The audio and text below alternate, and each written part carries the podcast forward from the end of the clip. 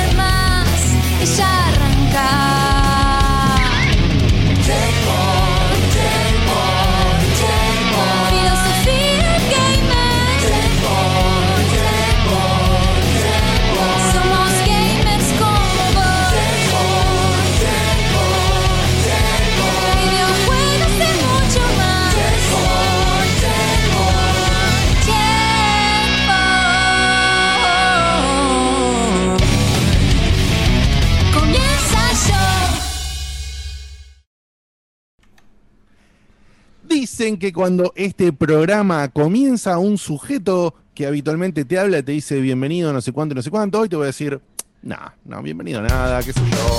Es un día raro. El país está conmocionado por eventos que no le pegan de la misma manera a todo el mundo y nosotros estamos acá en nuestro nicho del gaming. Entonces te digo que bueno, si te gusta el nicho del gaming y viniste, bienvenido seas. Y si querés ir al obelisco en cuarentena, Mándale un saludo a sé que está ahí nomás. Sí, Sí, no sé. Es que no, no, no. Eh. Hoy justo, pasa que fue para compensar. Justamente hoy hubo una sola manifestación en el obelisco. Realmente son dos por día. Entonces me faltaba Claro. una. Así que bueno, está bien. Si llegaste de casualidad, si llegaste invitado por el camino del checkpointer por la segunda semifinal vibrante del mejor juego del podcast del gaming, por lo menos de nuestro país, me parece lejos. Eh, orgullo y humildad eh, ahí como fusionados en un quilombo que dice que es hermoso lo que hacemos con el camino. Eh, te voy a comentar que si viniste justamente porque sos uno de los que quiere ver cómo le va a los que están en la semifinal, te cuento que esto es Checkpoint, que puedes ingresar a www.checkpointbg.com y ahí tienes el acceso a las redes sociales, a las reviews escritas que hacemos, a los links, al último contenido por ahí de un stream o lo que sea del estilo. Y si no nos conoces, te voy a decir eh, rápidamente que estamos lo que sería el full staff que consta eh, en el señor Marco Bufanti, en Sebastián Cutuli, en el Hugo Branchetti, que es para nosotros es el veto, el veto de la gente, el veto del amor y un montón de cosas más.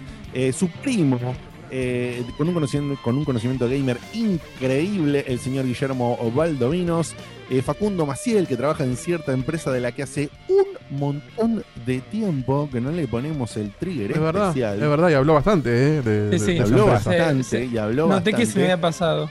Hoy hace Sí, falta. el señor eh, Diego de Carlo que hace que funcione técnicamente eh, todo esto, nos junta en el Zoom, te pone una cosa, bueno, es un quilombazo de aquellos, pero lo maneja excelentemente bien y lo amamos. Perdón, Diego, te- quiero usar mucho por mi, eso. quiero mi introducción para dos cosas. Primero, eh, Sí, dale. Puede ser que alguien esté con el stream abierto y esté escuchando el programa. Y esté el stream Ah, de no, entrando una- por el micrófono, por ejemplo. O hay una tele o algo, esté escuchando como algo.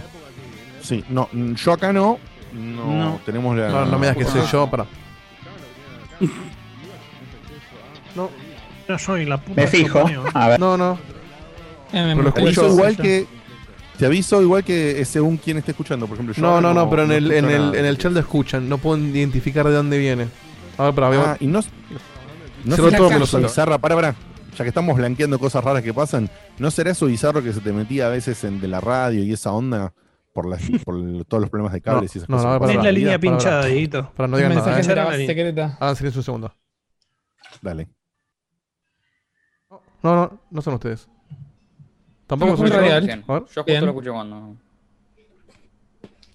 No, escuchando en la No. calle. Seguro que no. Ese aspecto es deforme. Pero no será Ah, No, pero no pero yo también lo escucho. Soy yo, soy yo, soy yo, soy yo, perdón. Listo, ya lo encontré. ¿Listo? Pará, Mira. ¿eh? Qué pedazo de culiado que soy. pará, no, encima si te cuento lo que fue me quiere matar. Bueno, sigamos. Y pero, Era, era Dieguito No, escuchando no, rayos. de No contar que fue, claro. claro, escuchame una cosa. En este programa sí. Eh, ¿Qué decís de una palabra fuera de lugar, tenemos que contar qué es. Si decimos de cosas, quedamos condenados para siempre con un balala, un gustado, cosas así. Vos sos el hombre de las confesiones que nunca tiene drama para decir las cosas que le pasan. Y ahora no nos vas a Pero hoy, hoy no. Bueno, Hoy ¿sabes no, lo que pasó? Yo, Contanos eh, como saben, yo la música la Estaba disparo. viendo Mulan, pelotudo. La, la música la disparo de Spotify. Sí.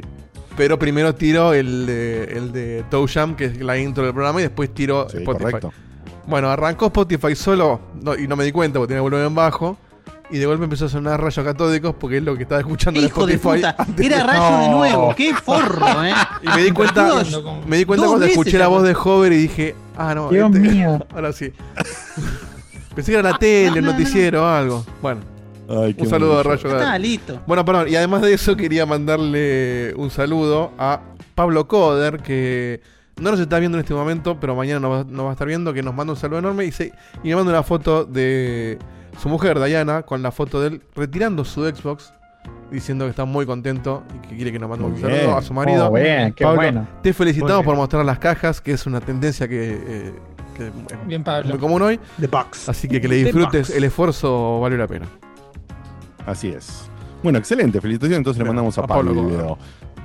Pablo Coder por su nueva Xbox X. Eh, ¿cuál, cuál compró? ¿Sabes si compró la S? La X, la X? X, la X. La X, la Xbox Series X. Pero Eh, bueno que la arranquen a decir- vender de una vez por todas, ¿no? Digo. Sí, también estaría buenísimo. Facu, Eh, ¿qué decís? Y si no me dijeron lo que pregunté hoy todavía, imagínate lo que voy a saber de. Comentale a la empresa donde pero laburás. ¿por qué? que cuando Claro. sacas un, un producto está bueno venderlo, canto, como para. Claro. Y yo qué sé, yo lo tengo que acá atrás. Que Bueno. no se puede vender. Que, que no. no se puede vender. Qué locura, boludo. Viste que ya, ya hay publicaciones eh, oficiales, ¿eh? no, no en Mercado Libre, tipo Tienda Naranja o el ICBC Mall, que la venden la S a 84 lucas. What? O sea, La ve- gente. ¿El motivo? 20 lucas más cara de lo que estaba la preventa. Ah, 20. No, espera. Claro, pero en un store oficial. Y es, es tarjeta naranja y el ICBC Mall. O sea, no es el retailer que hizo la preventa, pero no es un, un moncho en Mercado Libre, es un, um, shopping. Un- Pero ya sabes quién compró la. de Mercado Seco, Libre. tarjeta naranja. Que fue muy claro Sí, sí. Así que. Sí, sí, moncho. ¿Se viene? La. ¿Será ese el Moncho. precio? Fuerte. No sé. Bueno, bueno, bueno, qué sé yo, veremos. Eh, acá nos aclara eh, PNS Podcast que dice que es retailer, eh, tarjeta naranja. ¿Pero fue, hizo, hizo preventa naranja de Xbox? Sí, la que tenía Sí, las ah, cuotas. de hecho, sí. la única que Era tenía la cuotas, única- tenés razón. Era la única que tenía cuotas. Bueno, eso Naranja tenía cuotas para todas las consolas. Ojalá que ese no sea el precio final, no, porque no es un bajón que haya subido a 20 lucas en un par de semanas.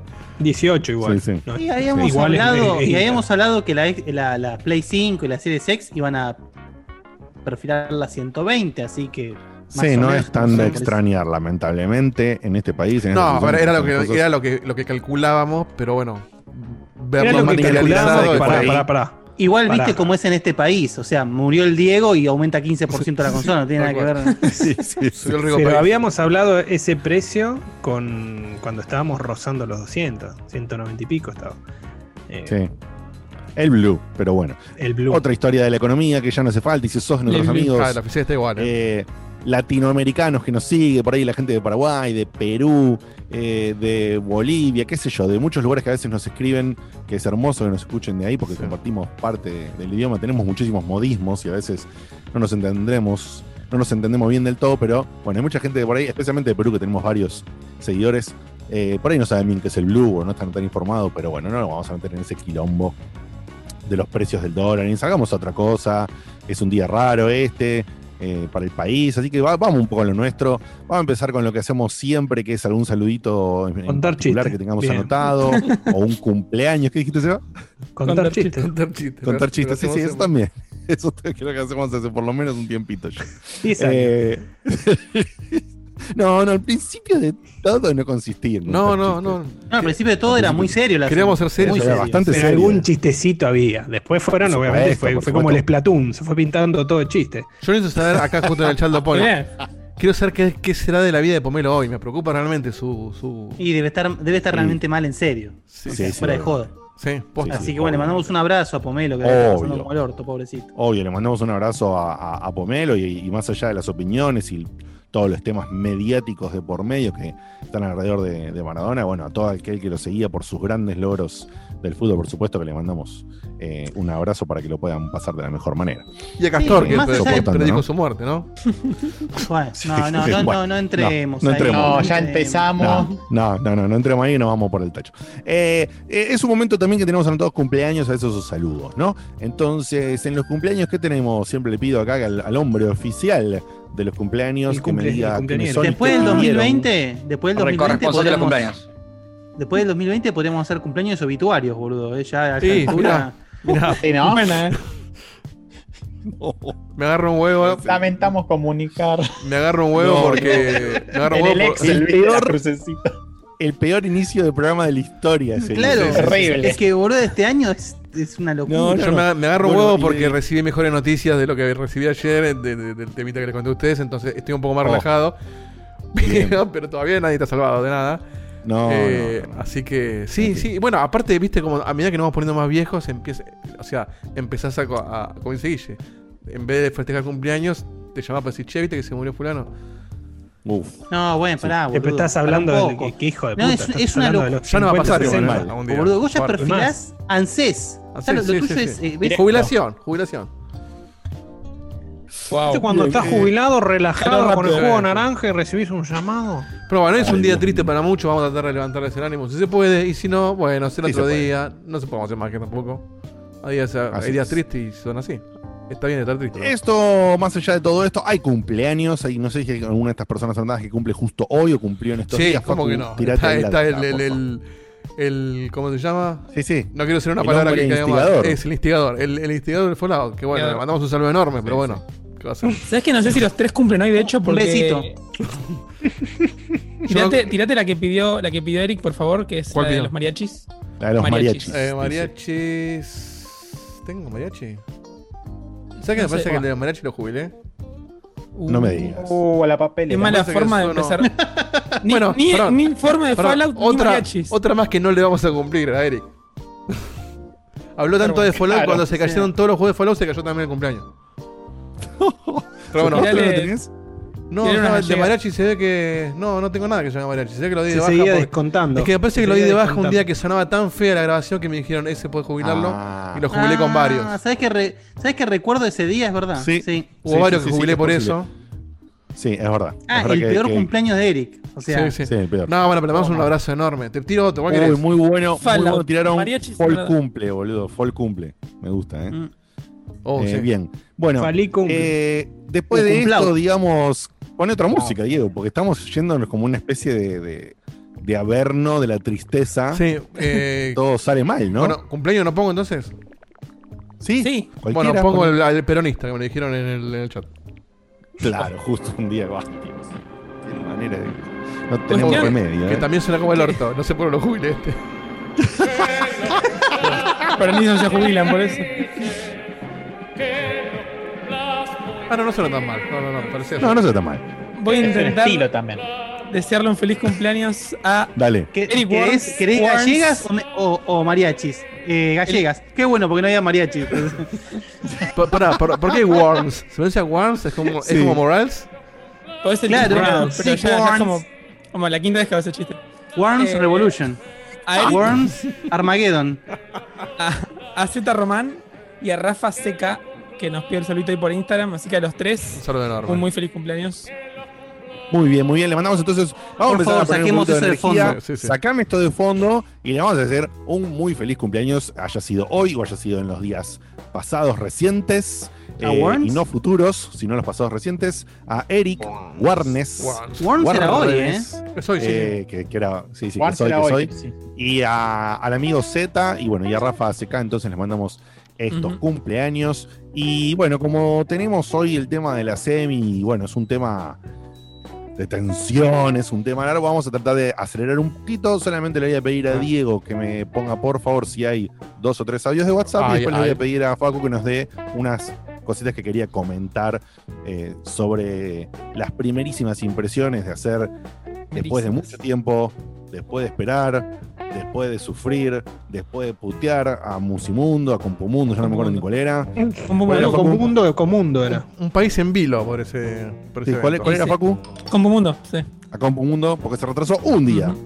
Un día en la entrega prometida, pero bueno, Facu, como le, le advertimos, Sí, sí. Tenía incansablemente. la carta que de no cerrada y casi Claro, ¿sabés que no programe, que no programe un si stream yo- sin que le No, llegue. yo pro- programé Si yo condicionado fuese el tipo de Compumundo, yo, yo No. si fuese el tipo de Compumundo, para Sí. hacerte la entrega, contrato un pelado con un código de barras en la nuca que te la lleve, boludo. Pero, Sí, sí, de. ¿qué- ¿En qué quedó la, la, la La denuncia, Maciel, ¿no? la denuncia en defensa del consumidor? ¿Prosperó? ¿Te llegó una notificación o algo? No me llegó nada todavía. Así que. ¿En serio levantaste Se una deben estar cagando de risa No. todavía, por eso. Sí, le había, le había Bueno, levantado antes de. Listo, vamos a hacer una cosa. Se No levantó más. diario por 24 horas. El No, no, no, dispendio no hablamos más de este tema. No hablamos más de este tema porque estoy, estoy preocupado. Vamos a dejarlo ahí. Ponemos unos audios, Pero por favor, a ver qué dice la Unos gente. audielis.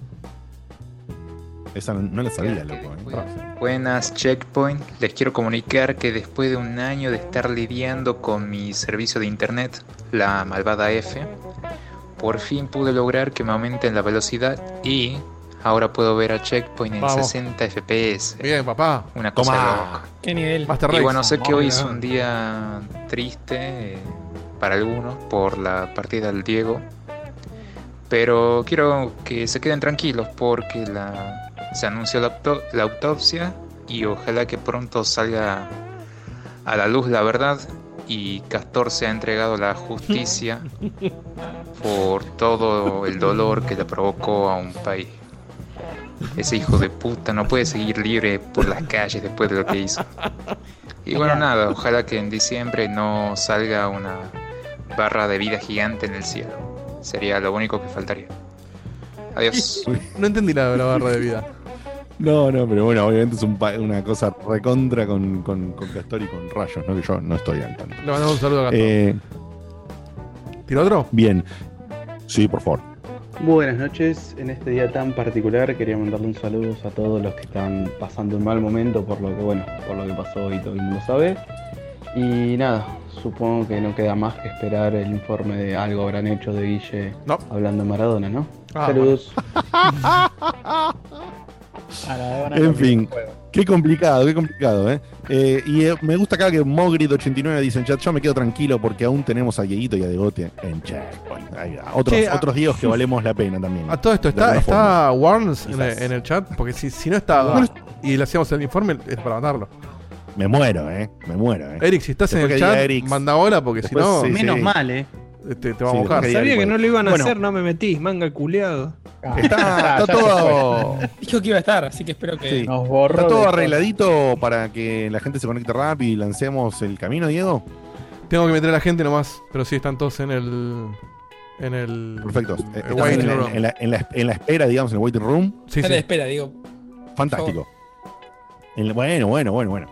Mirá quién habla. Dicho room. eso, te paso justamente la posta. Comentá estos detallecitos, estas cositas que querías comentar de, de la emoción de abrir una consola nueva. Eh, creo Tirame- que el, único- el disclaimer. único, perdón, eh, el único del staff, eh, el único del staff que tiene una de las consolas nuevas, no sea cual sea. Sí. Por Bien, ahora sí. perfecto. Dale. Tira- Tirame el disclaimer me siento más cómodo, refugiado en eso. Refugiado. Su atención, por favor. Checkpoint les informa que Facu trabaja en Microsoft. Y me siento más refugiado cuando, cuando lo tiro y voy a tirar un poco de mierda de algo. Porque Oh. la verdad que Oh. tengo, la caja tengo- me vino mojada. La caja me vino mojada. tengo, tengo cosas muy lindas para decir y una, una mala. No sé si decirle mala, pero al menos eh, no, no positiva. Uf, tanto A hype ver, no quiero. no Para variar. quiero- Para variar. Nombre del Es- programa. es- Horas es- perdidas. Es la historia de, la- de su vida, boludo. Es una locura. No me lo tanto hype al pedo. No quería, no quería traer acá y ser un. Para, para, para, ¿cómo que- pone el programa? Tanto hype al pedo. tanto hype al pedo. Puede representar Ah, muchas tanto cosas. hype al pedo. sí. Ok. No quería venir y decir lo mismo que dicen todos, como unos loros que dicen, ay no, porque la consola anda rápido y, y la verdad que los tiempos de carga, el quick resume. Así que por eso son primerísimas impresiones, solamente para destacar cómo fue mi interacción con las- los features de la Xbox nueva. Eh. Dicho eso, la consola es realmente una mantequita y funciona a los pedos. Eso, eso está bueno y Una se nota. Mantequita, qué fuerte. Sí, eso. sí, sí. alacrán, boludo. ¿Qué decimos? Pero es como que Esperado. ¿viste? Es el, el efecto el efecto de que cortás la manteca con el cuchillo y de repente así lo mismo pero con la Xbox cosa que pongas hace No, Facu, te estás hundiendo Sí, en sí, el sí. averno. Si decías una seda- a es una nosotros. manteca. Lo que es una manteca no tiene sentido si nosotros somos los viejos cuentachistes, Sí, boludo. sí. ¿Dónde estás? Bueno, Medio- medio a la gente de eh. Perú que no sabe cómo se abre esa caja. es la frase. Ay, bueno, Dios. pero ah, ¿vos qué querés decir? Con, con lo, digamos, con lo suave que transiciona todo en la consola, que es como cortar manteca con un cuchillo caliente. Eso querés decir. De la caja. Se nota la velocidad, el pelo va por ese lado, que ahora, ahora lo retomo, pero la verdad que es una muy linda máquina. Eh, hay una frase que, que dijeron, creo que no sé si lo dije N o, o quiénes, que me gustó mucho, que se las compartí, de hecho ustedes en el grupo, que dice, tan bien vestida, vestido y, y sin ningún lugar a donde ir. Se nota que no tenés ningún juego nuevo exclusivo y los upgrades de X barra S, la verdad que, no sé, tenés que verlos con lupa y en dos pantallas que estén una al lado de la otra y que te digan esta es esta, porque si no, no te das cuenta. Pero tenés un catálogo de la puta madre, o sea, tenés 180 juegos, entre los cuales están todos los exclusivos de Microsoft, está lo de Game Pass, está lo de y Pero los upgrades vos lo sabés Ese- juego cuáles son, porque ponele, puede, puede llegar a haber un upgrade que sea que el juego corría a 30 y ahora corre a 60, eso es un upgrade, eso es un upgrade.com. Sí, sí. Sí, es un upgrade importante. ese. Eso, eso es un upgrade upgrade que que- es más que suficiente para mí. Sí, di- no, no es un upgrade que te, que te haga lo de. O sea, no es un upgrade que sea algo que decís, ah, mirá cómo cambió la generación, buenísimo. O sea, si agarro Ah. el, el Doom Eternal, lo que estoy jugando ahora, que de hecho es un juegazo, y lo corría en la, en la One S que, que- que tengo, es. Funciona bárbaro, se notaría que está un poco más pixelado, tal vez se vería un poco el cambio, pero no, no es algo que diga, uy, cambió la generación. Es tipo, ah, fue un upgrade, fue cambiar la placa para hablar en términos de PC. Eh, Sí, en bueno, la generación pasada, tener la sensación de cambiar la generación en PlayStation era abrir el NAC. Entonces, no, Claro. o eh, jugar Es- a, es un ¿no? punto, a- cierto juego con el que me Y carga hoy a en día es jugar un remake. de ciertas naves, Sí, ¿no? pero me da pena, con, me da pena con que Res y no, termina con Gang. Eh, que no haya al menos Eso, un, juego que te dé esa sensación de, y un poco lo que hablamos en el- en el- cuando hicimos toda la comparativa, eh, le falta como al menos que el menú tenga un rediseño, solamente un background distinto. Entonces eso es como que te la baja de, un poquito nada más, pero decís, le falta esa sensación de Next Gen que así como no te la dan los juegos, entre muchas comillas, pero te da un gran catálogo, sí te la dan los tiempos. Los tiempos son espectaculares. Yo de hecho pasé a usar el Chrome Bueno, para eso- ver Amazon Prime Eso Gen. a verlo en, en Xbox. Sí, sí, sí, sí, por eso estaba dividiendo los juegos del otro. Los tiempos de carga son excelentes, eso es así, o sea, pones un juego y te carga en nada. El Doom tiene tiempos de carga de 5 segundos, hay veces que carga tan rápido que me olvido de que está cargando, agarro el teléfono, de repente digo, ¿qué pasa que no carga? Y estaba el, el, el toca para seguir hace, hace rato. Entonces eso Claro. se nota, pero lo que sí se nota, que nunca escuché a nadie decirlo, es no solo en los tiempos de carga de loading screens comunes, sino que por ejemplo pones pausa y antes de que soltaste el dedo del botón ya está la pausa puesta. Y son microsegundos que. Es muy raro eso voy a decir, igual. Nota. No, pero agarré el Ori, el Ori, el Ori and the- el segundo Ori, eh, de Will of the Wisps. Tocabas Start, yo jugué los dos seguidos, tocabas Start en el segundo y hasta que te abría el menú tenías 3, 4 segundos. Y encima en ese juego vas ¿Tanto? y vas y vas al menú. Sí, sí. Tres segundos, Igual el la Ori. One es- Mierda. Sí, igual te digo que si tenías 3 segundos en que te aparezca la pausa, en el Ori era un problema de implementación y de Claro, optimización. yo no- yo no noté eso. consola, ¿eh? Claro, yo no, cargando todo el Forest en el Justo Lori. Yo empecé no, no, Bajale- no noté eso. Bajale, yo estaba jugando en la One S y sabemos que Ori pide un poco más, de hecho está optimizado para series. Pero esos detallecitos creo que hay muchísimos y no se notan tanto porque el foco de los medios estuvo en los tiempos de carga convencionales. Así que desde ese lado realmente es un placer. Y yo después volví a jugar a la Play eh, 4 cuando jugué ayer con Marco al Black Ops y jugué un poco al Hero Warriors. Y ahí de repente tenés un tiempo de carga y decís, che, mirá, es verdad que existían. O sea, por un momento te olvidás de que existen, ya te acostumbraste a la nueva normalidad y cuando volvés a lo anterior te llama la atención. Pero es divertido. Bastante- Eso- eso- Es bastante triste que lo que sea para remarcar de la Next Gen hoy en día sean los tiempos, los tiempos de carga Mm. solamente. Es, Sí, pero es, es un muy lindo. Sí, es los consoleros descubriendo la compu, boludo, básicamente. Sí, es, Sí, es sí. es así. En- eh, no, Facu, básicamente es es eso, eso. Es eso. Facu, tiene, tiene rescalado 4K para cualquier juego eh, que le metas eh, de, de- de generación pasada y HDR también automático. O sea, eso de cualquier juego de, de- No, igual de te la digo generación no, pasada. no, no sé, Seba, eso, porque los juegos Sí, que tienen algún tiene por tipo de, de mínimo toque tienen un cartelito que dicen que están optimizados. Entonces, no sé si absolutamente todos de base es como decís vos, eh, todos. O sea, la librería tampoco, completa. Tampoco lo sé. De hecho, el HDR de mi tele no, no lo conecta por algún motivo. Eh, Puede, vimos en la puede fila que no HDR, tengas. Puede que no tengas. HDR tele 10, tiene que tener, tiene que tener eh, HDMI 2.0. Sí, sí. No, no, pero la tele La, tiene la Play la HDR. conecta. Pero puede ser que tu tele no tenga todas las entradas HDR. No, Está- ya lo vimos. Eh. Lo que pasa es que, de hecho, vos tenés la entrada justamente que funciona por HDR, lo conectó ahí. Para mí tiene que ver con el tipo de HDR que toma la consola y el tipo de HDR que tiene la tele. Porque la consola dice HDR10.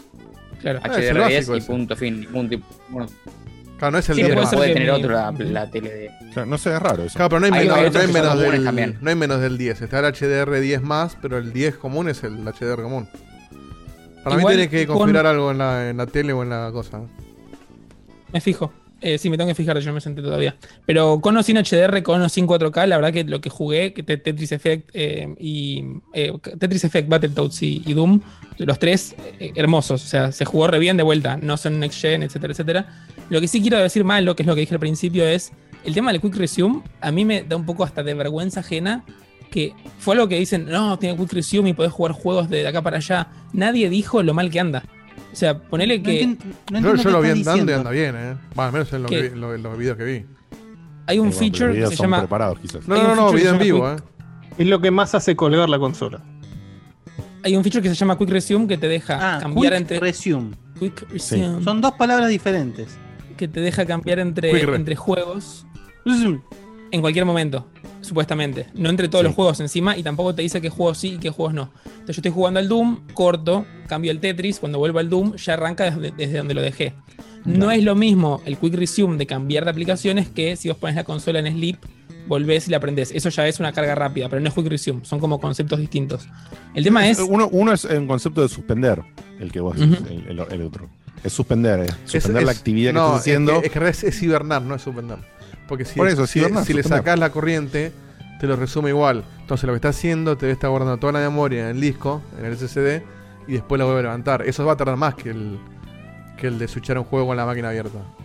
Sí, igual la diferencia son, en vez de que sean 10, son 15 segundos si lo arrancas de cero.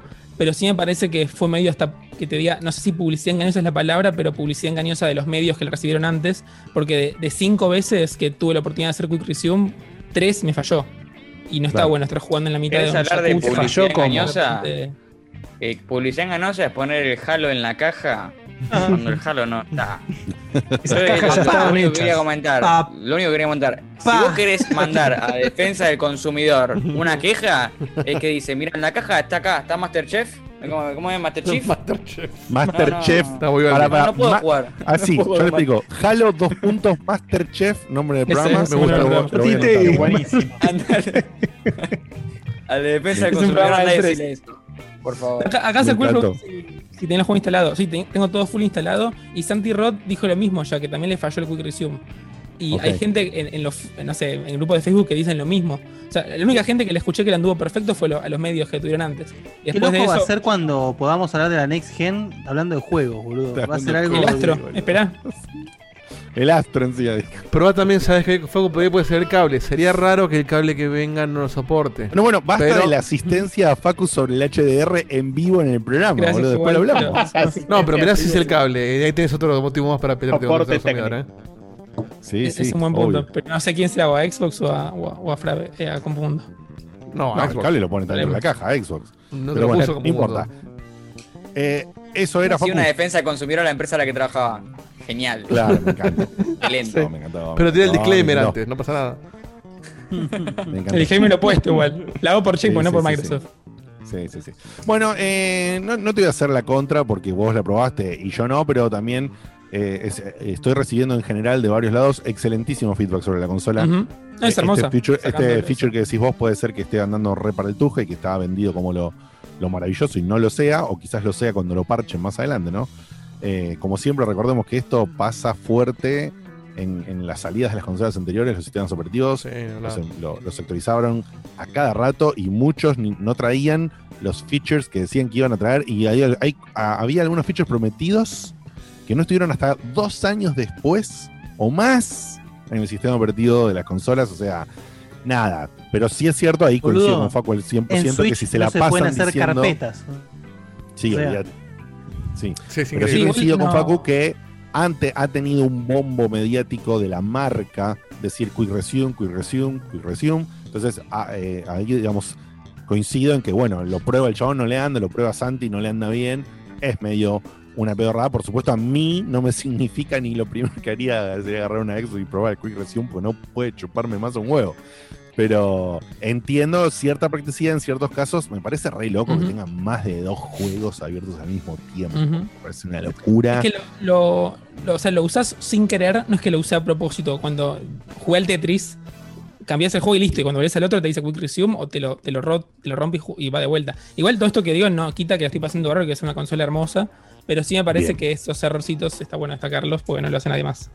Ok, perfecto. Dicho esto, eh, se viene el momento, se viene la definición del camino del checkpoint, es decir, se define la segunda semifinal, quiénes Mucha van mina. a pasar, qué pareja va a pasar a la final, finalísima, por un hermoso producto que tenemos en colaboración con el amigazo del programa, seguidor Facundo Rodríguez, ¿no? Rodríguez, sí. Opa, sí. Perdón, perdón, Rodríguez, Entró, ¿eh? que ha hecho un modelado preciosísimo para la Checksola, que es una, una Raspberry que adquirimos en Checkpoint, por supuesto, con la colaboración, utilizando, reutilizando el dinero que nos colaboran ustedes. Todo se reinvierte. Acá no hay mano en la lata, ¿eh? que a Facu no le gusta eso. Eh, eh, así que bueno, nada. Eh, se viene este momento, Dieguito, por favor, hace la, ¿Le cerró la puerta? los honores, hace los honores de abrir la puerta a los chicos. Y les recuerdo a- al staff, recordemos que vamos a tratar de las preguntas cuando ellos eligen el número de los demás, ponernos sí en, en video, Buenas, buenas. Video apagado. Buenas. Acá tenemos a Nahuel, ahí lo vemos a, a un hombre de pelo largo que... A Phil. Sí, sí, Phil es un hombre de pelo largo. Bienvenido, bienvenido Ran Kyler. Programa. Arranca. Y acá tenemos... Para que sacó la toalla. Eh, perdón, lo tenemos primero a, a Gaby, a Santi y, y ahora los tenemos ahí en una sola screen porque se han juntado. Sin barbijo, eh. Sin barbijo. cosas- Ojo ahí, eh. Pero ya están juntos, boludo. mirá Ya están terminada la cuarentena, ya está. Ya está. No, yo hasta acá vine con barbijo. Entré, me lo saqué, así que. ya fue el virus. Ya se besaron todo, ya está. Sí, sí. Ya está, ya está. Y lo tenemos entonces ahí, ahora sí, a, a- a Nahuel Mahuel. Nunca sé, ma- eh, es, Es Mahuel. Mahuel es un nick. es Nahuel figura en el? DNI, pero todo el mundo me dice Nahuel. Pero es, porque, es un, que es como un nickname o, o vos lo transformaste como en tu nombre, digamos. Eh, es un nickname, pero eh, me lo dicen tanto que ya me parece raro que me digan Nahuel. Tiene historia. Perfecto, perfecto. A Mahuel y, para que no tengo anotado acá, ¿cómo era tu nombre, Kenny. maestro? Kenny. A Kenny, pero porque, eh, pero no tenemos otro nombre, no tenemos un nombre con. Bueno, Kenny, listo. ¿Qué? Vamos a dejarlo en Kenny. No lo No, porque mataron. tenía anotado otra cosa y no. Capaz que pasé no- mi nombre real, no me acuerdo. No, no, por ahí porque tenía Hansen, mi compañero anterior. Uh, pará, ¿sabés lo que.? Sí. Pará, pará, pará. pará. Esto, producción horrible en vivo. ¿Me mandaste Sí. la, la grilla nueva? ¿A quién le hablas? A vos, Diegote. A vos. Ah. Pues tengo las caras de los anteriores, pero no dimos cuenta de eso. ¿Qué, qué No, pero igual yo puse una foto de él, así que.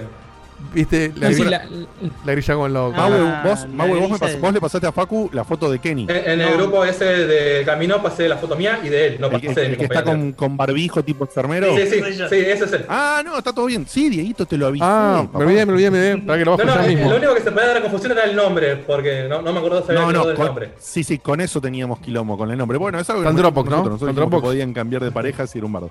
Eh, yo te puse, Diego, en el Dropbox de siempre Ahí está, ya lo ¿vieron, no? Ahí está, ahí está, ahí está, ya lo vi, ya lo vi, ya lo vi. Ya lo vi. un archivo que se llama Semis 2 o algo así.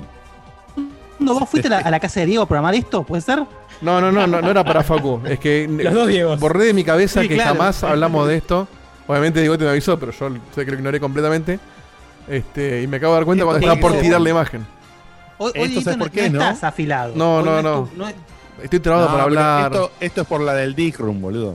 Esto es por la del Dick Es verdad, me la cobré, me cobré del Digrom. Sí. Claro, sí, sí. Lo peor de- Esto, esto para que vean que somos en vivo, con producción en vivo, con problemas, con olvidos, porque somos gente eh, común y corriente y te podés olvidar, por ejemplo, que estabas que para una review, chistes.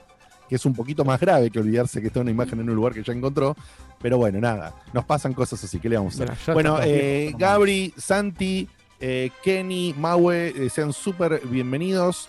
Eh, espero que, que estén bien. Es la semifinal. Han hecho lindos, lindos puntajes en sus respectivas presentaciones previas y así han llegado y superado al- a los rivales que tuvieron. Les deseamos la mejor de la suerte. Eh, supongo que vieron el programa pasado y están al tanto perfectamente del sistema de, la- de las 14 preguntas y los turnos. Sí, lo acabo, acabamos de ver Bien. un poco. Sí, yo no terminé de entender los comodines, cómo funciona. Perfecto, ahora te digo rápidamente. Hay un comodín que es re fácil, que es el de siempre y lo tienen los dos como pareja, que es la pista. O sea, eligen si consumen y es un solo comodín. Teniendo en cuenta que son siete preguntas para cada uno, fíjense cuándo usarlo porque es un solo comodín. El otro comodín, que es un comodín picantón, que es complicado, requiere de mucha atención de parte de ustedes. Esto es así, yo le estoy haciendo una pregunta a Maue y a Kenny, por ejemplo, y cuando yo le estoy diciendo por algo que vos tenés del perfil de ellos, porque, porque no tenés que necesariamente conocerlos, por ahí conocerlos en lo que pasó antes es un plus, pero si no lo conoces no importa. Si a vos te parece que ellos la pregunta la pueden responder muy fácil, cuando la estoy formulando, apenas la termino de formular cualquiera de los dos, en este caso Santi o vos, Gabri, eh, le tienen que decir anulo a, en este caso, anulo a Maue o anulo a Kenny. Es, es una cosa que se Un gasta en el bozal. momento. ¿Qué significa esto? Que la pregunta que, que estaba haciendo, si vos anulas a Kenny, la puede responder solamente Mauel y Kenny se queda ahí calladito y no le puede decir nada. En el caso, perdón, Bueno, en el tenemos- caso de Gabri y de Santi, cuando te, te anulan, muteas y apagas la cámara. En el caso de los otros dos, no sé, no salí corriendo. No, bueno, es- no, no, están, juntos, nah, están juntos. Le pedimos al que está uno, están uno al lado del otro, los estamos Te- viendo te en vamos a cámara, ver, simplemente claro. Le, le pedimos que, que- claro, que se callen, tiki, y no digan, no digan nada. Nada, ni mirarse ni Eh, nada. Así que ese es el funcionamiento. Lo, que, lo difícil de, este comodín, que es lo que complica un montón, es que ustedes dos, cada uno, se tienen que poner de acuerdo, quizás antes, ahora, antes de empezar, de- o, avisar antes de cada pregunta, te la dejo vos, porque sí, eh, si Santi no sabe si puede utilizar el comodín porque vos, eh, Gabri, no vas a querer, o lo mismo en este caso de, de Mau y Kenny, si uno lo va a gastar, bueno, eso es una cosa que tienen que poner de acuerdo ustedes. Si ustedes confían en el otro, porque es un juego de confianza justamente, confían en el otro en que el que salte a Oh, interrumpir. ¿sí? O no, ¿entendés? O si no, y, y también acá el- la otra regla es que el dueño del juego, el dueño, el, el titular del equipo, que en, caso, en nuestro caso es Mauel y en el otro caso es Gabri, digan, le digan a, su compañero, che, el comodín este lo uso yo solamente, que es válido también. Esto es algo que se ponen de acuerdo ustedes, ¿ok? Eh, Santi, una si ves la ¿Vos oportunidad, dispara. Bueno, Gabri, vos estás en un, Igual, estás en un taxi, en un taxi o en un fake taxi. Es lo que estaba pensando, boludo. En un fake taxi, ok. Por si la duda, había, hay una extinción. entonces Googleen eso, eh, googleen eso. Ma- Marco no sé de qué No. estás hablando. Mirá, no, mirá. nadie sabe, nadie, entendió. Mirá. Somos todos inocentes. Mirá para vos. Mirá, mirá, Santi, te quería matar, eh. Mirá. Mirá, Ah, mirá, qué lindo. qué lindo. Está qué vacía porque Bueno, eh, la ferretería me adentro va a cerró. estar la Raspberry, por supuesto.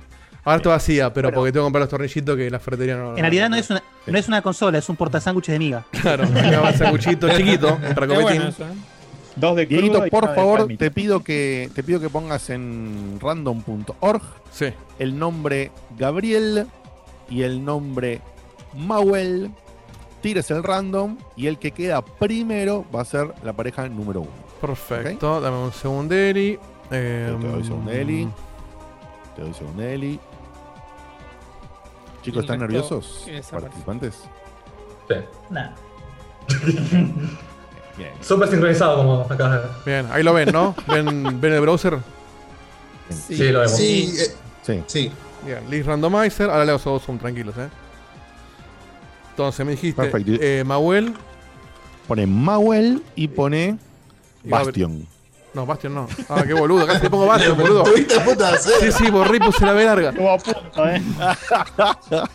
y pone Gabri. Dale. Bueno, perfecto. listo. Va el randomize en 3, 2, 1. Gabri 1, Primi, Mauel 2. Gabri, muy bien. Listo. Entonces la primera pareja va a ser Gabri. Ya saben cómo es, chicos. Cada pareja cuando juega eh, elige un número y el número es una pregunta y nosotros le decimos de quién es la pregunta, pero es anecdótico. Recuerden que en, el, en todo el lote de preguntas de las 14 hay dos preguntas de cada uno de nosotros de Checkpoint, ¿sí? Eh, o sea, nada más que estratégicamente para que sepan, por ejemplo, que si yo ya les hice dos preguntas, ya no va a haber más preguntas mías. Em, bien, dicho esto, eh, ¿cómo la habíamos grilla. dicho con, con lo de silenciarnos que, el- que la otra pareja ahora se silencie, Diego? No, la dicho, otra vez no acuerdo. hicimos nada de eso. Simplemente nosotros nos apagábamos. Ah, no, qué tonto, si no, no el Desaparecíamos nosotros cuando no preguntábamos. Claro, claro. Sí, perfecto. Desaparecemos nosotros cuando no preguntamos. Excelente. Sí, Bien, pero eso era porque eran más de nueve. Ahora se ve bien la grilla. No, no, igual es un, es un, es un temita, es un temita. Vamos, de- vamos desapareciendo, va quedando la grilla. Chicos, están viendo la grilla en el Zoom, ¿correcto? Y la Perdón, si, lo ven, si lo ven si tenían- chiquito, acuérdense, pongan en Mirá. fijar mi, lo video que lo van a ver el programa entero con todo Eso, lo que pueden hacer pin en el video y hasta y, y pueden maximizar el zoom, ¿ok? Claro. Eso no tiene, no tiene delay, no tiene delay, está haciendo directamente de mi PC, no, no hay Twitch. Eh, dicho esto, entonces, si ustedes se maximizan y toda la pelota, recuerden, por favor, mantengamos el orden lo más posible y solamente cuando la pareja contraria, métase a decir algo, por supuesto, si hace el, si utiliza el comodín de la interrupción. Siete preguntas para cada uno. Eligen el número cada vez que les toca a cada turno. Concéntrense. Suerte para ambas parejas. Y por favor, eh, Gabri, decidí con Santi cuál es el número que eligen para la primera pregunta. A mí me gusta el 7. Bueno, Venga. Muy bien, Muy bien, venga el 7. vamos con Dispare. el 7. El número 7 es una pregunta de Facundo Maciel en la, en la ID interno nuestro, es la Facu 20. Facu, por favor, comentá Ujú. si necesitas una asistencia de imágenes, texto o lo que sea. Esta tiene imagen y la imagen es. Bien, un segundito. 20. Facu 20. Facu, sí, sí. ponete en video, porfa. Uy, sí, sí, sí, perdón. Se me escapó. Ahí volví. Perfecto.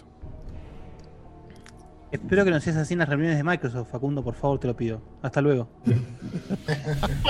Depende, depende en cuál. Bien. ¿Qué pregunta será? ¿Cómo será la pista? Mm, te ¿Hay dirán pista? en la pista. Siempre hay pista. Ni algo, ¿no tenés abierto el, el Excel, Facu? Sí, sí, pero estoy esperando la, la imagen. Ah, yo te pido Ah. que vos me digas cuándo querés la imagen. Ah, tirá, tirá, tirá. Listo. Sí, sí. ¿Va la imagen primero que la pregunta? Ok, Y no, pero bueno, Sí, no importa. que- bueno, dale. ¿Qué personaje utiliza estos icónicos ropajes? Muy bien. Eso es el Yakuza, pero no me sé los nombres de los personajes. Oh, eh, presumo que será Kazuma Kiryu, pero no sé.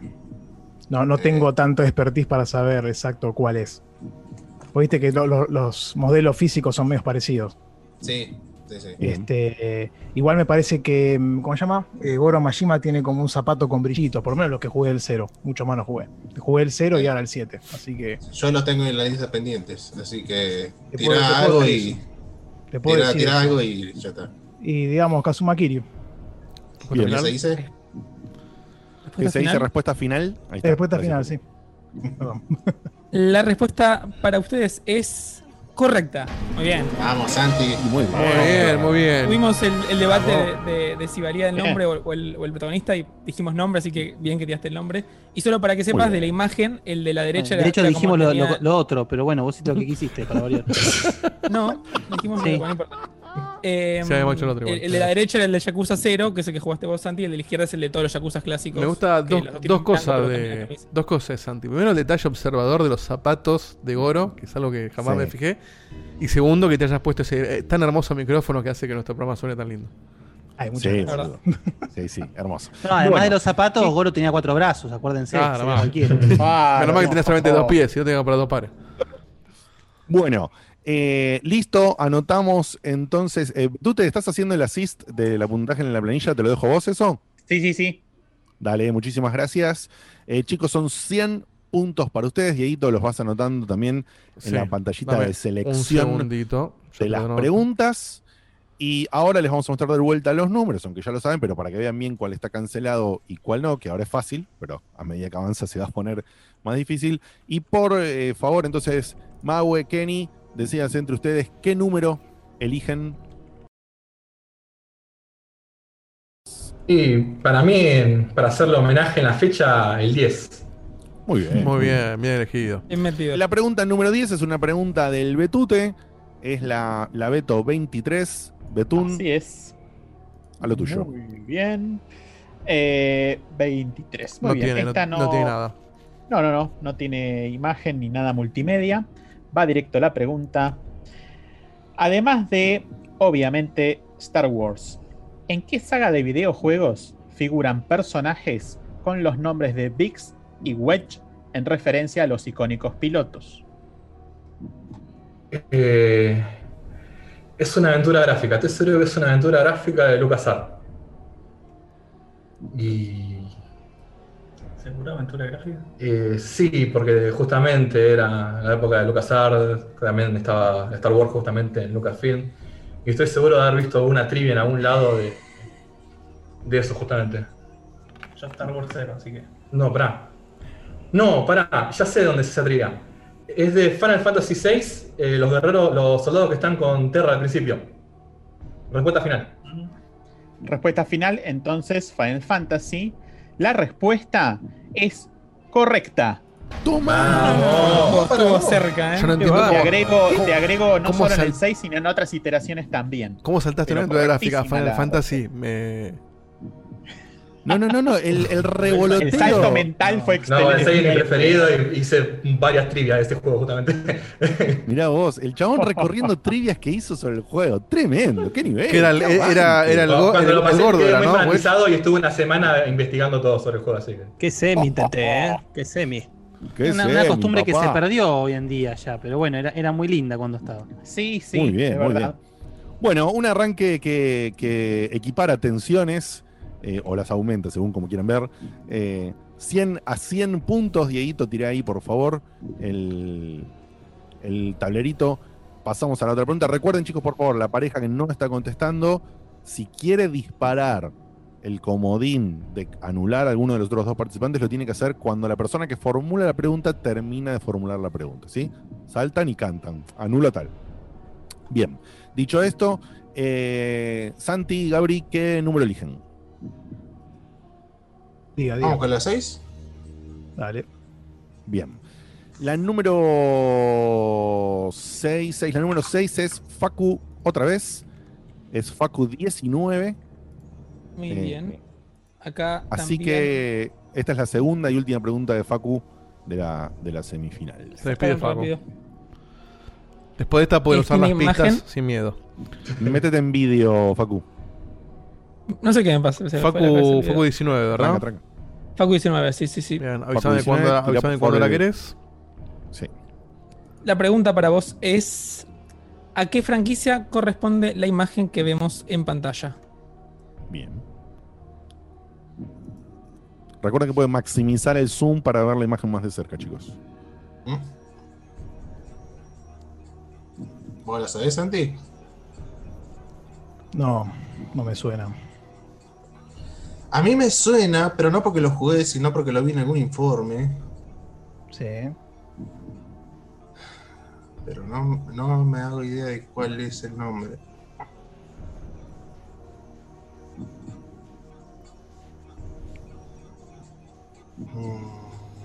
Tiene como unos huevos ahí arriba. Y hay una manzana. Más, o- más o menos, ¿qué generación te parece que es? Play 1, tal vez. Eh, sí, más o menos de la época del Spyro. Sí. El personaje, no sé, tiene una, una lanza. Sí, no, es uno de esos que pasan medio por abajo del radar, que no necesariamente es malo, eh, pero. Sí. eh,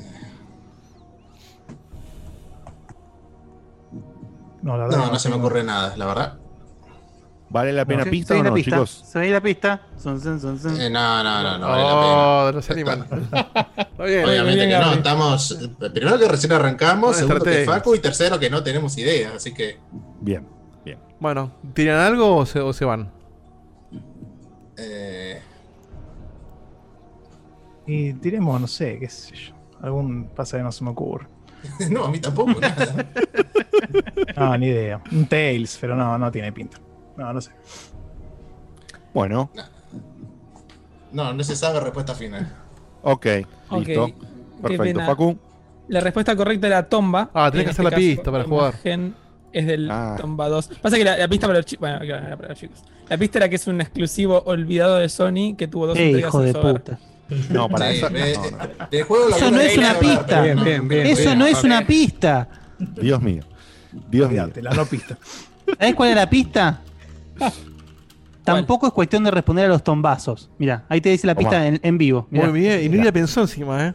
¿Cuál, la- cuál No, le has puesto la pista, Facu? Perdón que no, no te atención. La, la pista file. Bueno, en el, en el chat hay gente que dice te amo Facu y cosas así, pero bueno. y hay Para que le voy a leer la pista, por porque no me la acuerdo. Pero por Dios. Aparte, Bien. la de olvidado de Sony es todos los juegos Ah. de Facu. No, la diferencia acá es, y esto es verdad, es que cuando yo hago un juego viejo para mí es Play 1 y cuando ustedes hacen un juego viejo para ustedes es SNES o por ahí. Yo soy malísimo la con esos. teta, pelotudo. Ustedes son malos con los míos. Así. Los dijo viejos chotos. No dije viejos chotos, dije que hay una diferencia Basta, generacional. Facu, anula el video, te vas. Te vas. Eh, bueno, chicos, quedaron en 100 puntos. Pasamos a la pregunta equivalente de la ronda. Cada ronda, digamos, para que se entienda, la cierra siempre Maue y Kenny. Eh, chicos, eh, pon el tablerito, por favor, Diego, de, de puntos. ¿Qué pregunta eligen Maue? ¿Tienes algún número que te guste? Cuatro. Cuatro. Bien. Eh, ¿Cuál dijo? ¿Cuatro? Perdón. Cuatro, cuatro. Me enojo con vos. Ahí está. Bien, cuatro es el- una pregunta de Marquito Bufanti. La Marco 18. Marco, tirate, ven- venite al video y tirate la asistencia de qué tipo de pregunta es y eso. Ya estoy acá. Eh, bueno, un saludo para Guille porque es otra pregunta de Rockstar. Que tanto le gustan. Me gusta que incursiones en cosas nuevas, Marquito. Sí, por supuesto, como vos me pediste. les cuento, sí, les no comento. ves- No ves test, así que. Les comento. Y la, en los la pista últimos... es, es un olvidado de Rockstar. Sí. es un exclusivo olvidado de Rockstar. Bueno, bueno, atento, atento, atento. En los últimos 10 años, Rockstar Games lanzó una sola IP nueva. ¿Cuál es su nombre? Ey, Del, la, la de los. Te iba a decir, del 2010 para acá, Red Dead. El, El tema es que el anterior es Red Dead Revolver, pero es. Justamente tiene otro nombre al final. yo lo consideraría un nuevo IP. Otro no hay. Para mí otro no hay. Porque después está. Sí, que sacó GTA todos los años. Bully salió antes. Bully salió antes del 2006, por ahí. Y para mí es. Red Dead. Red Dead Redemption. Eh, ¿Cómo se llamaba este que está para. Para Switch también de los investigadores? Es El Alien Noir, claro, porque el Red Dead ya viene del Revolver. El Alien Noir es después del 2010. ¿Es después? No estoy bastante seguro que después del 2010, que es llegando al final de la vida de la 3, me parece. Tirale igual que vos te- más te guste. Eh, sí, para mí que es ese. Yo porque lo jugué hace poco y vi que decía que era. Sí. Alien Noir, respuesta final. Muy bien. Marquito. La respuesta es eh, correcta. ¡Toma! Menos mal que me acordé, boludo. Yo estaba por tirar Red Dead Redemption. Como siempre se están por caer al barranco. No, todo, todo Están yendo al precipicio y sobre el final Eh, volantea. y sale. Aprovecho el momento de alegría y festejo porque me di cuenta que, claro, que como había cambiado de compañero, más bueno, le habíamos dado una, una bienvenida eh, a, a Kenny. Kenny, cuando terminemos, después te hago una preguntita por separado, si querés Dale. decir algo, lo que sea. Pero mientras tanto, eh, excelente tu primera, tu primera full asistencia a tu, a tu team, que ha sido excelente. Tienen ahora, chicos, eh, 100 a 200, estamos en la ronda 3. Eh, pasamos Sí, directamente a Gabri y a, y a Santi. Santi y Gabri, ¿qué número eligen? La foto de Santi es de Yacas. La de Kenny es de un loco y la de Mau es de un internado. El único que tiene una foto de Kenny es la, de Kenny es Dexter. Estoy ahí preparando cosas. Haciendo las autopsias. Ahí está. Bueno, Después te preguntamos la- sobre eso. Con la 12. Dale. ¿Número 12? Sí, señor. Con la Bien. 12. La número 12 es una pregunta del señor Diego de Carlo, Ahí va. también conocido acá como Dieguito. Es la Dieguito 12. Vos ahí ya te manejás por tu cuenta. Diego. Sí, sí, para que busco. Primero voy a sacar esta ventanita para que nos veamos todos. Un segundito. Bien, para que abra el documento. Diegui- Dieguito 12. Y la pregunta dice lo siguiente. Según Ron Gilbert en Monkey Island 2, ¿cuál es el plot twist que se revela al final? ¿Jugaste? Lo jugué, pero hace años. Fácil, 5 o 6 años. Oh. A mí es el único que me queda sin jugar, así que. Uh, el único para que jugaste 3 y 4 sin, sin ese. No, el 4 no. Jugué el 1 y el 3. O sea, te quedan la mayoría. Sí. Bueno, el 4 no cuenta, ¿no? Te queda para mí el mejor. Bueno. Bueno, Gabri, fíjate recordá que si tenés la ¿Va pista. o no va pista? Acá Diego, se están cobrando a. Santi.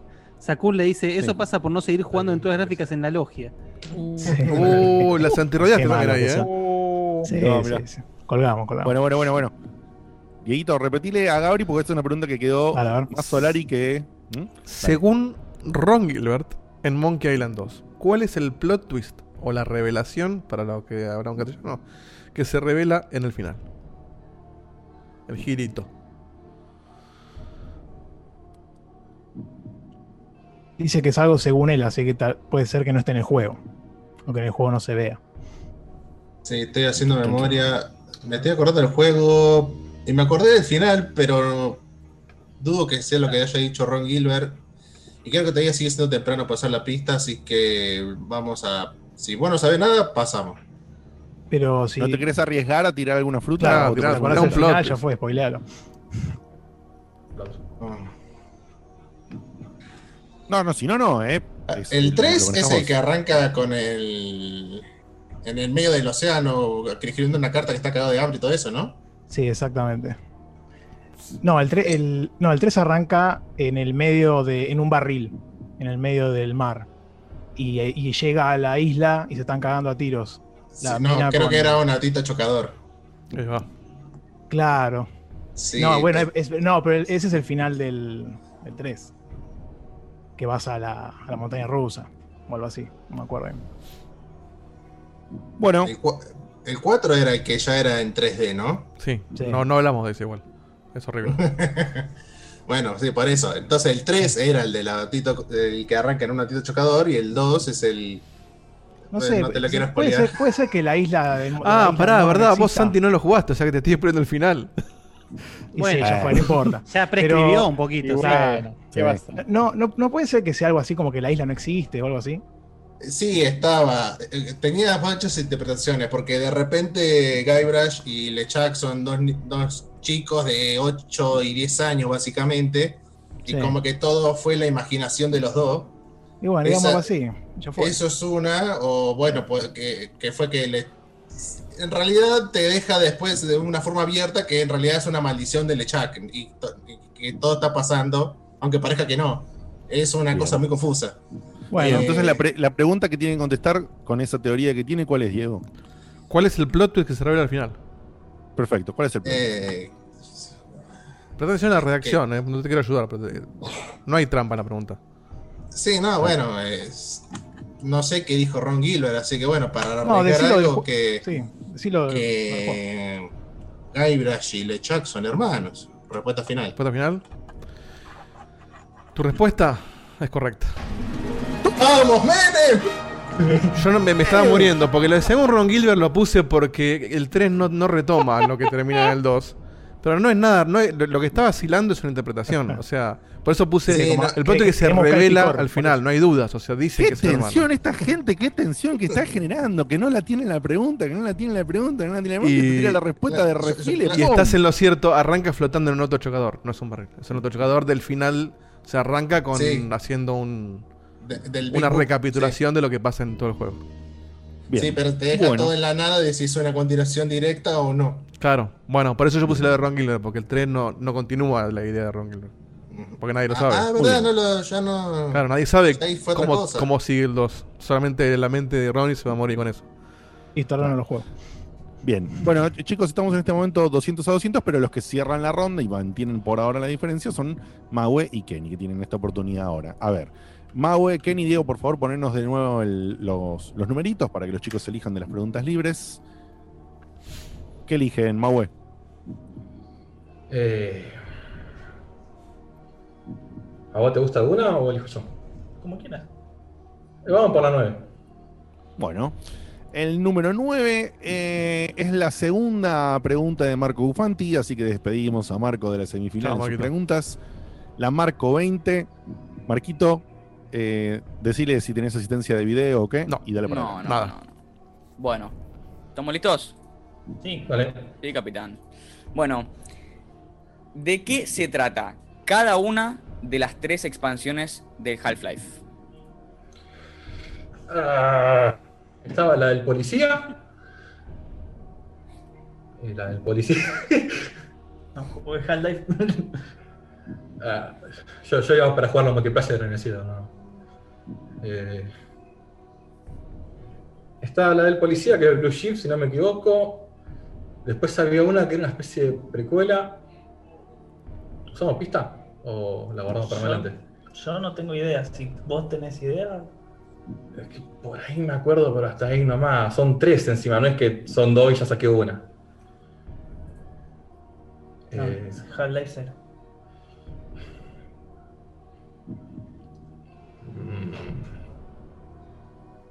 Está. Ah,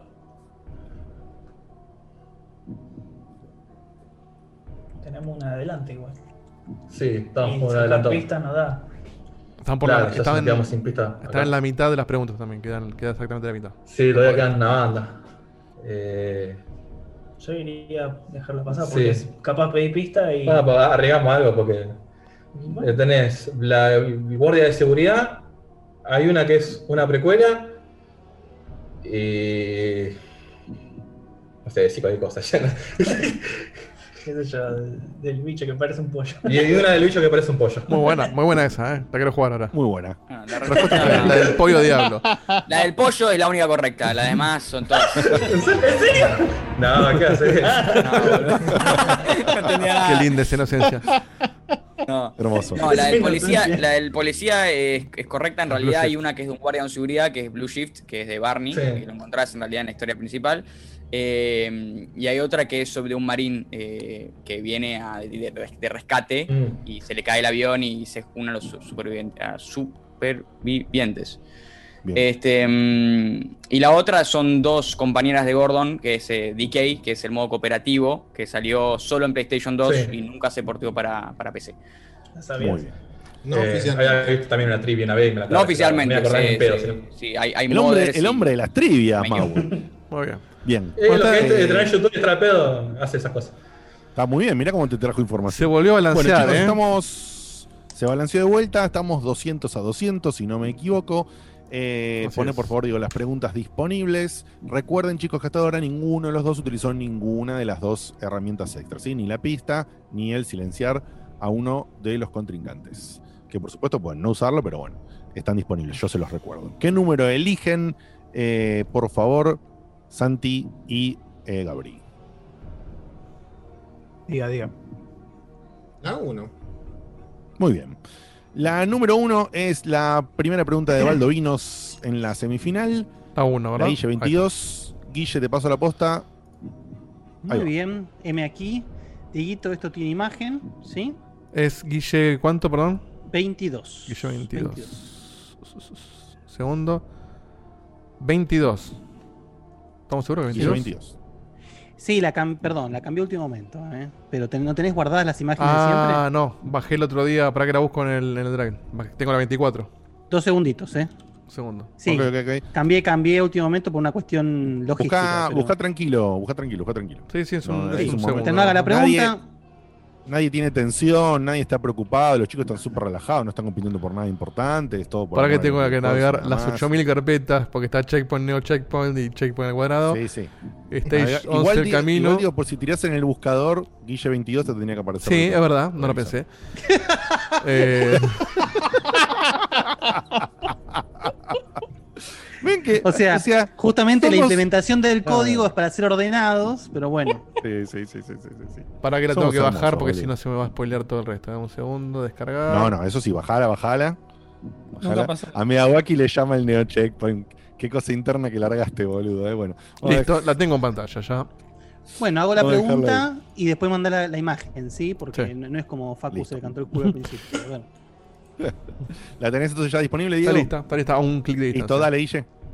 Igual la pregunta es muy sencilla, ¿sí? La pregunta es, ¿a qué juego pertenece la imagen que vemos a continuación en pantalla? Muy bien.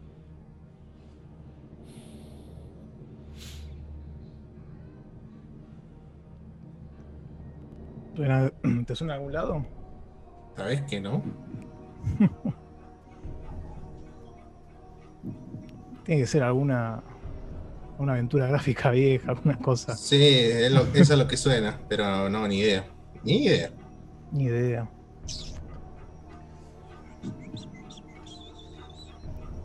Recuerden que tienen los comodines. Comodines. Bueno, si Pueden usar el elegir a Suar o a. ¿no?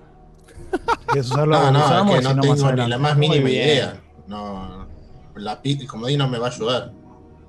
Por ahí, ah, también por ahí es un comodín con picante, pero es arriesgarse mucho, en mi opinión. Claro, está bien, no tenés que tenemos cierta idea.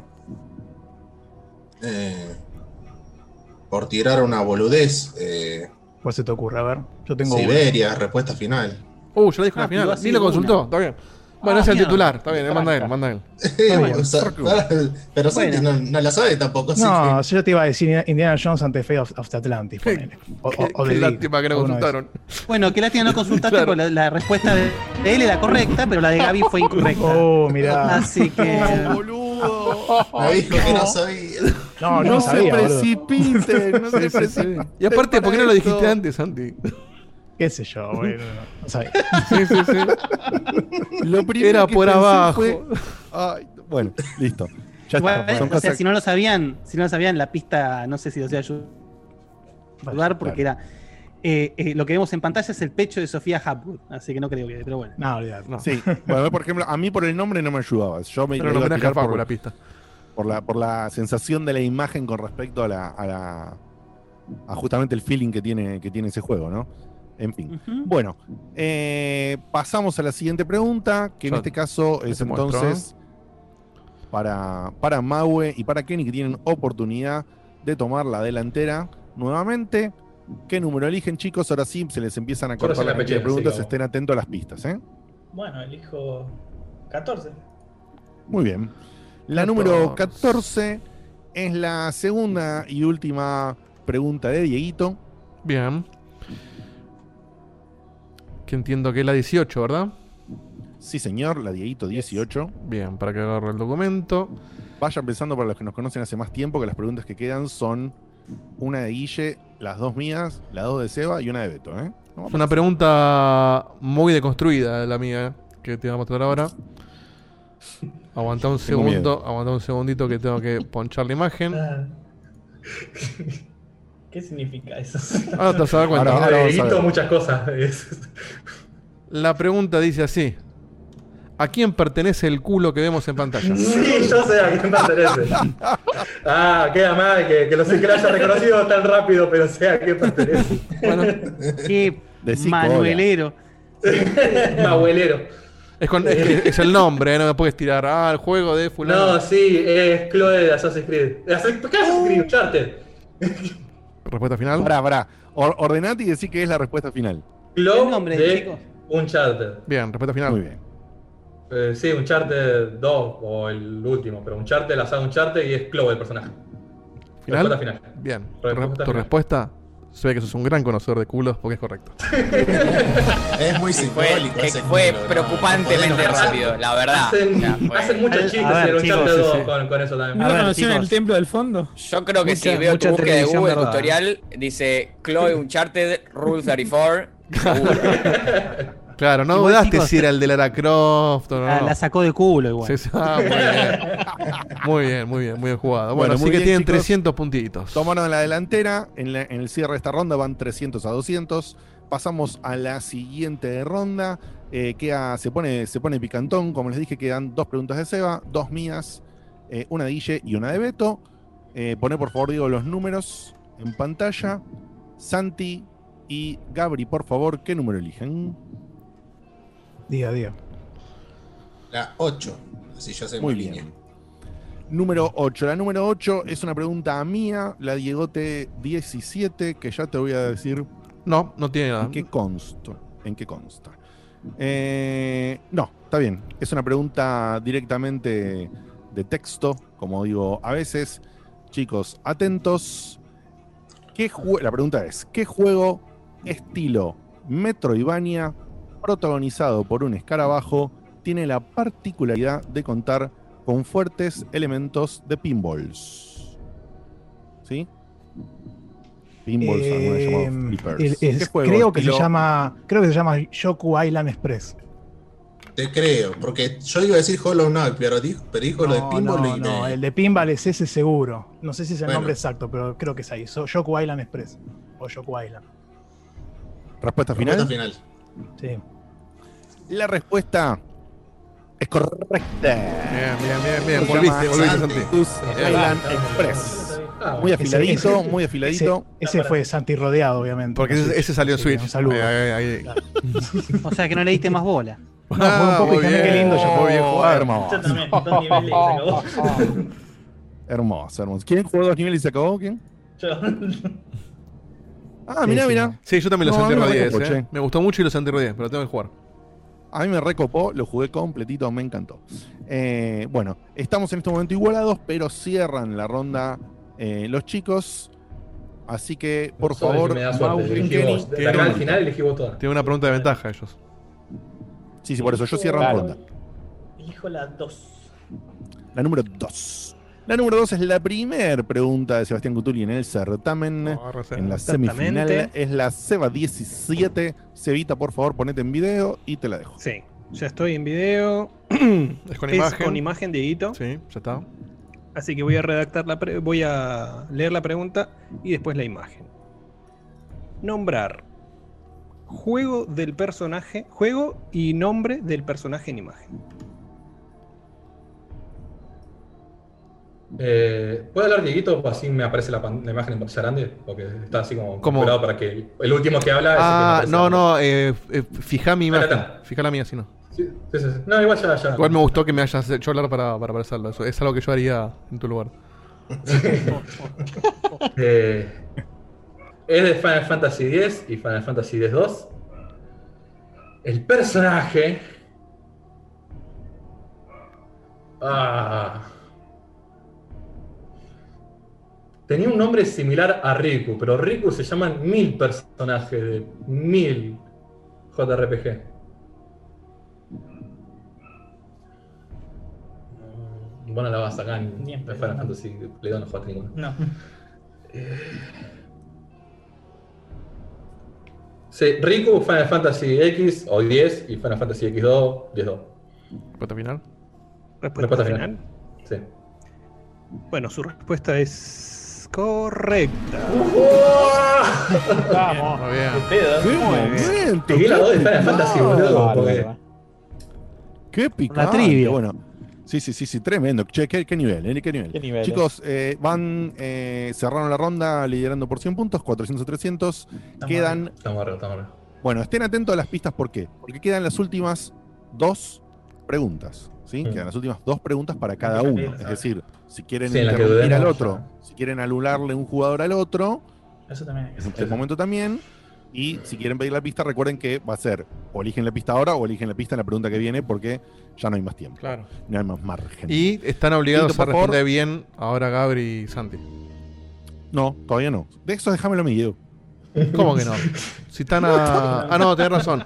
No, pensé que iban por 200 Eso. de ventaja. No, no por No, 100. no, no, no. Perdón, perdón. Es una cosa de No, igual ya, ya está, ya es cábala. Sí, lo va a sí, hacer sí, Ya igual. está. Todavía cual. Pero por la duda No respondan puede bien. Les conviene. Les conviene responder bien. Está bueno responder bien. Claro, no, no, no se perjudiquen. No se perjudiquen. Usen los comodines. Ahí es maravilloso esto. Eh, Pensé que iban con Bueno. 200 y ahí pifié yo. sí. Gabri, Santi, por favor, ¿qué número eligen de los cuatro números restantes? Diga, diga, diga. 11. Oh. Número 11 es mi última pregunta. Es la Diegote 16.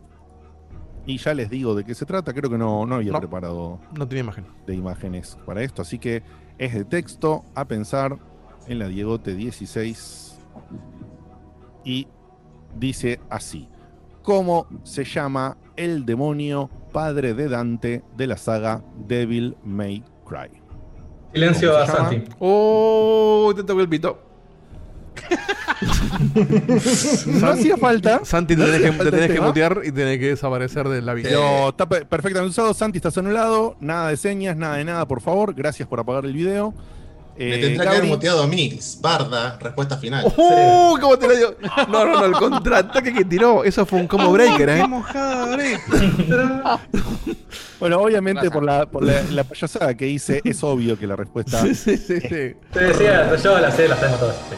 Muy bien. Muy bien, muy no, bien. qué momento Bueno, hermoso. muy, muy bien jugada, muy bien jugada. Se ha producido lo que queríamos. Somos, en realidad somos un toque maquiavélicos, porque queremos que pase otra cosa. Que eso significa que ustedes están sufriendo, ¿no? Pero bueno, Tremendo. es parte, es parte de todo el juego, Qué chicos. combo breaker tiró. Eh, bueno, combo breaker, excelente. Respuesta, como dijimos, correcta. Entonces se igualan en puntos, pero como siempre estoy diciendo, la ronda la cierra ahora, eh, como es Maue y Kenny. Así que chicos, Maue y Kenny quedan tres numeritos nomás. ¿Qué número eligen? Te dijo. Eh, cinco. Muy bien. Número 5 es la última pregunta del señor Hugo Granchetti. Así de es. Betute. El Así Beto es. 36, Beto, te dejo ahí. ¿Cómo no?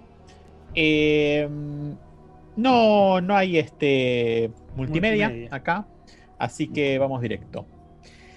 Si mencionamos personajes como Watt, Sushi y Lucky Lester, ¿de qué saga de juegos estamos hablando?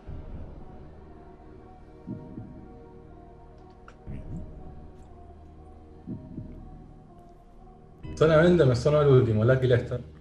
Lucky Lester. Ah. ¿Garpa usa la pistola? ¿Cuántas pistas son? ¿Dos? No, una. Te queda una. La otra era de silenciar a Santi. La otra era cortar el chabón que lo hice Ah. claramente mal. O sea, ¿es en esta o en la Eh, próxima? No te quedan más preguntas. Eh, ¿Quién queda. ¿Quién queda con preguntas para hacer? No, estamos Eh, quedan- No, no, no, pero quedan- queda Guille y. Sí, queda y Guille Seba, ¿no? y Seba, pero son en random, ¿no? Por supuesto. Sí, sí, sí. sí. Eh, No, yo iría de pie la pista acá. Sí, pido la pista. líder, dale. No. Pido la pista ahora. Betute. ¿Piden pista? Sí, pido pista, pido pista. Muy bien, va la pista. Son compañeros de aventura del bigotudo protagonista. Recuerden que me tienen que decir la saga de juegos. Videla ¿Que Tales. haya un Lucky Lester en algún malo RPG? Vigo tuvo protagonista. ¿Qué otro bigotudo hay? que- No, no, no, no. no. Eh, Bigotudo medianamente icónico. El- obviamente, el más icónico de todo es Mario. No, sí, no hay otro. no, no, no, nada que ver. Mussolini's Island, perdón. Acá David dice un comodín Sí, debería Big, ser. Big Franchella Adventure también está, pero Big no creo que Muy bien, muy bien jugado. Acá dice un comodín debería ser que Facu le dé la pista al otro equipo. Para el año que viene podemos implementarlo, ¿eh? Aníbal Fernández Fantasy. No sé, yo. Aventuras en el baúl. Haremos. Lexter. Era Sushi y qué más los otros personajes. Sushi. What, Lucky Sushi y What? Lester. Tiene que ser la saga. Sí, la saga, con la saga es suficiente. ¿Solo que Paper Mario? No. Un juego con un personaje con bigote o sea, Mario. Tirale si querés. Vamos cerrando. Oh, se Tiempo, en el aire. Ahí va el cargador. Sí. Eh, respuesta final, Paper Mario. Va mi compañero a buscar el cargador para la notebook y. Dale. Respuesta final entonces, Paper Paper Mario. La respuesta, Paper Mario, es correcta. ¡Vamos! Paper Mario era, boludo. Increíble, Ah, muy bien, increíble. chicos. Que nunca era el único que no jugué. Tremendo, tremendo. Bueno, de esta manera al acertar esta pregunta, utilizando la pista de manera pista, magistral y jugándosela, han acertado, quedaron en 500 puntos. En este Así momento, ahora sí, lo que anunciaba Dieguito, lamentablemente, lamentablemente Gabri y Ahora o nunca. eh, Santi tienen que acertar sí o sí esta pregunta para, eh, para poder, eh, como es, quedar en empate y rompernos un poco las pelotas. Pero, pero bueno, eh, y recuerden que si la aciertan y van a la siguiente ronda, pueden todavía usar la pista para interrumpir a uno de ellos dos para la respuesta final, ¿no? Bueno, eh, de los números que quedan, que son el 3 y el número 13, Pará, ¿cuáles ¿puedo hacer una eligen? pregunta? Sí, claro. Sí, sí, sí. La pregunta anterior, ¿de qué juego de Paper Mario era? ¿64? Sí, del primero. Ah, mirá. Ay, le responde Santi. Así es. Mario menos ese. Así es. Muy bien, muy bien. Bueno, Bueno, vamos que la 13, caballeros. 13, dos dígitos. Los dígitos muy 13, bien. La 13 aclarado. es la, la, la pregunta número 3, la pregunta de Guille, la Guille 25, Guille, te la dejo ahí. Es con favor. video esta. Muy bien. Con video, exactamente. Y tienen la pista, que obviamente les conviene usarla si no la saben sí o sí, ¿no? La, la ¿El video con so va- o sin so, Guille? Eh, sí, ponla con sonido para hacer un poquito más de... Bueno. Fue un poquito más. La pregunta es la siguiente. En pantalla vamos a ver lo que es la primera aparición de Akuma en, en los videojuegos. ¿En qué iteración y edición era esto posible?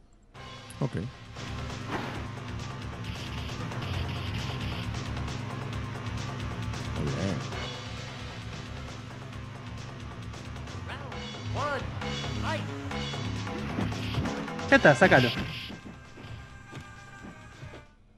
Bien, bien.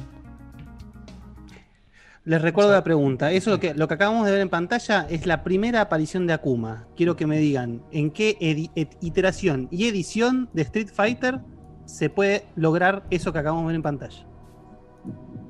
¿Tenés idea vos? En la pista. Sé que fue en Street Fighter 2, en una de esas ediciones super ultra turbo que tienen.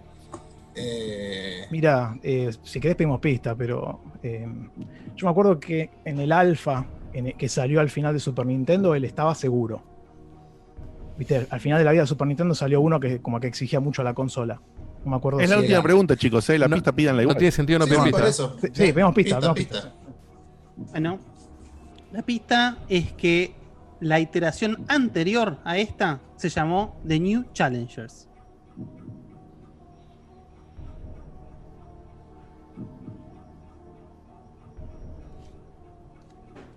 Eh, no sé.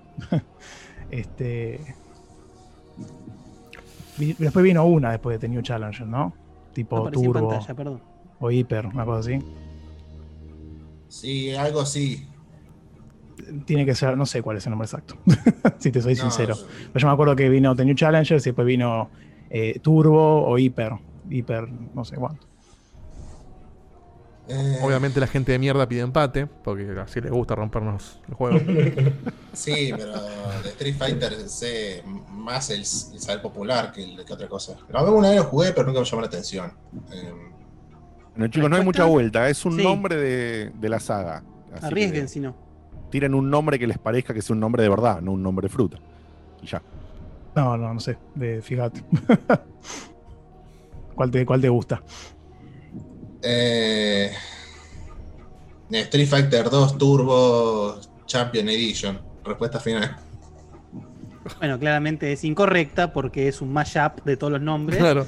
Pero. ¿Imaginás que la pegaba? eh, es que, es que que en algún justamente, punto Street Fighter 2 tenía nombres de 8 palabras mínimo. Sí, es que Sí, sí. justamente era bastante pegable porque es Super Street Fighter 2 Turbo.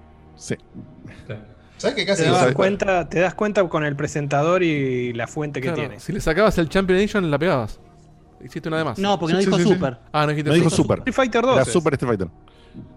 Yo con la, con la, con la ayuda del New Challenger quizás me- le, le hubiese pegado. Bueno, lamentablemente ya está, por un está. lado hay una carita triste para, para Santi y para Gabri. Le damos una gran felicitación porque han participado de manera espectacular, han metido puntaje a lo loco. Muy Y peleado. hay la otra cara, la otra cara de la moneda. Eh, un abrazo, un abrazo especial ahí para, para Maue, para Kenny. Kenny, viniste a tirar asistencias de momentos clave. Ahí convenciendo a tu compañero, eh, tío, es Super Mario. eh, al revés, no me acuerdo quién No, no fue. solamente eso, sino con pegarle justo a la, a la pregunta que yo sabía, como la de Final Fantasy. que- Claro. Yo no Y- te quiero, no te exactamente- quiero, perdón, no te quiero hacer sentir mal, Santi. Perdón, no Santi, sino Gabri. Pero si le Sí, hacías- sí, no me apuraba, empataba. si, Sí, sí, sí, si sí, no sí, apurabas, eh, sí, los obligabas a responder bien al otro. Pero no es momento, ese momento para que ellos lloren en la casa después, Diego. No, no, no, bueno, nosotros le estoy dando material de llanto. En vivo, en vivo, para que sufran. Son cosas, son cosas del juego, son cosas del juego. Como bien dijo. A veces se pierde. Como bien dijo Maue, que por supuesto, felicitaciones a ambos. eh, también hay un factor importantísimo en estas 14 preguntas que es el azar. Esa pregunta de Final Fantasy, que para Claro. Maue, ponele, estaba bastante clara. Si tocaba al revés, por ahí a los chicos los desorientaba y viceversa, ¿no? No, es justamente el componente que dejamos. También, Como la de que Paper dejamos Mario, que aleatorio. medio que me, me obligó a usar el comodín. eh, Santi la sabía de una, al toque, dijo, no, así de. Sí. Sí. Claro, por eso, ¿ves? Exactamente. Es bueno, el azar. Ahí tenés. Ahí tenés. Es el azar. El azar es parte de lo que pusimos Sí. en esta, en esta etapa y ha funcionado Sí, de esta ya manera. Eh, de. Maue, bueno, primero Santi, Santi Gabri, excelente participación, chicos, los queremos un montón. Muy nos parejo, conocemos ¿eh? mucho. Eh, los, los saludamos y nos quedamos un segundito más con, con Mau y con Kenny. ¿Ok? Bye Muchas gracias, Dale. chicos. Hasta luego. Excelente, chicos. muchachos. bye, bye luego. bye.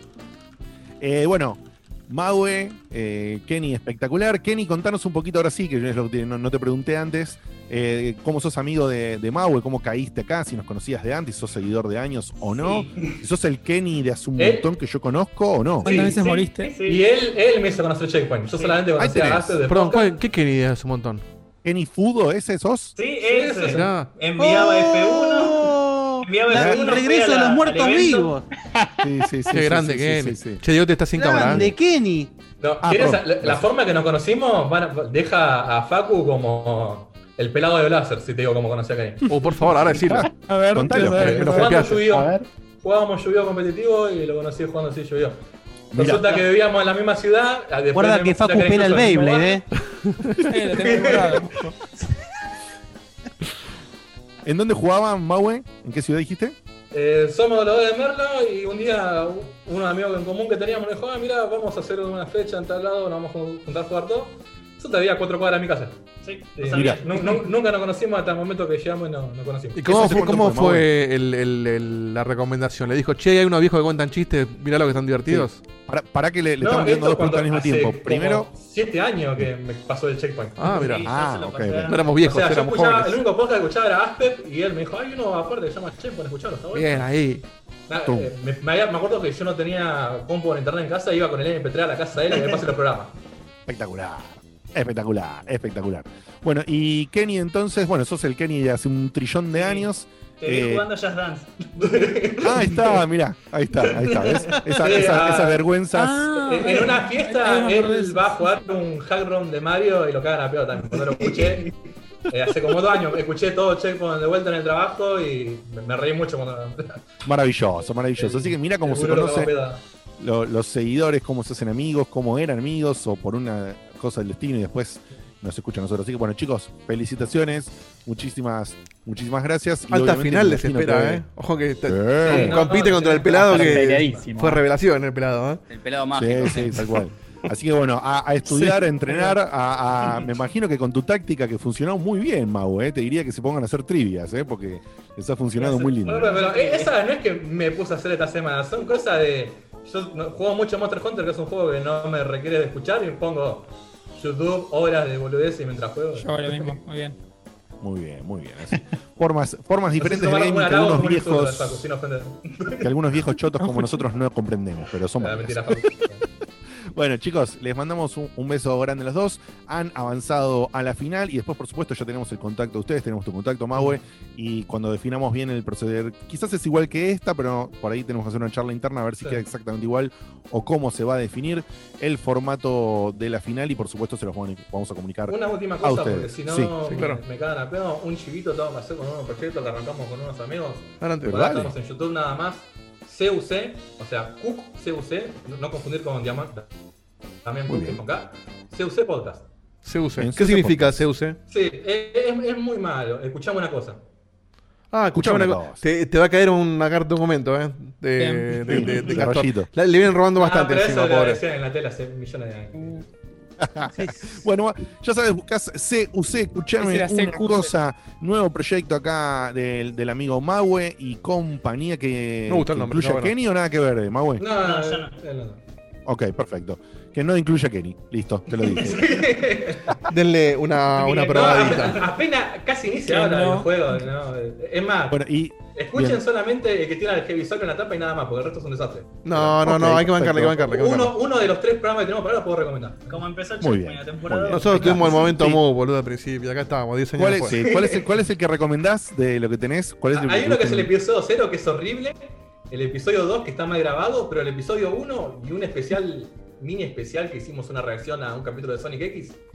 Muy bien. que recomiendo. la pelota, Listo. una reacción a un capítulo de Sonic Capítulo de X. Sonic No, pero X. es muy bueno, es, es, es, tan- es Claro. tan malo que es bueno ese capítulo, así que... Claro, bueno, Muy pero bien, y se muy te bien. empapela la Es casa interesante, de es interesante. Sí, Ay, sí, no, ya tenés. no. Préstenle una, CUC, chequeate, chequeate el CUC en YouTube, como dicen algunos. Eh, CUC capítulo 1, que es el que está mejor de los primeros programas que han hecho, o este loco eh, tema con el Sonic X. Les mandamos un beso, chicos. Les pedimos ahora sí ya la, la desconexión y los felicitamos. Ah, Bye. Muy bien. Vuelve Ernesto. No, no. Ahí tenemos uno que está cancelado, ¿eh? Ese sí está cancelado. Bueno. Bueno, ha sido, ha sido la semi. Estuvo peleado, la estuvo segunda peleado. semifinal del camino muy Qué peleado. peludo, ¿eh? Qué peludo. Qué peludo, con momentos de super tensión, aplicación de pistas, un quilombazo de aquellos. Y ha llegado entonces acá Maue y, y Coso y Kenny a la otra, ya con, con el otro team que está, el otro team afilado. Va a ser una final. Va a ser muy- va a ser muy lindo la final, ¿eh? Sí. Va a ser una final complicada, súper picantete. Eh, eh, vamos a una tandita entonces, Diego. Y vamos. antes de la. Tiene unos audios de en la sí, tanda, dale. Vamos a una tandita de unos minutitos con unos audios de WhatsApp. Pará, acaba de entrar un café, un volvemos- café larguísimo, eh. Pará, pará. Sí, Uh, veo, veo. Sí, sí. Opa. Espera que tengo que leerlo de la web, porque no llego a leerlo La así de largo. Eh, es 10 cafecitos, muy bien. Eche- Echería 1, que ya nos dio antes, me parece, me suena ese, Sí, ese ahí dijo. Que dice, querido Checkpoint, ya veo que aprendí mucho de ustedes, dos puntos. En concreto, dos puntos de vuelta. A finiciar, gracias de Carlos, no sé por qué, pero comentámelo después. Recientemente estuve cobrando unos mangos, ahí la dice, cobrando unos mangos por hacer unas tareas para unos compañeros vagos. Una parte de ese monto se fue hoy en las sales de otoño, en clásicos como Loom, The Dig, Psychonauts y Braid. Excelente eh, Eh, inversión. es que justo. Pero Estamos lo que... muy Lucas Arteros hoy, ¿eh? Y escuchá, pero lo que queda se los dejo a ustedes para lentamente ir pagando mi deuda. Eh, no, es- Oh. no, no hay deuda, No hay amigo. deuda, Esto no hay no, nos debes No nada, pero te no agradecemos pero- La deuda se paga el FMI nada más. Sí, y- o no. Y, O no. y- y- Depende, depende de Nico del Caño, no Nico del Caño, eso se varía. banco mucho que hayas hecho eso. No es exactamente, no es exactamente feniciar. Feniciar es vender todo lo que tenés para comprarte la cosa. Lo que hiciste fue laburar por tu, por, por- por tu dinero y está muy bien y es muy honesto. Así que Ah, te, bueno. Te, te Tremendo, felicitamos. dice- lo dice el padre ¿Qué? de un O sea, movimiento fenicero. sí, no, no, sí, eso, de Feniciar es otra cosa. Feniciar es, che, me sobra, no sé, esta billetera de, de cuero. ¿Te la Pero querés? ¿por Dale. qué, ¿por qué la reflexión de Mario Mactas de repente? Así. Para que- Como la cientología, pero me siento, me siento, me siento en la obligación de transferirlo porque me está, me están tirando un crédito, entonces yo quiero, no te cobro nada. Bueno, entonces nos dejó quién era el nombre, Diego, de este Echería muchacho? 1 es su, su nick, Ok. su nombre no lo sé. Pero bueno, 10 Muchísimas gracias, cafecitos, nos muy bien, nombre y lo dejamos como Eche. Muchísimas gracias por tremenda cantidad de cafecitos que si quieres hacerlo, no hace falta que nos des 10, que es un montón. Pero si quieres tirarnos un, un cafecín, en cafecito.app barra Sí, checkpoint BG, a puedes hacerlo. a esta hora ya. Se ve en pantalla y demasiado tal cual. Yo me voy a hacer una hora en la tandita, exactamente. Yo te daré audio segundo, después voy a ¿eh? hacer un pichín. El segundo, ¿eh? Bien, bien, bien. Bueno, Dieguito, tiranos ahí unos minutillos, por favor, Dale. eh, con los audios eh, de WhatsApp y ya volvemos con un tema del grupo de las aventuras gráficas. Nos vemos en un minuto, adiós.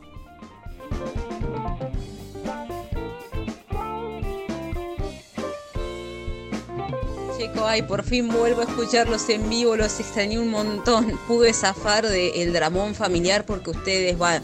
este, a mí no me gusta el fútbol, no soy maradoniana ni nada, pero mi familia sí vive el fútbol y las magias de Maradona, con decir que mi hermano se llama Diego por Diego Maradona, así que están todos de luto, pero bueno, me escapé de esa tristeza, ¿vieron?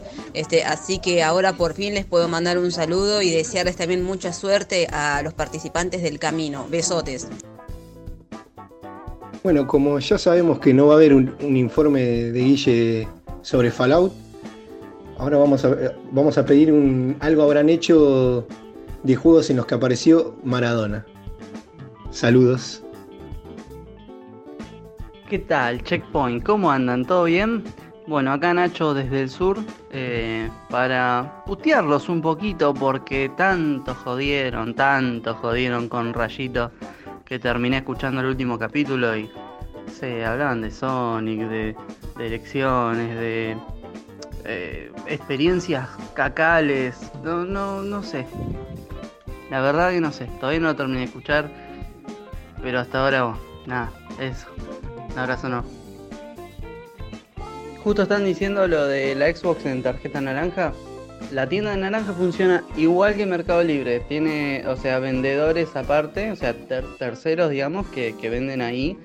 Y tienen ese precio igual porque la tienen como en 10 cuotas. Entonces, claro, tiene recargo por las cuotas y todo ese tema. Así que nada, eso. Buenas noches, checkpointers. Acá estamos con mi novia, esperando ya para el vivo. Así que le mandamos un saludo grande a toda la mesa y a todos los que están viendo.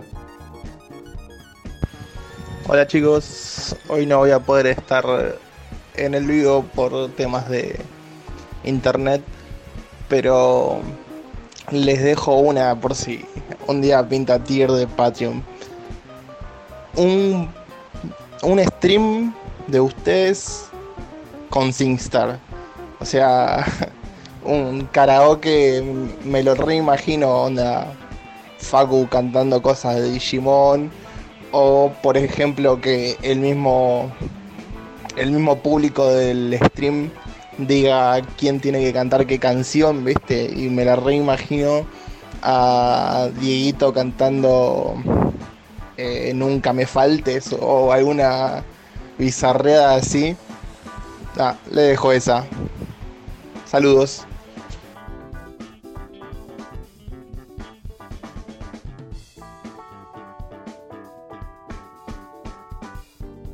Buenas, eh, soy Gabriel Escocosa y quería aprovechar para saludar a todos los que, como yo, no importa nada Maradroga. Así que nada, feliz día para todos.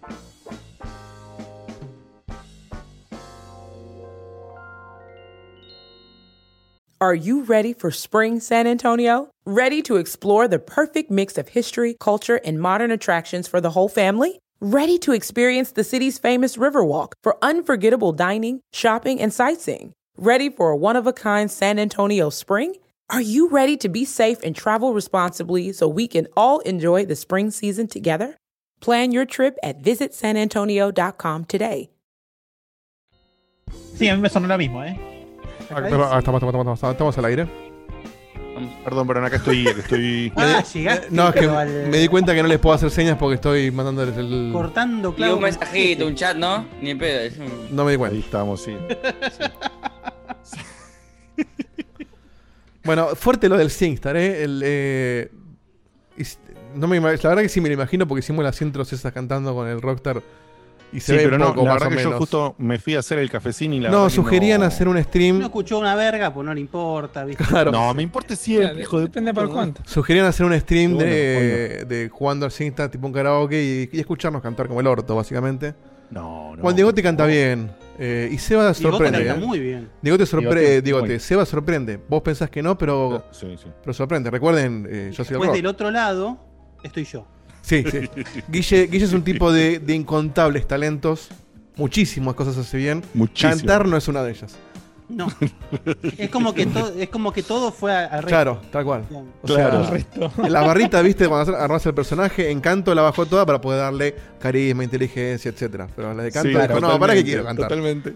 Pero no alcanzan los puntos para todos. Claro, entonces- es- Claro. Él no quiso ¿No? ser un personaje balanceado. Aquí hizo, apuntó a lo que quería y lo hace muy bien, está bien.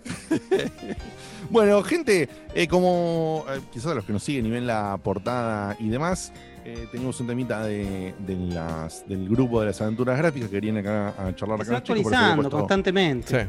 Exactamente, por eso puse. Y te preguntas, ¿por qué puse una portada de Maniac Mansion en particular de tantos juegos? Así que, Guille, contale a la gente por qué, por qué pusimos la portada de Maniac Mansion. Y bueno, o sea, no se puede hablar de aventuras gráficas.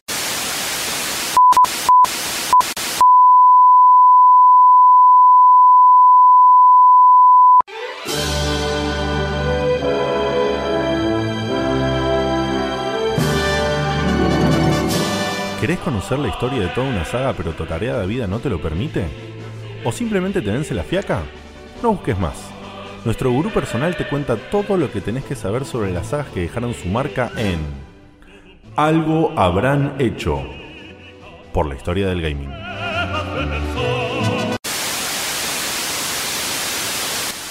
Vamos.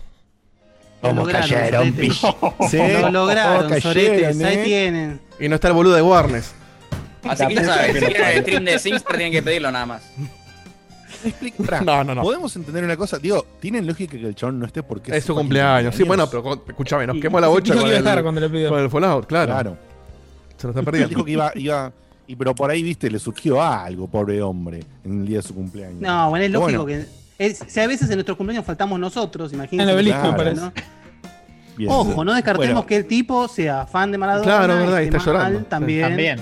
Eso puede pasar, pero Sí, bueno, también, obviamente también. lo va a escuchar grabado. es Sí, un- lo único que me da pena es que. Que se perdió la portada- Y sí, ya, no, ya no va a tener sorpresa con respecto a esto. Pero bueno.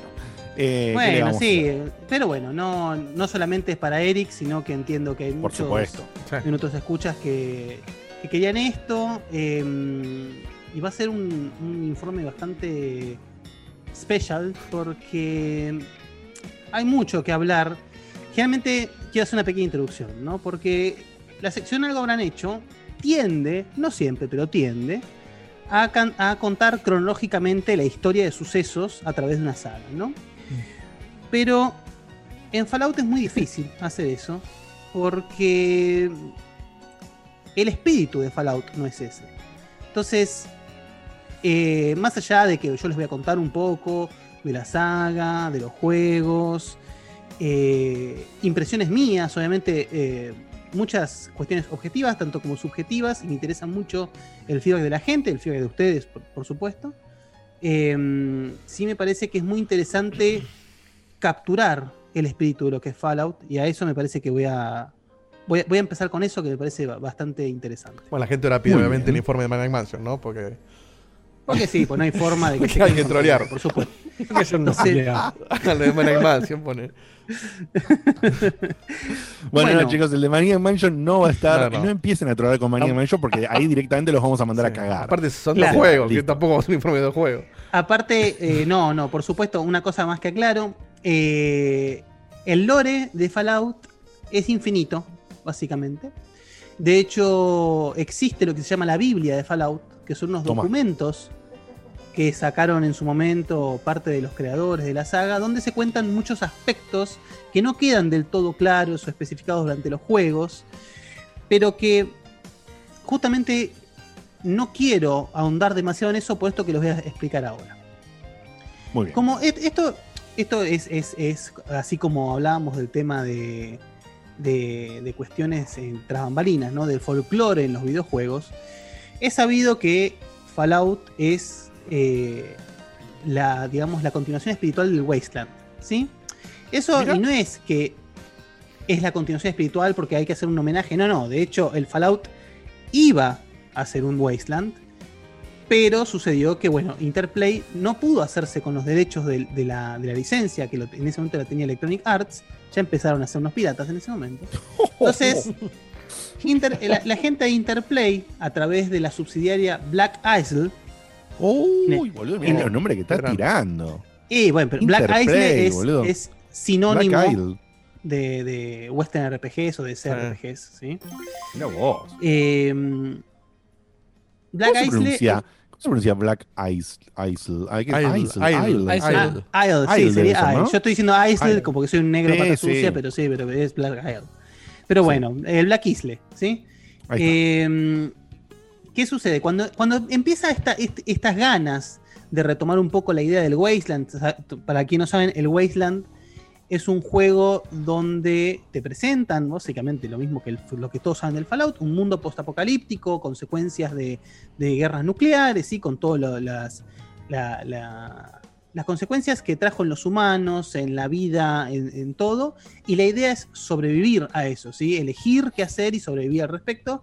Pero bueno, la gente de Interplay quería llevarlo un poco más allá, porque si recuerdan, la interfaz del Wasteland original es casi una aventura de texto, es decir, hay imágenes, todo descriptivas, pero todo se maneja a través de texto, ¿sí? Bien. Entonces era, era una experiencia muy inmersiva. Ahora, hoy en día, Wasteland ya resurgió y son eh, aventuras eh, de RPG, digamos, ya obviamente con, con personaje, con todo, pero bueno, eh, lo que quiso hacer Interplay con Fallout es capturar esa, esa magia que tenía el Wasteland porque no había juegos del estilo y llevarlo un poco más allá. Entonces, cuando empieza el proceso creativo de Fallout, y a esto iba con el tema del espíritu, porque me parece que esto es, es hasta lo más importante del informe para que entendamos qué pasó con la saga a través del tiempo. Cuando empiezan a, idear el, juego este, que en realidad ni siquiera es un proyecto de Interplay, es decir, empiezan a trabajarlo gente de adentro y el proyecto se va, creciendo orgánicamente, de manera tal que se va sumando gente que se va interesando en el proyecto, algunos QA se quedan hasta más tarde para poder probar el juego, empieza a armarse toda una, una mini comunidad dentro de Black, de Black Isle, porque el juego tenía una promesa única. Estamos, recuerden que el Fallout 1 sale en el año. Si querés, eh, Dieguito ya anda poniendo Ponga el imagen el, video de, de- de Fallout 1. Recuerden que el Fallout 1 sale en el año 97. ¿sí? Estamos hablando previo a Baldur's Gate, aún. Sí, vamos, viejísimo. Claro. Entonces, la, si, si bien ya había la, la- idea esta de trasladar a los videojuegos eh, juegos de rol de papel y lápiz, est- esta gente quiso hacerlo, digamos, eh, casi 100%. Es decir, de hecho, Fallout cuando nace, quisieron usar las, las reglas de lo que se llamaba el GURPS, G-U-R-P-S, que son las siglas de Generic Universal Role Playing System, un sistema de juego genérico de RPG creado por Steve Jackson en 1986. ¿sí?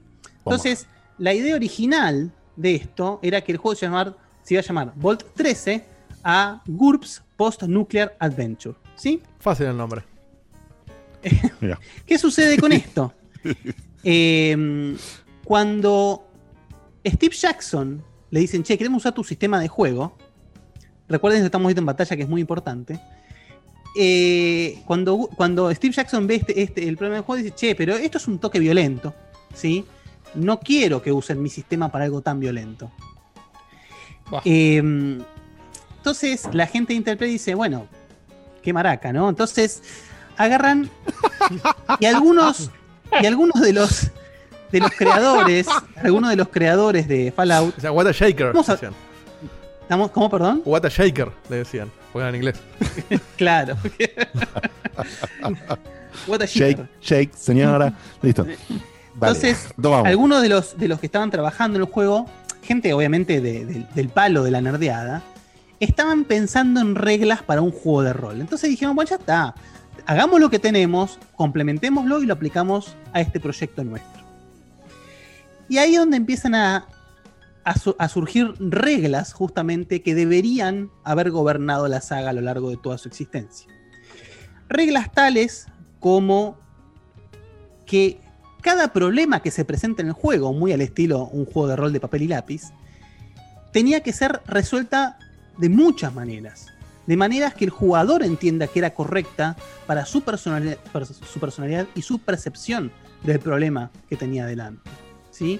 Cada, cada habilidad que tenía el jugador tenía que ser útil. De alguna manera u otra tenía que ser útil. No es que vos podés aprender a cortar jamón crudo y después te encontrás que en, ja- que en Fallout no hay jamón crudo. ¿Entendés? Bien. Entonces, Buena habilidad. Después- Me encantó la referencia, ¿eh? Después también estaba el tema de que cada decisión, por más chica que sea, tenía que reflejar consecuencias. Chicas, grandes, permanentes. eh, pero había, tenía que ver, el jugador tenía que ver esas consecuencias. Y después, el hecho, esto ya es un poco más profundo, el Fallout, es uno de los, de de la- de los iconos de la saga, es la existencia de diferentes facciones. Entonces, las facciones tenían que presentar un, un- un porqué de su existencia, un problema, y luego el jugador debía resolver ese problema de la manera que sea, satisfactoria, no satisfactoria, como el ojete, lo que sea, pero el jugador tenía que apuntar a resolver ese problema. Entonces, de acá es donde nace justamente Fallout. ¿Y, por qué? Porque Fallout, eh, la historia del Fallout 1, eh, es que vos sos el, llamado Vault Dweller, o sea, el mero- merodeador del refugio, que sale de la Vault 13. Eh, Recuerden que en el universo de Fallout, eh, así muy sucintamente, hubo una sucesión de, de ataques nucleares que dejaron devastado al mundo como lo conocemos. Antes de ese ataque, esos ataques nucleares, ya la gente venía sabiendo que esto iba a suceder, entonces empezaron a vender la idea de los refugios subterráneos, las. Claro. ¿sí? ¿Qué sucede? Hay infinicientas Vaults y la- Infinicientas me encantó, ¿eh? los Claro. Illuminati, que siempre están por arriba de todo, Obvio. decidieron que de forma azarosa, algunas de esas Vaults iban a hacer experimentos sociales. Toma. Nadie, eh, los, obviamente los, los habitantes de esa Vault no lo sabían. Pensaban que eran unos refugiados más. Claro, entonces los, la- los refugios están comandados por lo que se llama un overseer, un o- omnipotente, un una máquina o un ser omnipotente que, vi- que vigilaba la el comportamiento, tomaba notas, hacía reportes, todo. O sea, era básicamente el gran hermano del refugio, ¿sí? Bien. que es el rol que después tomamos nosotros en el Fallout Shelter, ¿sí? Pero eso vamos un poquito más adelante. Ok. Eh, entonces, el Fallout 1, para volver un poquito, trata de que uno de los habitantes del Vol 13 se, es el encargado de salir a la superficie porque la Vol 13 está teniendo un pequeño problema, que es el hecho de que se está quedando sin el filtro de agua. Sin el filtro de agua, el agua no se puede tomar, sin agua los seres humanos no pueden vivir. Entonces él sale a la superficie para encontrar otras comunidades para ver si lo pueden ayudar con este problema. Ahora bien, acá empezamos con una de las cosas más icónicas del, del Fallout 1, que es el hecho de que las, las quests principales del Fallout 1 tienen tiempo. Es decir, vos, por ejemplo, tenés 100 días para resolver el tema del filtro. Si vos no resolvés el tema del filtro en 100 días, tu comunidad muere y es game over. ¿Sí? ¿Toma? Entonces, acá es donde entra el- lo más importante del Fallout 1, al menos, que es el hecho de que no- no- lo importante en, en el resto del juego no es si, si, si jugás bien a las peleas o, o, o explorarás por demás o cosas por el estilo, sino que vos definas como vos realmente querés a tu personaje. Si bien el juego te ofrece tres templates, ¿sí? Uno que está eh, dedicado al combate, otro dedicado al stealth y otro dedicado a la, diplomacia. Siempre lo- la experiencia Fallout es crear a tu personaje que sea hábil en las cosas que vos querés que sea hábil. Porque el Fallout se puede resolver en su totalidad sin pegar un tiro o sin pegar un, un puñetazo. Wow. A ver, no es posible un, un, un run del juego completamente pacifista porque vos tomás decisiones que hacen que la gente muera. Claro. Pero sí podés vos ser un antiviolencia, digamos, ¿no? Entonces, todo se Perdón, puede ¿y cómo resolver. resuelves un conflicto que te atacan? es que en realidad justamente vos lo que tenés que hacer es evitar ese ataque. Si vos llegás al conflicto armado y vos no, no sos hábil con las armas o lo que sea, cagaste. ¿Entendés? O sea, estamos hablando de que justamente vos tenés que prestarle el 90% de la atención que vas a prestar durante el juego es a la creación de tu personaje y después actuar en base a lo que vos creaste. Si vos no sos fiel a lo que vos creaste, el juego te va, te va a comer vivo. Claro, ahí está. Entonces estamos, estamos hablando de un juego de real de supervivencia. O sea, vos tenés que supervivir en un ambiente súper hostil. Súper hostil. Es, es hostil en todo sentido. Entonces, si vos decís, bueno, ok, yo quiero estar preparado para un ataque armado. Entonces, bueno, lo haces el personaje preparado para el ataque armado. Ahora, yo estoy seguro de que puedo ser lo suficientemente vivo para evitar cualquier tipo de conflicto armado. Y lo vas a poder hacer. De hecho, sin hacer ningún tipo de spoiler, podés, si sos lo suficientemente hábil, podés lograr que el jefe final se pegue un tiro. Wow. a ese nivel. Es decir, lo podés convencer de lo que está haciendo está mal, entonces se va a pegar un tiro. Y no tenés que, no tenés que, Combatir y no con tenés que justamente nada, combatir con él. O podés crear un sabotaje del lugar donde está el jefe final y que muera con el sabotaje. Entonces, es, es un juego que, si bien tiene una premisa con la que empieza, que es el hecho, hay que buscar el filtro de agua para que no se muera tu comunidad, y que después, en la mitad del juego, este, este, este, este objetivo cambia, ¿sí? El juego es lo que quiere el jugador. Por eso es difícil que yo te cuente una sucesión de hechos de pe a pa del Fallout 1. La sucesión de hechos la pones vos. Si vos, por Claro. ejemplo, tenés la decisión de que quiero explorar todo el, el- el- el terreno que se puede explorar, poder se puede, sí, pero va a ser muy difícil porque tenés el tiempo en contra. Y de hecho, esto le voy a contar como una peculiaridad que me parece que es brillante. Por ejemplo, eh, existe la posibilidad de que estés merodeando el mundo y te das cuenta de que se están acabando los días. Y tu comunidad todavía no tiene el filtro y se va a estar muriendo. Ahora en tus, en tus exploraciones, en tus caminatas, encontrás a un mercader de agua y le decís, mirá, por favor, para allá está la Vol 13, por favor llévale agua para no se mueran. Y le pones la guita.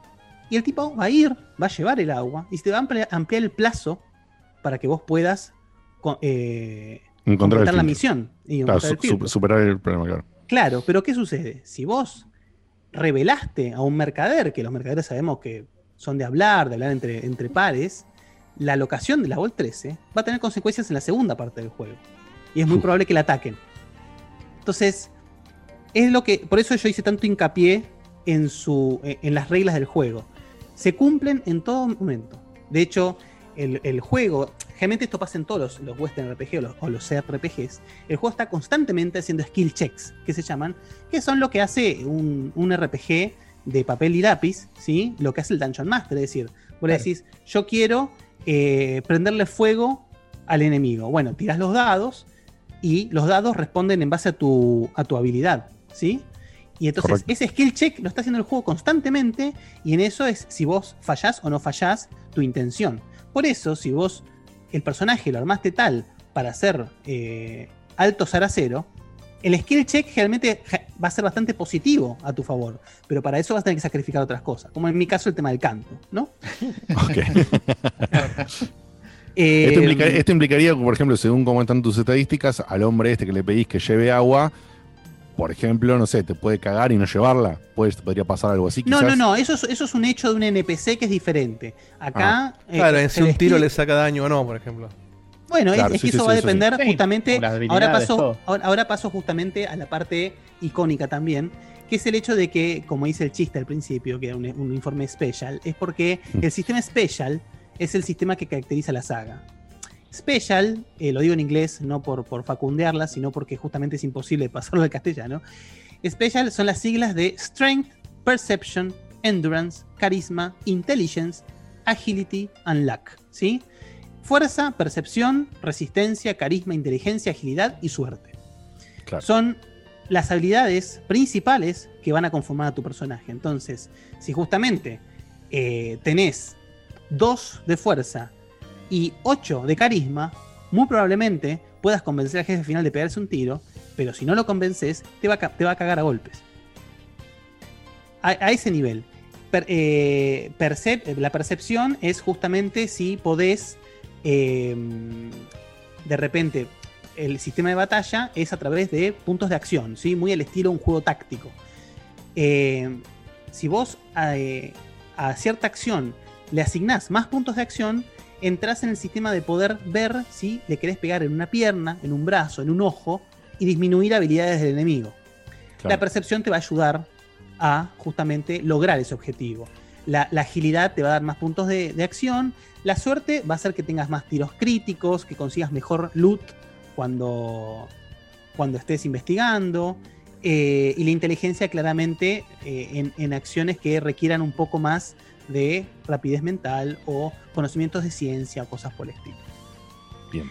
Eh, con esto que le estoy perfilando, se imaginarán que lo que hizo Bethesda después es muy diferente a esto. Pero, Sí, sí, un toque. pero bueno, esto, esto es, digamos, un juego que está pensado para no jugar a la ligera. Es decir, es un juego apasionante en el sentido de que cada, cada vez que vos jugás podés jugar un juego diferente, básicamente. Las locaciones se van a repetir o Obvio. podés, o podés justamente ir y, y merodear por otros lados y encontrar otras locaciones que vos no habías encontrado. Pero ah, si bien hay cosas que se van a repetir, vos podés tomar caminos completamente diferentes. O sea, uno piensa en caminos diferentes cuando juega el Mass Effect. Bueno, el Mass Effect es el Mario 1 al lado de. Es decir, Podés, podés acá- aniquilar pueblos enteros acá. acá puedes aniquilar pueblos enteros, tal cual. De hecho, de hecho, podés usar tu carisma para levantar en armas a un pueblo y vos tomártelas. Entonces, es realmente fascinante, al punto tal de que el juego, de forma muy inteligente, es algo, esto, esto es un arte que entiendo que no se perdió del todo, pero se perdió, que es el hecho de que un tutorial no sea apretá X para hacer tal cosa, si apretás adelante caminás. No, el tutorial es el principio del juego que con hechos te demuestra lo que el juego quiere que vos entiendas que es importante. Por ejemplo, eh, cuando vos eh, salís de la- del refugio y llegás al primer pueblo, que es Shady Sands, eh, te sugieren de forma muy enfática que guardes el arma, porque vos podés guardarla o dejarla en tu mano. Y obviamente los NPCs no van a tomar con mucho agrado que entre un tipo armado al pueblo. Claro. ¿Sí? Eso es muy importante. Entonces, el, el Fallout encima además presenta un sistema de karma, que se llama, que es el hecho de que los pueblos, según lo que hagas, según lo que digas, según cómo lo hagas, los pueblos van a estar más o menos a favor o en contra tuyo. Los pueblos, comunidades, facciones, según como lo llamemos, porque acá también importante en Fallout son las facciones.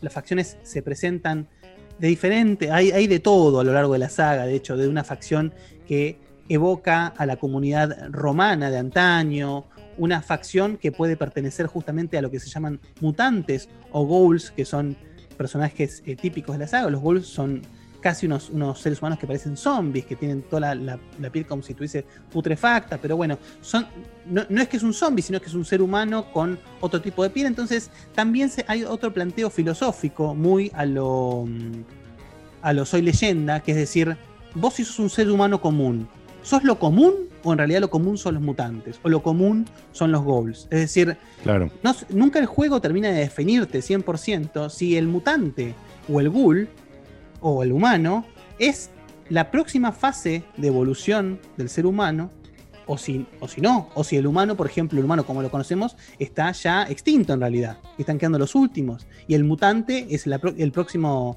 próximo paso evolutivo. Entonces, es, el, tiene planteos de ese nivel que hacen que el Fallout 1 y 2, ahora pasamos un poco al 2, eh, sean brillantes. ¿sí? En cuanto al- a lo que es el, el combate, es, es, un, es una mezcla, parece un, un combate táctico, ¿sí? donde bueno, cada uno elige la acción que va a hacer, todo, pero ya les digo, para serles sincero, el combate es lo menos atractivo del juego. Y creo que justamente eso está hecho a propósito. Es decir, el combate es, es poco atractivo y encima es potencialmente muy difícil. Muy difícil sobrellevarlo. Lento, difícil, complicado. Y creo que el juego quiere que uno evite el combate. Si no te queda otra, bueno, combatirás, pero el juego quiere que lo evites. Eh, a, a fin de cuentas, el, el, el Vault Dweller, ¿sí? Eh, logra salvar la Vault 13, ¿sí? Sin embargo, y esto es muy, también muy crítico de la saga, el Vault Dweller se presenta al, al mundo exterior como un sapo de otro pozo, digamos. un- el tipo vivió toda su vida dentro del refugio y de repente aparece en- la, en la Wasteland, digamos. Y, y al final termina fundando su propio pueblo, su propia comunidad, alejada de todo el resto. Es decir, porque vos podés no simpatizar con ninguna de las comunidades. Porque bueno, Claro. la, verdad, la verdad que están todos del ojete. De alguna manera u otra están todos del ojete. Vos tenés que elegir con cuál menos del ojete te quedás, básicamente. Pero el, el- para lo que es el lore de la saga, y pasamos al 2, el Vault Dweller logra fundar su propia, su propia comunidad llamada Arroyo, ¿sí?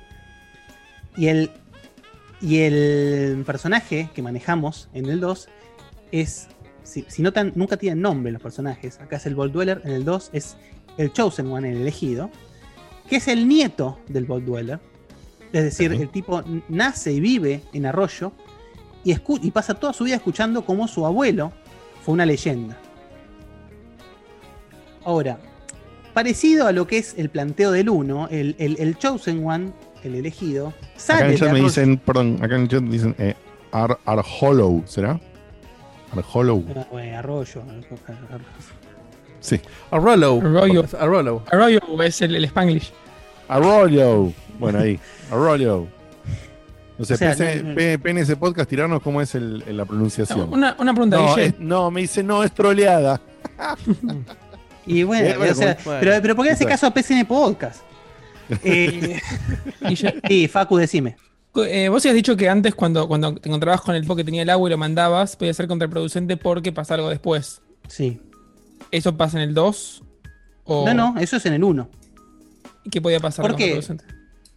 Bueno, vuelvo un poco para atrás, pero eso- igual eso es un caso, es un ejemplo. Vos podés no cruzarte nunca con el mercader ese. Claro, no sé, pero, por ejemplo, para, pero para darles un ejemplo, si en, en la, en la segunda parte del Fallout 1, el gran problema es que hay un, un- una armada de supermutantes que tienen como objetivo básicamente derraparse a todas las comunidades y ser los gobernantes de, de- de- de la tierra conocida, digamos. Claro, Los querían voltear. Muy bien, muy bien, muy bien. Recuerden que, que acá no vamos, acá recuerden que no vamos a hablar de conquistar el mundo y todo eso, porque Fallout sucede siempre dentro del territorio de, lo que fue Estados Unidos, digamos, en diferentes sectores, ¿no? Obviamente, por ejemplo, New Vegas, donde sucede, en Las Vegas. Pero. Eh, entonces, ¿qué pasa? Si vos revelaste la locación de la Vault 13, los, los mutantes saben dónde está la Vault 13 y la van a arruinar, la van a hacer mierda. Entonces vas a tener que ir a defenderla. Es, es- eh, hay- pero justamente esa es una de las tantas consecuencias, No, sí, es una de las tantas posibilidades, digamos, ¿sí? Ujú. Gracias. Por favor. Eh, en Fallout 2, Fallout 1 y 2 son muy, muy parecidos. De hecho, si uno ve en pantalla es difícil distinguirlos porque Sí. usan el mismo engine, las mismas ideas, las mismas reglas, lo mismo todo. Pero el Fallout 2 lo que quiere hacer es más y más grande. Esa es básicamente la premisa del 2. De hecho, el juego básicamente empieza igual. El elegido sale de Arroyo para poder conseguir un, un- un dispositivo, se llama el Garden of Eden Creation Kit, eh, que siempre usan nombres graciosos, ¿no? De Holy Sí, obvio. Eh, que es lo que permite que, que la gente pueda plantar, crear, eh, digamos, plantar y cosechar en tierra, no dentro de las vaults. Entonces Claro. puede empezar a justamente crear de nuevo plantas, frutas, vegetales, ¿sí? algo que nosotros vamos a comprar acá a la esquina, pero para ellos es básicamente eh, algo divino, ¿no?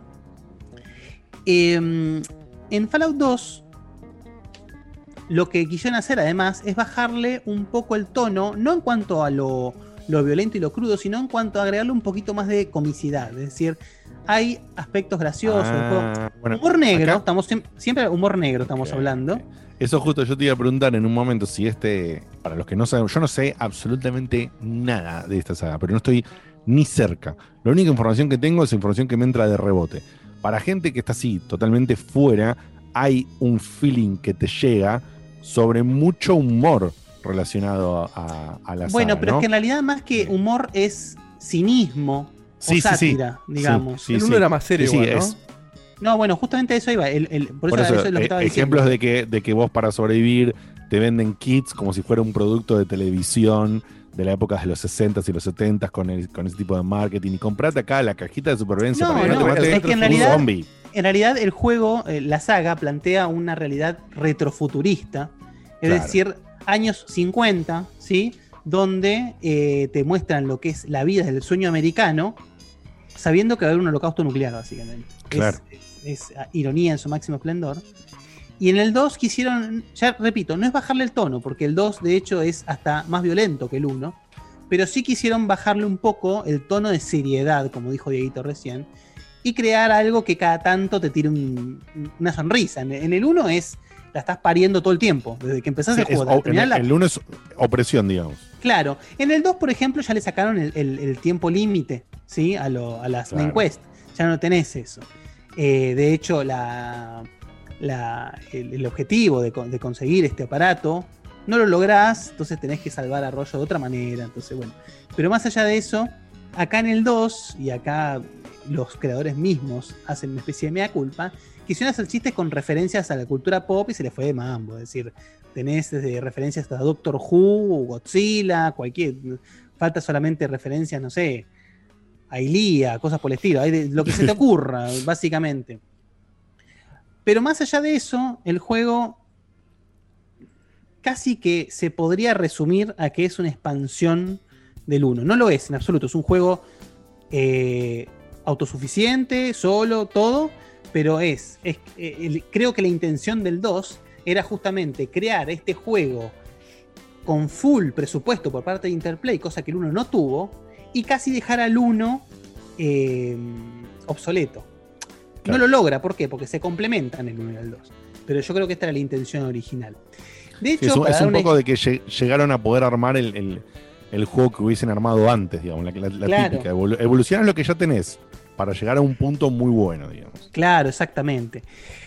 Un ejemplo eh, de la violencia que tenía el juego, bueno, justamente el Fallout 2 hizo ruido al respecto. Eh, de hecho, hubo muchas quejas respecto a los, a, los, a los temas, a los tópicos que trataba, la violencia que mostraba. Entonces, el Fallout 2 también se hizo conocido por tener versiones censuradas. Ah, mira. Una de las censuras más chistosas que hay es el hecho de que vos justamente en algunas situaciones, que, que no vamos a detallar, podés matar niños. ¿sí? Fuerte.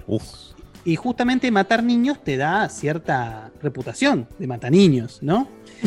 Entonces, sentido, sí. y, y se tiene bastante sentido. Entonces, Lo, lo que, qué, qué- qué- qué- qué idea tuvieron lo- las mentes brillantes que pasaron la censura es desaparecer a los niños. Donde, o sea, no estaban los niños. Como pero no es GTA. Como no, la no. vida. sí. No, no, chicos, chicos. Desaparecen en la vista, pero están ahí. Entonces, si, si vos querés- si vos sin querer pegás un tiro a esa esquina vacía y hay un pibe, la reputación te la ganás igual. Es peor ¿Sí? que antes. Claro. Es peor que antes. Ahora, sin sea, querer, claro. cl- Claro, antes por lo menos era un hijo de puta, ahora decimos sos un boludo, ¿entendés? Es, ter- es terrible. Son los Pero 70. bueno, Pero ¿a quién se le ocurriría ese fix, por Dios? Y bueno, estamos hablando de una época. A ver, perdón. Algo que un- hay un, un chiste, ¿no? Que es el tema de que Fallout es- está lleno de bugs. Qué sé yo, siempre lo estuvo. ¿sí? Fallout 1 y 2 están repletos de bugs. No bugs críticos a la vista, sino bugs justamente de que el juego está procesando tanto todo el tiempo que. Nada, es realmente yo creo que un, un proceso entero de QA en un juego como este es imposible, me parece. Claro. No sé. Ah, Como uno sí. piensa en un proceso de QA en un Skyrim. Es decir, ¿cómo haces Sí, para sí, testear todas las posibilidades que se pueden No, llevar a cabo en un imposible. juego? La, la vas arreglando No, te dan cuenta la gente. Claro, exactamente. Hoy, o sea, hoy en día es como dice Diego, hoy en día te lo cuenta la gente y ya estamos acostumbrados. Ah, gracias a donde podés. tenemos- Claro, y, y aparte eh, ya tenemos un visto bueno que en los juegos. Si fueran, si fueran serios, tendrían que tercerizar de, de tres meses. Vos tercerizás el, el QA de, de un juego y listo. Eso Claro, sí, pero igual, eh, sí, sí, pero Seba, lo que estamos hablando es que es inabarcable. Vos lo tercerizás. es inabarcable, pero que- igual le que vos- lo filtrás tanto. Igual tanto no hablemos al pedo porque yo no sé si tercerizaron el QA del juego, sinceramente. No tengo ni No, idea. no, ya sé, pero Lo yo- yo planteamos como solución al problema actual. Y pero claro. por más que vos tercerices, ¿qué te garantiza que vayan a, a activar cada una de las, de las posibilidades que tiene el juego? Es una locura. No, no, no. No, es que Por es- supuesto que no, pero lo que digo es que, o sea, eh, siempre que vos tercerizás es como que tenés otra mirada del juego, que no está plasmada. No, está- tenés a quien está echarle la culpa, impregnada. nada más. Sí, aparte de eso, pero no está impregnada de, de la gente que estuvo en el proyecto desde el principio. Bueno, sí, puede ser, pero yo, me- a mí, yo soy más del palo y con esto me pongo un poco más del lado de los desarrolladores, que es el hecho de que testear esto, no sé, no, no, no, no lo veo, no lo veo factible al hacerlo al 100%, pero bueno.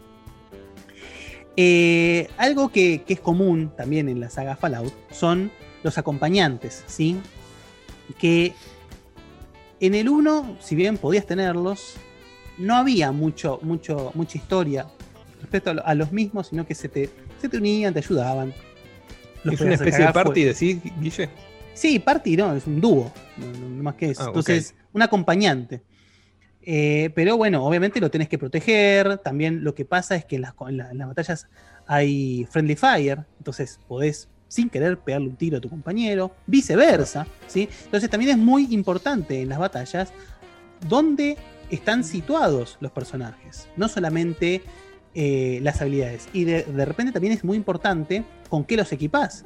Porque si vos equipás a un personaje que no es ducho con las armas de fuego, con una Gatling Gun, por ejemplo, te va a cagar, te va a dejar agujeros por todos lados. Y lo peor es que mueras en medio del combate porque te mató tu compañero. Eh, lo de los NPCs eh, acompañantes es algo que en, en la, en la saga tuvo sus altibajos por todos lados. Eh, y es algo que también eventualmente ha de sacarme el sombrero ante Bethesda. Pero eh, justamente en Fallout 2 eso ya cobra una mayor relevancia. Y es como que sentís que, lo, que, que el, el motivo por el cual los compañeros se te unen tiene más sentido que en el 1. Claro. Ahora, ahora bien, acá vemos que, que en, el, en este, en el 2 ya hay capaz una intención, ¿sí? no, no está tan fuerte en el Fallout 2, pero hay intención a llevar al juego a un aspecto un poco más narrativo. Es decir, el 1, la, la- la narrativa del juego del 1 es básicamente inexistente. La narrativa se da en forma individual en cada uno de los pueblos o comunidades, donde vos tenés un ending por comunidad, digamos. Vos vas, ves el problema, lo resolvés y vemos qué pasa. En el Fallout 2 esto está como un poco más i- interconectado. ¿Por qué? Porque de repente una comunidad, para poder resolver una comunidad, tenés que ir a otra y viceversa, y tenés que hacer backtracking, e ir, volver. Y encima, y bueno, justamente por este factor, una de, de las cosas más divertidas del Fallout 2 es que podés tener un auto, ¿sí? un auto que funciona básicamente en energía nuclear. Entonces, pero, justa- pero el auto este usa energía que vos puedes usar para armas. Entonces vos tenés que ahí balancear qué haces. ¿Qué- qué- ¿a qué le das prioridad? Si tener armas potentes con esa energía o si usar el auto para poder trasladarte más rápido y gastar menos recursos. Es, siempre está ese... ¿Cómo, cómo admiro a la gente que juega estos títulos, boludo?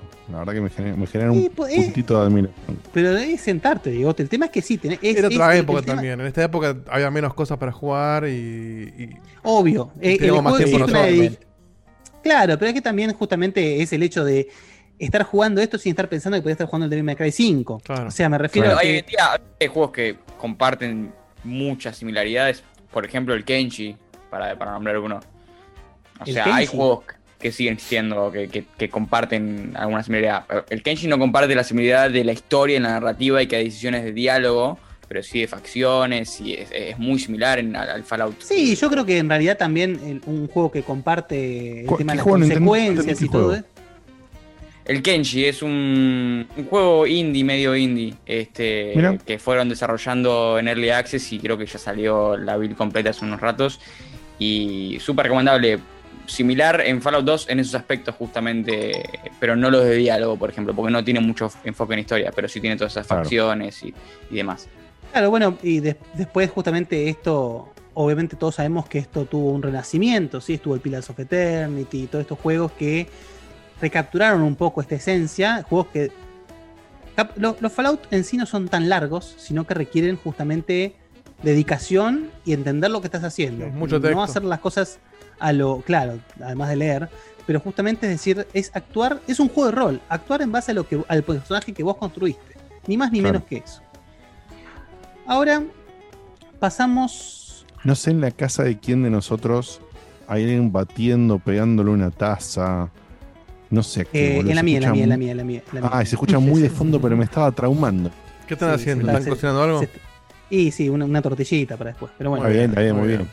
Perdón, disculpas. No, no, pero eh, eso yo no sé si tendría que decir. Es como en Fallout, tengo que sobrevivir. sí. Hay preguntas en No el sé si- chat. Hay preguntas en el chat si el disco Elysium va de la onda de este. Yo no creo que no, No. jugaste, Guille, ¿no?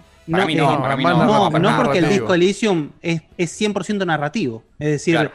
Es, es, es rol 100% narrativo. Es casi una visual novel con una interfaz de juego de rol. Entonces, eh, pesan mucho las decisiones y, el, y, digamos, el personaje que vos construís a través de los diálogos, pero no, no tiene, si vos querés compararlo con un juego, te diría el, el juego que es básicamente el Fallout, eh, pero en, en otro contexto es el Arcanum.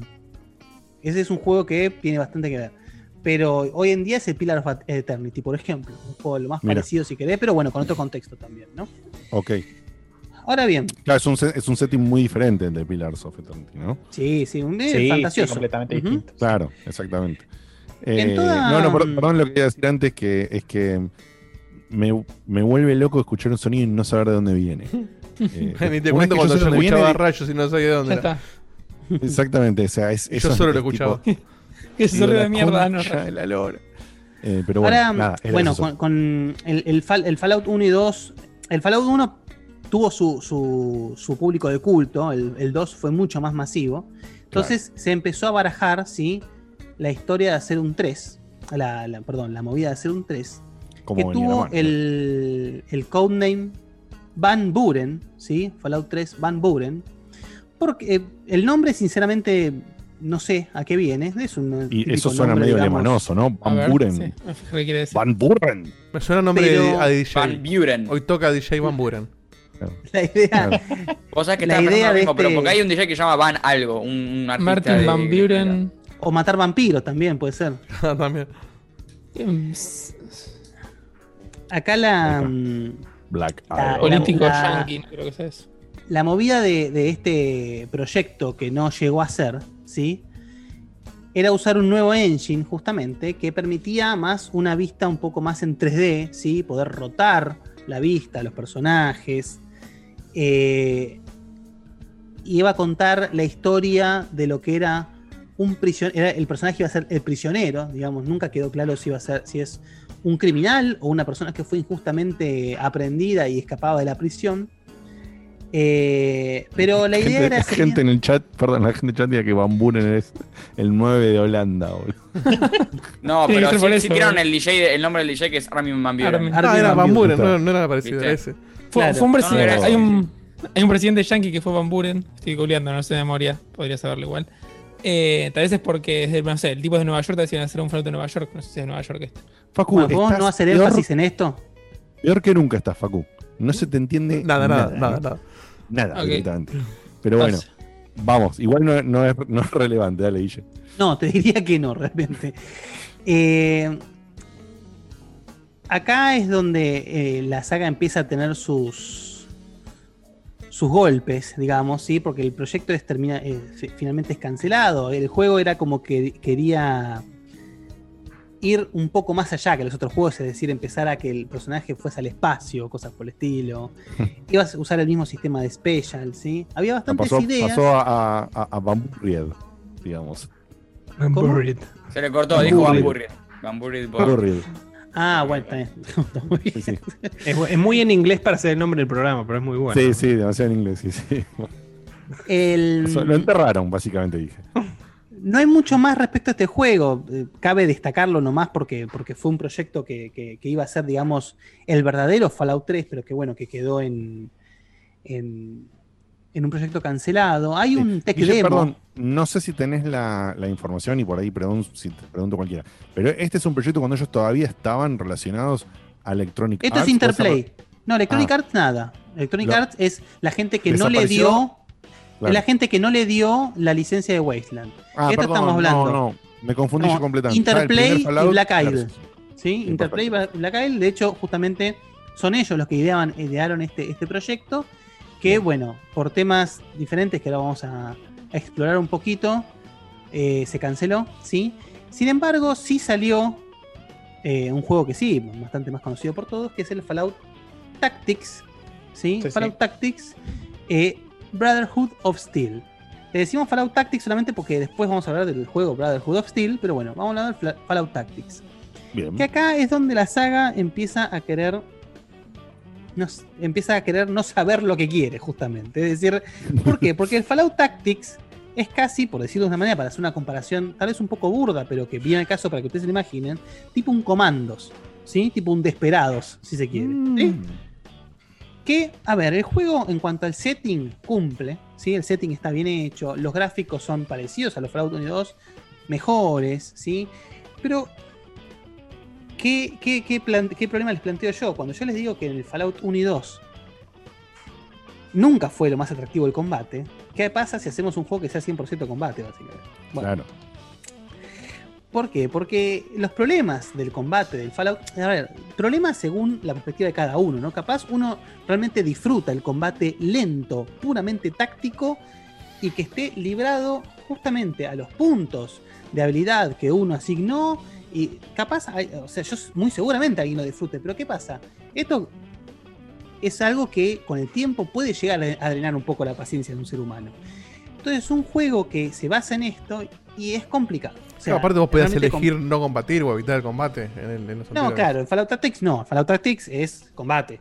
A ver, así como en, en, en- en comandos o en Desperados uno hace mucho uso de justamente la táctica de, de stealth o de posicionamiento de unidades para hacer un ataque sorpresa o pinza, para poder hacer aprovechar al, a full, digamos, el turno. Eso no quita que en este juego justamente hay 85, 90% combate y texto para leer, pero, por ejemplo, la habilidad del speech no está, porque no la necesitas, no, no te vas a poder Claro. hablar con los, con los tipos en medio del campo de batalla.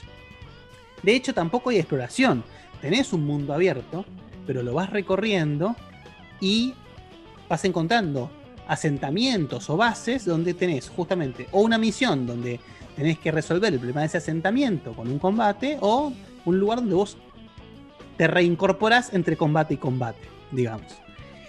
El juego se llama Fallout Tactics Brotherhood, of Steel, hermandad de, acero, porque la Brotherhood of Steel es justamente una de las facciones más reiterativas e importantes de Fallout, que es eh, la facción que simboliza el estancamiento, es decir, son las personas muy conservadoras, muy conservadoras, que protegen a regañadientes lo- los, los vestigios de la antigua civilización antes del ataque nuclear, y que justamente con, con este, con este aspecto medio ya de estilo nazista, medio ario, eligen quiénes son dignos o no de hacer uso de esa tecnología.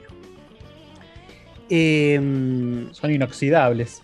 Oh, muy bien. Muy bien, bien Muy jugado. bien, Muy bien, muy bien.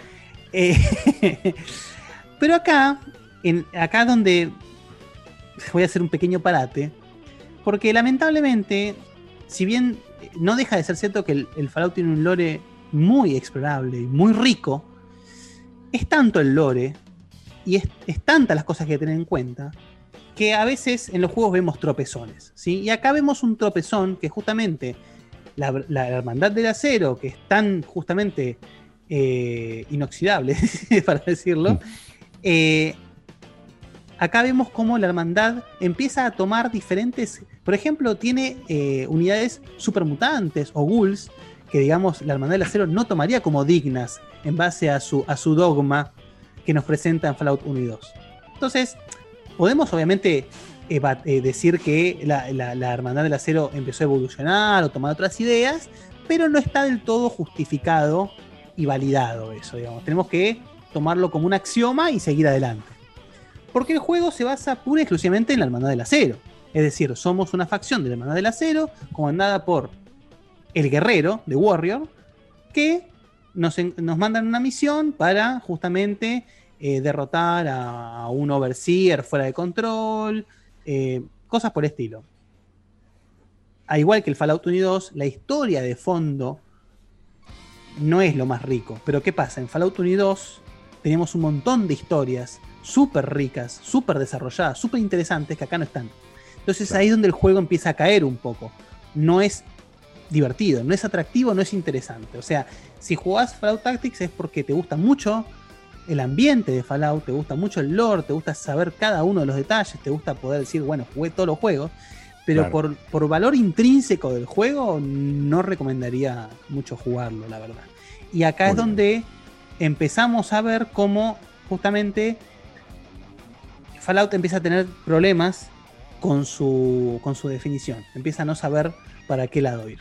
Sí, como con, con su identidad, digamos. Claro, empieza a perder la identidad.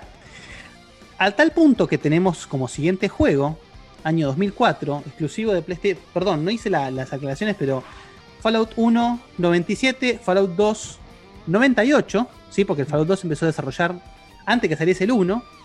Eh, el Fallout Tactics hablamos del año 2001 y ahora pasamos al año 2004. PlayStation 2 y Xbox, no PC, ¿sí? El juego que se llama Fallout Brotherhood of Steel. Y acá entramos a lo primer peor de la saga, ¿sí? Esto es... Lo primer peor es un gran nombre, ¿eh? Sí. Porque... Sos lo primer peor. Claro, porque ¿qué Hay pasa? más. Hay más. Y sigue siguiendo. Pero vos sos el Ahora, pionero. eh, No, hay más, ya sabemos que hay más. Vos arrancaste lo peor. Ya, ya, ya Marquito expolió que hay bastante más. Pero eh, acá que vamos, lo que estamos viendo en pantalla es la intro, que es lo mejor del juego. La intro está espectacular ahora. Eh, Es un video. Claro. O sea, era, prácticamente estamos hablando de un juego para Cthulhu, ¿no? Él con esto se van a gloria de la intro, no lo juega y dice que está buenísimo. claro. Oh, o que Metal Gear Solid 2 es el mejor Metal Gear. Pero pero lejos el mejor. lejos, lejos, por Lejos, supuesto. lejos, Entonces, lejos, lejos. Lejos, es- es indiscutiblemente. Bueno, ahora más, pasando un poco al, al chiste, a lo irónico de, de esto, es que, como yo adelanté al principio, hay dos, dos etapas muy claras de Fallout, que es la etapa clásica y el renacimiento y la etapa actual, ¿sí? Tomada por Bethesda. Y esto está en el medio. Esto es caca en el medio. La bisagra. La- sí, pero oxidada, ¿viste? Sin Pero la tolerabilidad mala, la, 40, que o se, sea, la que se te eh, cae la puerta. Claro, básicamente. El, es, uno puede decir que, el- que la primera etapa es espectacular o no, o decir que es un bodrio. Uno puede decir que la segunda etapa está espectacular o que es una cagada, pero nunca nadie te va a decir que este juego es bueno. Eso, es- en, en- en eso están de acuerdo todos los fanáticos de Fallout. Adelantame un poquito, Dieguito, a gameplay del juego, porque la intro es bastante larga.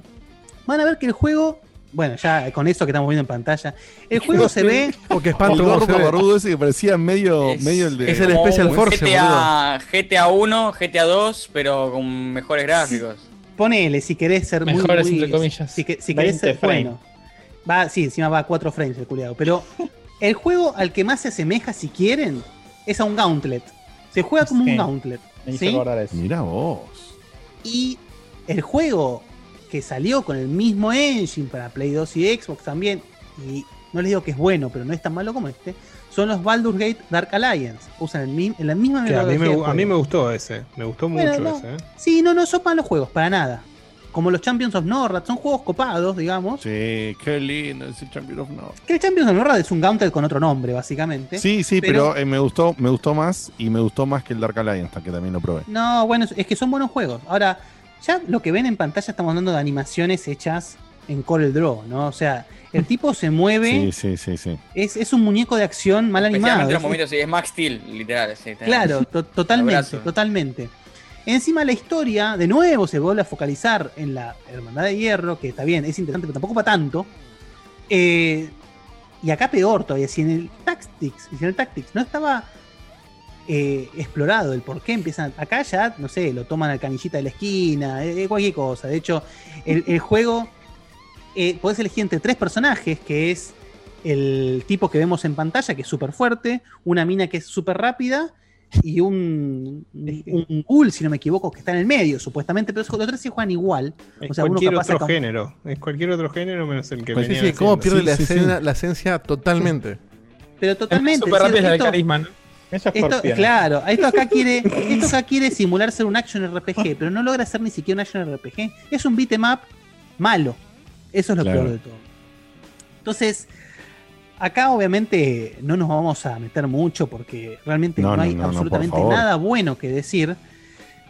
Pero acá lamentablemente es donde la saga entra, empieza a caer a pico. ¿Sí? Esto a, a lo que estamos viendo el video no es ningún secreto. No, ¿sí? no, no.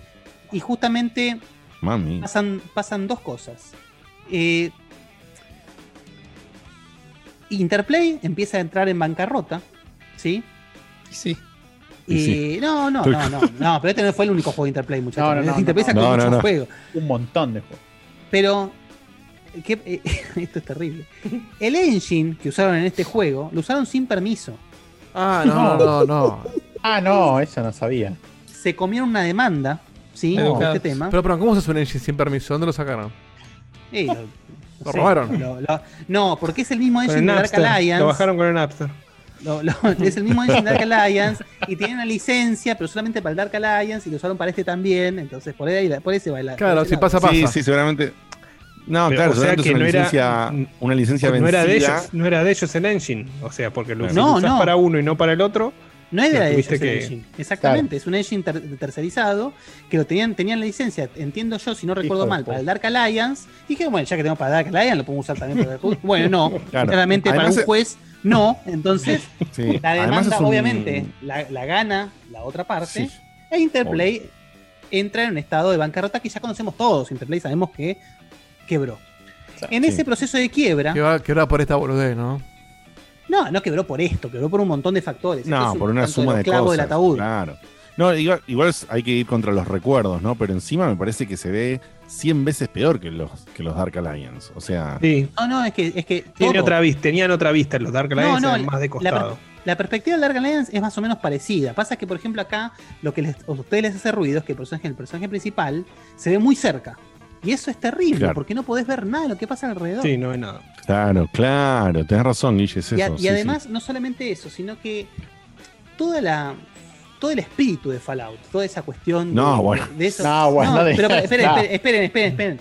Todos esos planteos filosóficos, esos planteos filosóficos que yo les planteé al principio, Se resuenan las piñas acá no están, pero solamente acá no están, sino que encima están bastardizados. Es decir, acá es todo, eh, sí, una mina en tetas, una dominatrix, eh, chistes de baño, o sea, nada, es, es, es una cosa espantosa, realmente espantosa, que Tremendo, hace que no, no, no, que este juego, bueno, justa- justamente no, no, no justifique ni siquiera jugarlo para decir jugué todos los Fallouts. Es decir, Claro.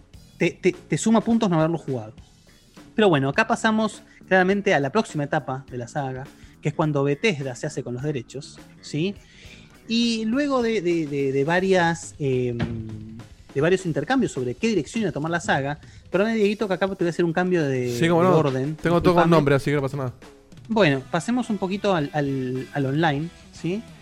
Que así, esto lo, cuento rápido y lo sacamos del, del tintero.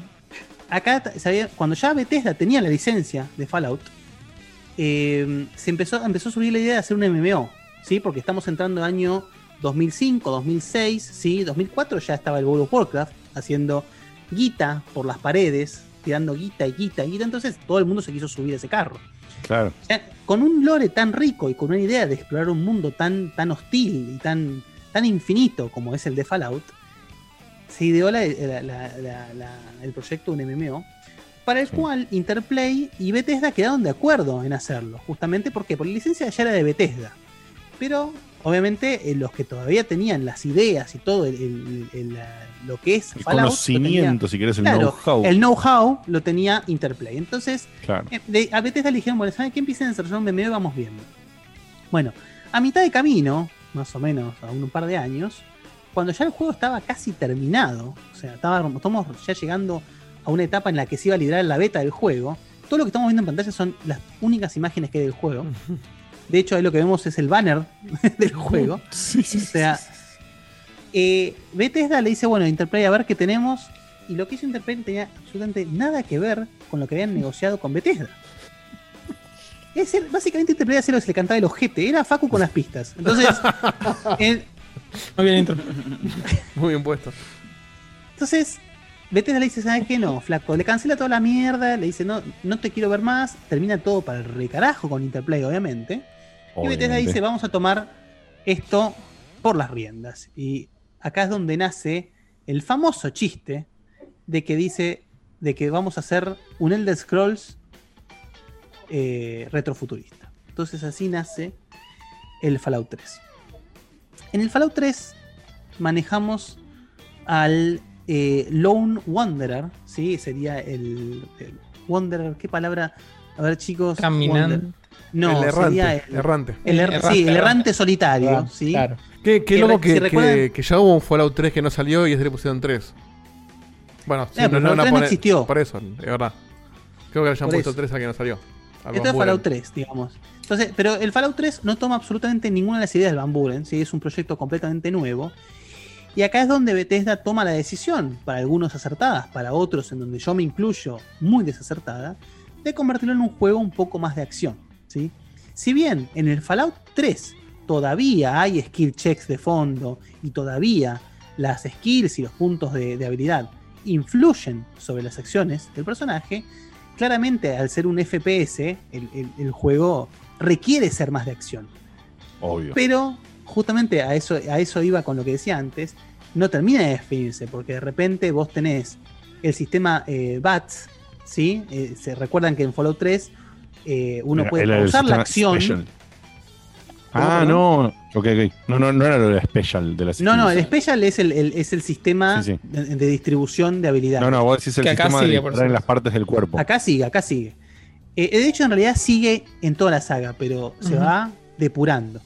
Acá tenemos el sistema BATS, BATS, si quieres, Dieguito, adelanta un poquito para ver un poco de gameplay.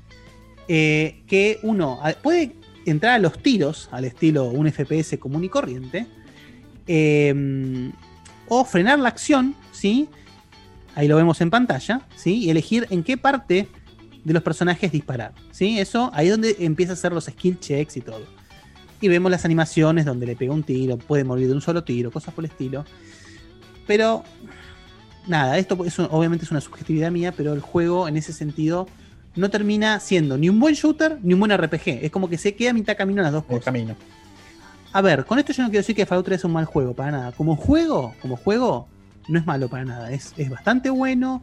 Tiene un mundo a explorar realmente muy rico, muy atrapante. Las locaciones son increíbles. Sin embargo, eh, el gameplay es donde falla, porque no se logra decidir qué quiere hacer. Entonces, eh, y justamente se pierde una de las esencias de, de- de lo que fue el Fallout en su nacimiento, que es decir, puedo ser que no sea un juego de acción, sino un juego de ingenio, de usar mi Claro. cabeza para ver qué es lo que quiero, cómo quiero resolver los problemas. Sí. Ahí quería, quería contar algo. Eh, a mí me pasa con Fallout, obviamente lo empecé en el 3, jugué el 3, el New Vegas, de ahí para adelante todo. Y, a ver, eh, siempre pienso lo mismo, lo repito, pero con lo que contaste vos del 1 es como que lo pienso incluso más fuerte, que es esta parte de cómo está el ingenio medido acá. Y a mí es lo que me encanta del 3 y el New Vegas, que no pasa en el 4, que también pasa en el, en el Oblivion y no pasa en el Skyrim, que es todo el tema de que tu armadura se, se vence. Y eso es lo que yo, después de escucharte a vos, veo como comparable, si quieres de alguna forma, a lo de los días, que, que que se pasan los días en el 1 y tenés que apurarte. Porque es lo que le agrega el factor estrategia a lo que haces. En el 4 agarras el martillo súper poderoso y avanzás como querés. Acá no, acá tenés que decir, ok, me meto al túnel y tengo tres palos de mierda. Y si me quedo sin palos, cagué fuego o agarro lo que tengo en el No, túnel. no, Entonces, es- de alguna forma está ahí estamos de acuerdo, pero lo que vos decís, si bien es muy correcto, Facu, también sucede que ese factor que vos le querés poner de supervivencia, es decir, de, de- de administrar los recursos de manera tal que te sea un un- un- una situación, decir, che, ¿qué hago? ¿Me tomo el laburo de ir a arreglarme las partes o me meto en el túnel, como decís vos, o me meto en este dungeon, si se quiere? No existe por cuan- en el hecho de que vos tenés recursos por todos lados. Es decir, es una falsa sensación de survival, digamos, ¿no?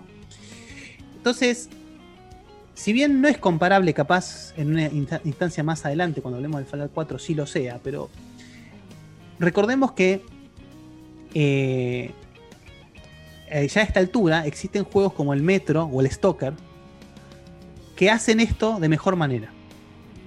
Entonces ahí es donde un poco el Fallout se ve un poco eh, opacado. Es decir, ya el Fallout arrastra todo una, una- un grupo de seguidores, de culto, que obviamente lo van a seguir a muerte. Así y es la, razón, y es la razón principal por la que existe hoy en día el 76, ¿no?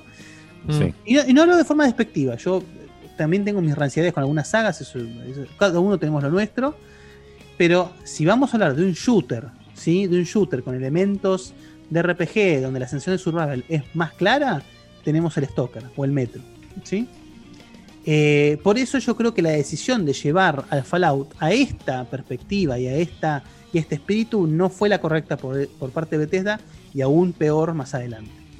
Que, claro, como, le, como le fue bien con, con el Scrolls, sé que dijeron vamos No, para no, acá. por supuesto. Esto es, es básicamente Elder, esto es básicamente Oblivion, como dijo Facu, pero Con armas. pero eh, pero con armas. Hasta ahí nomás con armas, pero la idea del juego es eh, es, es Oblivion, porque acá eh, de nuevo les cuento un poquito la, la historia de fondo es que el personaje principal nuestro es, su- es- muchos recordarán la parte, primera parte de este juego que es vos naciendo, ¿sí? Eh, cuando vos elegís a tu personaje, le pones tus características, todo, le elegís cómo se ve tu personaje y eso también se va reflejado cómo se ve tu padre, con la voz de Liam Neeson.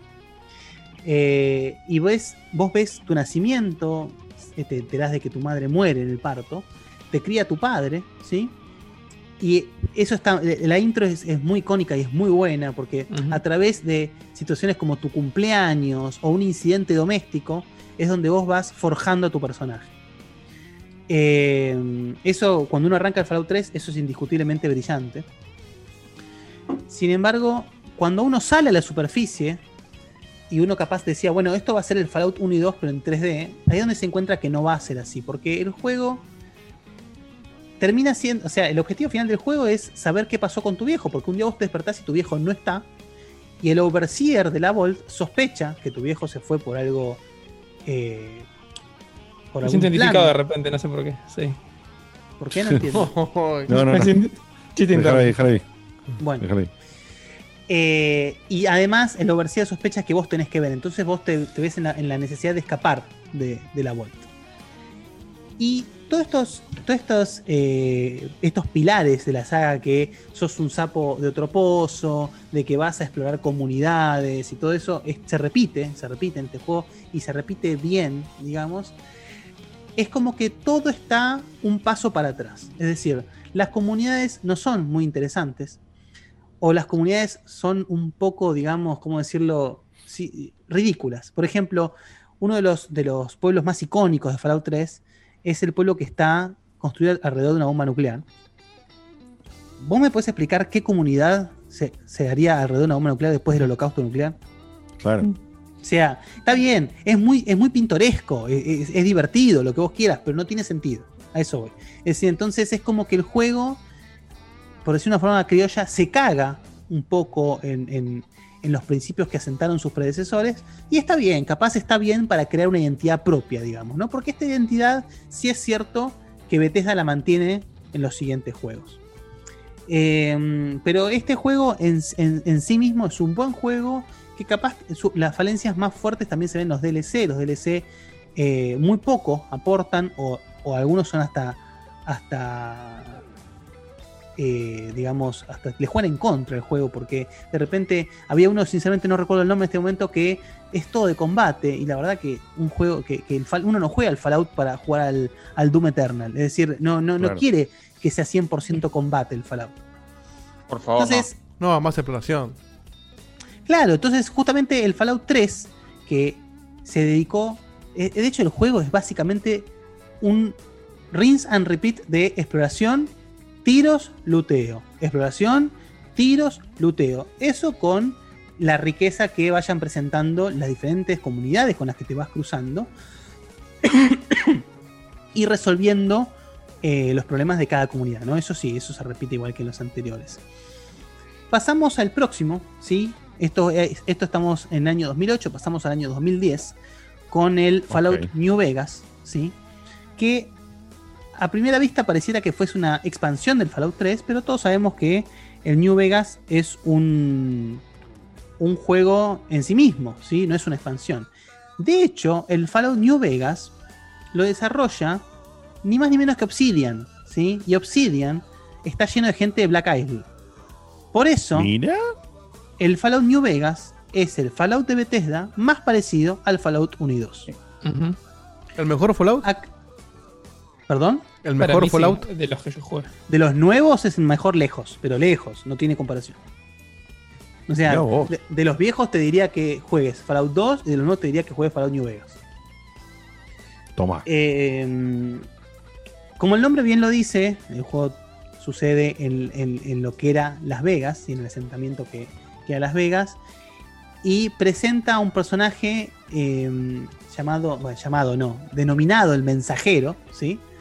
Que eh, en la intro del juego te encontrás que estás eh, con la intención de entregar una, una, mm, ficha de casino, pero en el proceso te pegan un tiro en la cabeza, no te matan, sí, pero te recuperás y tenés que ir a recuperar lo que te robaron, entender qué significaba eso y por qué pasó lo que pasó.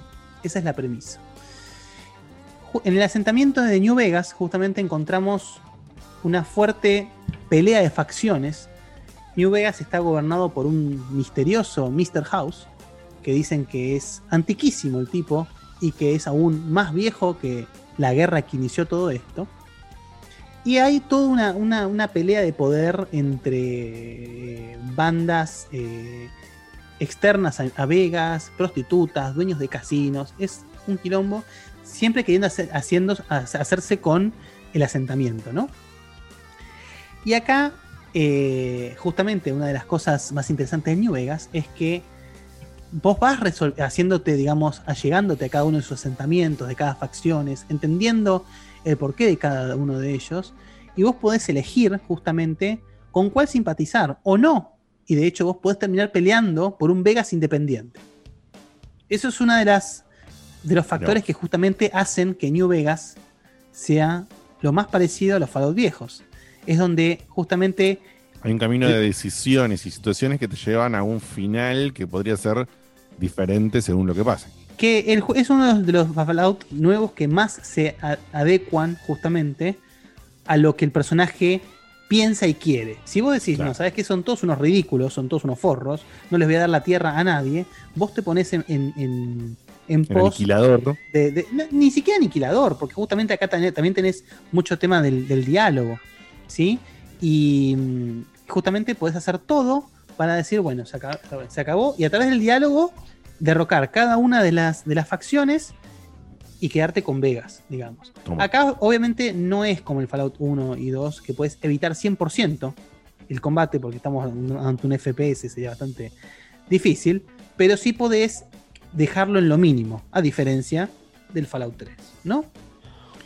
Eh, acá vieron que eh, esto no lo especifiqué, pero esto es bien, es, es eh, Vox Populi, pero igual lo digo. Fallout presenta un, un ambiente que es una mezcla entre Mad Max y el viejo este. New Vegas se tira más para el lado del viejo este. Es el más que tiene ese feeling de viejo este, con ese tipo de diálogos, ese tipo de situaciones. Y es donde encontramos capaz los NPCs más ricos de todos. Justamente donde a uno le da gusto explorar las diferentes historias de cada uno de los NPCs. Es por esto que, eh, digamos, todo el, La gente que, sigue esta saga es, donde te tira que Las Vegas es, el, es donde Bethesda parecía que quería retomar el rumbo de Fallout. ¿Sí? Y por eso yo, eh, incluido, estaba un poco más esperanzado por lo que era el Fallout 4. Porque a mí el Fallout 3, cuando yo lo jugué, no dejé de sorprenderme con eh, poder investigar lugares del Fallout en tercera persona, poder, perdón, en primera persona, y poder ver todo, digamos, de más cerca, poder explorar detalles, o, ese opening que les digo en el que vos ves la vida de, tu personaje principal desde el comienzo hasta que logra escapar. No, no dejé de sorprender por eso, pero sí, justamente, ante cuando iba a mitad del camino del juego, sí me empecé a desilusionar un poco antes de decir, bueno, pero esto no es Fallout. Esto es un shooter con un poquito de RPG que tiene el nombre de Fallout. En New Vegas, uno decía, bueno, ¿sabes qué? Me banco un poco lo, R- lo, lo FPS en pos de lo RPG y en pos de, de lo rico que es el mundo explorar. Además, encima, este New Vegas tenía una, una característica muy, muy, muy interesante para un juego de este estilo, que era el hardcore mode, ¿sí?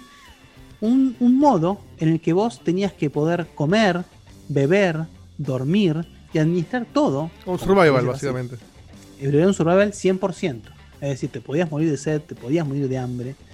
Y eso es lo que hace también un juego de este estilo cada vez más interesante. Es decir, Claro. eh, siempre y cuando no esté desbalanceado, ¿no? Y el New Vegas en ese sentido estaba bastante bien balanceado. Lo que no estaba, justamente, es libre de bugs. Todos recordarán el New Vegas por el famoso bug de las cabezas girantes. Eh, eso y 6 mil millones de bugs, ¿sí? Con el tiempo lo fueron arreglando, pero como siempre sucede en este tipo de juegos, los que más hacen eh, trabajo para esto son los modders, que empiezan a crear parches Sí. y mods. Estás en el juego todo, entero. y básicamente, el juego, este juego, a diferencia, el Fallout 3 no es muy fácil de, de- no es muy amigable con las, con las computadoras de hoy en día. En cambio, el New Vegas sí, el New Vegas corre como una seda, pero sí siempre recomiendo O una buscar manteca, parches. O una manteca, Claro. claramente, Eh, como mantequita. Eh, sí les recomiendo eh, apelar a, a parches o mods de las comunidades porque realmente hacen que la experiencia sea 100.000 veces más amena. Lo mismo se dice del Fallout 4. Bueno, sí, por supuesto, por supuesto que es cierto. Eh, haciéndose las suyas, como siempre, ¿no? Por como supuesto. siempre, como siempre. Vamos a Al pasar menos, un poquito. al menos integrame en los parches de la comunidad. Ni siquiera tenés que trabajar, hijo de puta. Tenés que integrar lo que hicieron otros en tu trabajo. Sí, de hecho, es tan fácil como crear justamente tipo un Steam Workshop donde vos puedas bajar e instalar los parches Claro, con un clic. tranquilamente y listo. Pero no, ni siquiera. Pero bueno, Bethesda es un caso bastante de estudio. Vamos a pasar un poquito al Fallout 4, ya que nos tiró este. Pero, perdón, antes de pasar al 4, disculpame, Dedito, porque ya seguramente Sí. arrancaste el video. Vamos a hacer un pequeño parate en Fa- Fallout Shelter. Que Fallout Shelter. más que un juego, es una campaña de, de publicidad. Claro. O sea, es Sí. un juego, estamos de acuerdo, sí, pero esto salió justo un ratito antes del Fallout 4 para crear un poco de hype, para que la gente no se olvide del, del Pip-Boy. Y, eh, y estamos ante un juego de administración de recursos que, a ver, es innegable que el juego, cuando La, vos la lo granjita arrancás, de Facebook, pero con Fallout. Básicamente, por supuesto que es cierto eso.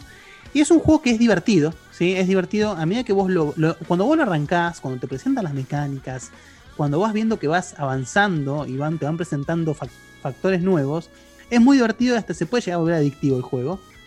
Pero lo que sucede es que como el juego tiene microtransacciones, el juego te hace esperar para todo, ¿sí? Todo te lleva tiempo, ¿sí? Claro. Los recursos más importantes es conseguir agua, comida y energía, pero de repente para construir una nueva sala en el Vault tenés que esperar X tiempo. Para mandar a tus, a, a tus dwellers a hacer eh, misiones tenés que esperar tiempo. Y todo eso lo puedes adelantar con microtransacciones o comprar cosas con microtransacciones. el juego a medida que va avanzando y vos vas creando tu comunidad y avanzando y todo, el juego se va haciendo cada vez más repetitivo, cada vez más hartante, al punto que vos te das cuenta que el juego ya no es un juego, es una publicidad, ¿sí? No lo digo de forma, de forma despectiva para nada, porque realmente es una muy buena publicidad. El juego en su momento lo jugaron muchas personas, gente puso plata en este juego. Fue furor. Fue furor, gente streameando este juego, gente diciendo que era droga. Pero bueno, sí es un juego que me parece que, siendo una, una movida publicitada, ta- pu- publicitaria, perdón, no se mantuvo en el tiempo, no tuvo soporte. Entonces. No, igual sí, lo fueron actualizando, ¿eh? No diría que no lo actualizaron. O sea, Actualizando, no, no, actualizando sí, pero hasta cierto punto. Es decir, No, sí, o sea, lo actualizaron como si fuera un juego de celular, eso es lo que pasó. Lo trataron como un juego de celular cuando podría haber sido un toque más, pero con esa mecánica justamente de que tenés que esperar, automáticamente lo califica como un juego de celular. Y para mí, como juego de celular, es excelente. O sea, no tiene nada que envidiarle a juegos como Clash of Clans, ponerle que es más o menos lo mismo, pero más desarrollado, ¿entendés lo que te digo? no, Este, seguro, estoy seguro. de acuerdo pero- con vos con que fue una campaña publicitaria que trascendió campaña publicitaria y como campaña publicitaria fue excelente. Por supuesto, totalmente. Sí, pero ojo, yo también como creo campaña que publicitaria es, es excelente, pero como juego se queda medio camino. le fue, Sí, le fue bien porque es es un juego Fallout. móvil, medio pelo. Es un juego de celular que como es de Fallout, mucha gente eh, Cayó. Cayó por eso, yo caí por eso. Ujú.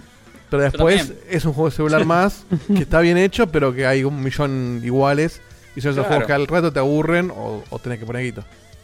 Te captura Claro. el setting, obviamente, la Claro. marca. Sí, sí, por supuesto, pero bueno, también es verdad que, o sea, a ver, la marca la captura, el setting, si querés, lo captura, el feeling no en absoluto. No, Es el feeling esto ya es no, obvio. pero no, No, pero no, eso desde ya. Ni ¿No? intentaron, obvio que no. No, no, por supuesto que no. Hace cuatro Así iteraciones que no intentaba. En el y- celular ahora. Y uno intenta, y no puede, ¿viste? Ahora sí, Dieguito, disculpame, pasamos Vamos al al 4. 4. Sí. Y acá es donde la cosa se vuelve aún más honda en todo esto que yo ya vengo eh, vaticinando, que es el hecho de que también el chiste de Fallout, obviamente estamos hablando de, de- de un juego que apela a la supervivencia, entonces para apelar a la supervivencia, un juego te tiene que presentar un personaje que no tiene los recursos suficientes para sobrevivir al 100% y tiene que hacerse como puede de los recursos esos para sobrevivir. Si no, no es un juego de supervivencia, ¿no? Es como si en el Resident Evil vos jugaras con balas ilimitadas, no es un juego de supervivencia. Entonces, Claro. siempre está esta premisa en los Fallout de que vos empezás como sapo de otro pozo, que tiene que acostumbrarse a su, a su alrededor, que, que de repente se encuentra con un ambiente súper hostil, que no sabe de dónde sacar recursos, que tiene que hacer lo que puede para sobrevivir. Y el Fallout 4 nos presenta a una familia, ¿sí? a un ex soldado y a su mujer. Vos podés elegir ser el ex soldado o la mujer.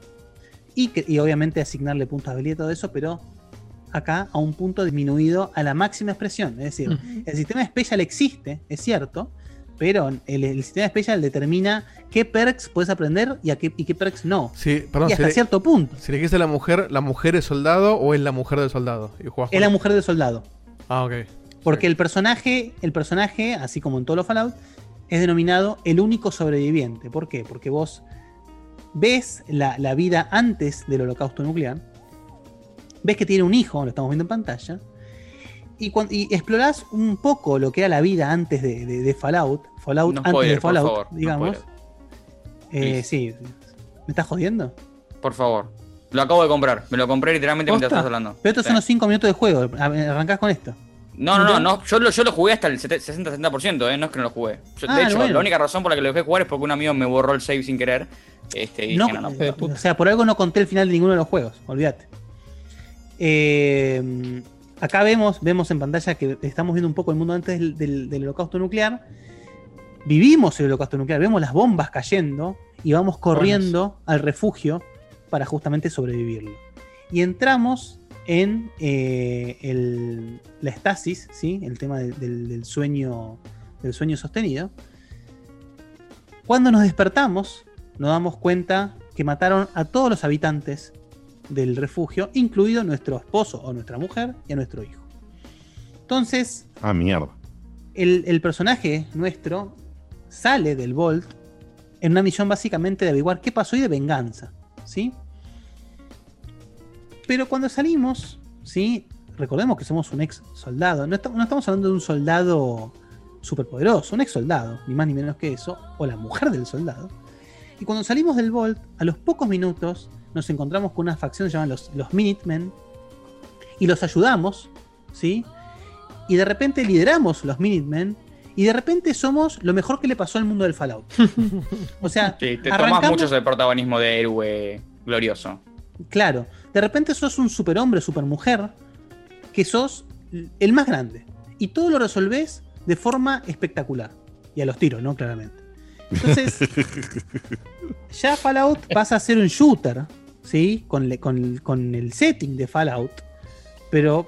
y con elementos de RPG mínimos, ¿sí? De hecho, es el único Fallout donde, con suficiente tiempo y dedicación, y con dedicación quiero decir tiempo al pedo, puedes ser bueno en absolutamente todo. Puedes ser el mejor, mejor que nadie más, en absolutamente todas las habilidades que presenta el juego. Lo cual le quita un poquito, ¿no? Los Fallout tienen un level cap, generalmente en el 1, si no me equivoco, con el level 20, donde justamente vos llegas al level cap y no puedes aprender nada más. Ahí llegas al desarrollo de tu vida, por decir una manera. Acá no, puedes ser nivel 643 y matar bichos dándote vuelta de un pijazo. Entonces, además, acá vemos en pantalla, ven en pantalla el Deathclaw, ¿sí? Lo vemos, que es uno de, Sí. los, de los bichos más icónicos de Fallout, que es también uno de los bichos que más Joder. miedo mete, porque son bastante duros, ¿sí? Acá no, acá te los paseás como si fuesen las polillas que entran a la noche en tu casa, ¿viste? Entonces, ojo con esos, ¿eh? Excepto si, si Claro. Entonces acá se pierde por completo la esencia de Fallout. ¿no? El, el Fallout 4 no es necesariamente un mal juego en sí mismo, pero estamos hablando casi es más un metro malo que un Fallout malo o un Fallout siquiera. ¿Lo Sí. pones por debajo del 3, Guille, también? Por supuesto, por supuesto. Te digo que, y te agrego la perspectiva de alguien que justamente no jugó a los Fallout 1, 2, eh, Brotherhood, y ni siquiera el 3 lo, lo probé un rato, pero no, no, no, no- ni llegué al 50% del juego. Sí. Este, a mí el 4 justamente no me invocó ese sentimiento de que faltaba algo. Eh, yo fui buscando la experiencia que vos mismo dijiste, el, el meme de Skyrim, de... de- de- de- Es que de si vas buscando esa experiencia la vas a encontrar perfectamente. Por, eso, y a, mí, y a mí no solo encontré esa experiencia, sino que a mí lo que más me disfruto del Skyrim no son por sí lo- eh, los elementos RPG por ahí o los diálogos, sino ese sentimiento de explorar y que tipo vas caminando y te encontrás con cosas eh, súper interesantes en todo momento. Y a mí el Fallout me, me gustó más aún en ese sentimiento, aunque no creo que sea un mejor producto, así por decir, por el, el ambiente y la atmósfera que tiene justamente y el setting que tiene Fallout, que es como más eh, misterio, a veces hasta terror, este, en algunos escenarios específicamente, cuando el, el Skyrim ya es completamente fantasía, ¿no? Eh, Estamos de acuerdo. Estamos de Este, acuerdo. Igualmente, ese factor que vos decís eh, de terror o creepy, sería el término creepy, que a veces te, te presenta como Sí. situaciones muy creepy Sí. el juego. Hay una misión eh, en el Fallout 3 que es muy característica, que tenés que meterte dentro de una inteligencia artificial y resolver un problema ahí donde hay gente que está viviendo ahí adentro pensando que es la realidad, digamos, y no quiere salir al mundo real, que tiene esa sensación de capítulo de Twilight Zone, si se quiere, que acá en el 4 también, no digo que no esté presente, pero está diluida. Es decir, es como que todo apunta a, como dijo bien Marquito recién, a la exploración guasa. Es decir, tenés un mundo gigante para explorar. Tenés misiones hasta cuando mirás una pared de cerca, digamos. Eh, y- pero, pero ¿qué pasa? En, en desmedro, en favor de eso, lo que cae en desmedro es justamente todo lo otro, el hecho de Claro. crear historias ricas para las comunidades, para las facciones, crear una historia de fondo que tenga sentido en, en cuanto a la supervivencia o en cuanto al, al sobrevivir este mundo tan supuestamente hostil. Acá el mundo ya no es hostil, es decir, vos sos el hostil ante el mundo. Sí. Sos, sos una bestia, te llevas todo puesto. De, de hecho, encima, a diferencia del resto de los Fallout, acá tenés la, la armadura dividida en seis partes y además tenés ropa debajo de la armadura y tenés que estar constantemente viendo de qué partes te equipás, que lo más probable, es difícil tener un set completo, lo más probable es que vos tengas un set compuesto de diferentes partes Y no se rompe. y tenés que estar eh, viendo justamente de, bueno, mejorar esas partes, de... eh, y, y- y- y la interfase no es lo más linda que hay encima. Entonces, tiene tú un problema el juego que todo lo que dijo Marquito es muy cierto y ahí es donde el juego, no quiero decir brilla porque para mí el juego no brilla en absolutamente nada, pero por lo menos se destaca y hace lo que quiere hacer y lo hace relativamente bien, digamos. Pero, por ejemplo, uno de los detalles de este juego es que tiene administración de base. Vos podés armar tu base y administrarla, ¿sí? Lo cual perdón, Mar- Marquito, corregime si me equivoco, es una poronga. ¿sí? No, yo estoy de acuerdo. sí. Ah, bueno, muchas gracias. O sea, más o menos. Me parece que está muy mal implementada y que podría haber Claro, sido muchísimo mejor. La idea linda, muchísimo- pero- la idea linda, pero aburre. La idea, la, idea, la idea es buenísima. Es decir, imagínate si vos de repente podías empezar armando tu base, hasta poder armar tu Vault, administrarla, hacer un overseer. Sería espectacular eso. El problema mayor que yo le encuentro es que no le dieron uso alguno. Es como No, que lo haces una no vez, tiene un fin. ratito, y después. Y eso que No lo peor es que lo puedes hacer en millones de lugares, lo puedes hacer en, en, en- en 40, Claro. 50 bases diferentes, pero no hay razón para hacerlo, no hay ningún sentido. Tal cual, tal cual. No, no hay, no hay, no, no es, o sea, no solamente no tiene sentido, sino que encima te gasta recursos que puedes usar para otras cosas, Claro. que sí tienen más utilidad. Sí. Entonces, la verdad es que es, un- es un chiche, si se quiere, que ni siquiera es divertido. Entonces es un chiche, nada, es un solete de plaza. Está ahí tirado y no te sirve para nada. Entonces. Solete de eh, plaza, la calificación del solete está buenísima. Maravilloso. Entonces, eh, acá estamos de nuevo ante la misma situación de que, bueno, a ver, de nuevo, para el que busca este tipo de juegos, Fallout yo creo que lo va a satisfacer bastante. De hecho, conozco gente que le ha metido muchas horas a este juego. Eh, y no digo que eso sea malo, pero sí es cierto que existe, que, que Fallout como fue conocido no existe más. Es, Claro. ¿Sí? Uy, justo se te está cortando mucho, Guille. Dijiste que 76, Fallout como ¿sí? fue conocido no existe un más. juego que aún en día, hoy, hoy en día Ay, no te puedo creer. Opa. Ay, ay, ay. Ahí volvió. Ahí va, ahí va. ahí Hola. Estoy, estoy. Ay, ay, ay. Ahora sí, ahora sí. Estás, A ver. Sí, es que a esta, esta hora se me empieza a caer internet, siempre. Eh, es un juego que al día de hoy sigue vigente. De hecho, en realidad cobró vigencia hace poco, cuando salió. Marquito nos dio un detalle muy, muy, muy bueno de esto, en una de sus secciones, de lo que Sí. fue la, la- la- el, debacle de Fallout 76. Pero el juego originalmente Bethesda lo quería plantear como si fuese, obviamente, el MMO de Fallout que nunca fue. ¿sí? Claro. Y la idea, porque Fallout 76 ocurre mucho antes que los primeros Fallout. Es decir, cronológicamente Fallout 76 es el primer Fallout.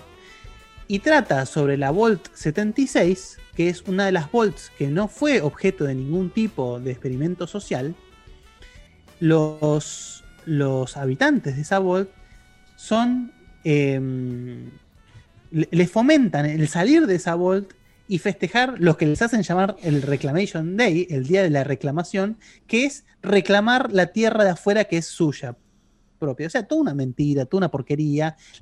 Sigue ese mensaje, digamos, de, eh, de- de que la vida es buena aun cuando todo es lo peor que hay.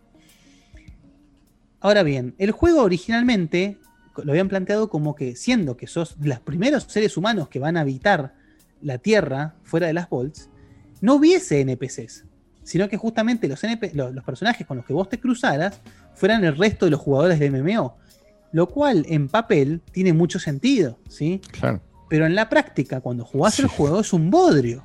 ¿Por qué? Porque, porque el- el- la premisa del juego es que el la, la overseer de la Vault 76 se fue de la Vault y te dejó un rastro de, de- de- de cassettes y de hologramas y cosas por el estilo que, donde vos tenés la, donde vos tenés la curiosidad de qué pasó con ella, dónde se fue, dónde está. Vacaciones con Peter Parker, sí. ¿Por qué? Dejó todos los hologramas puestos, dejó todo armadito para. Eh, un poco forzado. Pero está bien. Vale, vale. vale. Con el Mind Moral, dice. Tiene, tiene, tiene ese, ese. Sí, La capté. Conectado bien, con bien, nosotros. estuvo bien igual. Pero bueno, el, el juego sale con esta 8.5. premisa.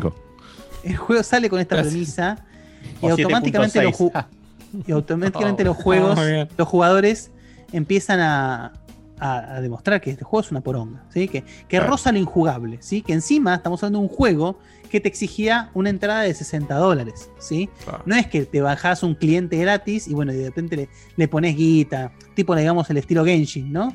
Sino Sí. que es un juego full price Mm. donde vos te encontrabas que no tenías nada que hacer.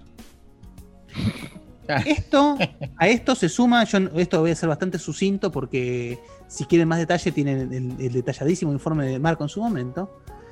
Esto justamente se eh, acompaña el hecho de que todas las precompras que hubo fueron acompañadas de productos que entregaron tardío o no entregaron, o está el famoso caso de la, de la mochila, del, bolso, bolso. Del bolso, eh, sí. Hecho de nylon. Era una, una bolsa de Pharmacity, básicamente. Eh, que se suman a un, a un lanzamiento desastroso de este juego, una tristeza, pero que hace ya hace poquito, es decir, este año sacaron la expansión Wastelanders, ¿sí? Que yo lo agarro con pinzas, que yo obviamente no la toqué, pero los jugadores dicen que hacen que el juego sea más llevadero, más ameno y que se empiece a sentir como si fuese un Fallout. Sí, supuestamente, aparte de la de Wastelanders, después salió otra actualización que lo que hace que casi tan importante como crear NPCs es balancea todo, porque parece que estaba todo muy fuera de balance, le- le- cómo compras cosas y cómo vendes cosas y cómo ca- fabricas cosas, estaba muy fuera de balance, entonces no tenía mucho sentido jugarlo en el primer lugar.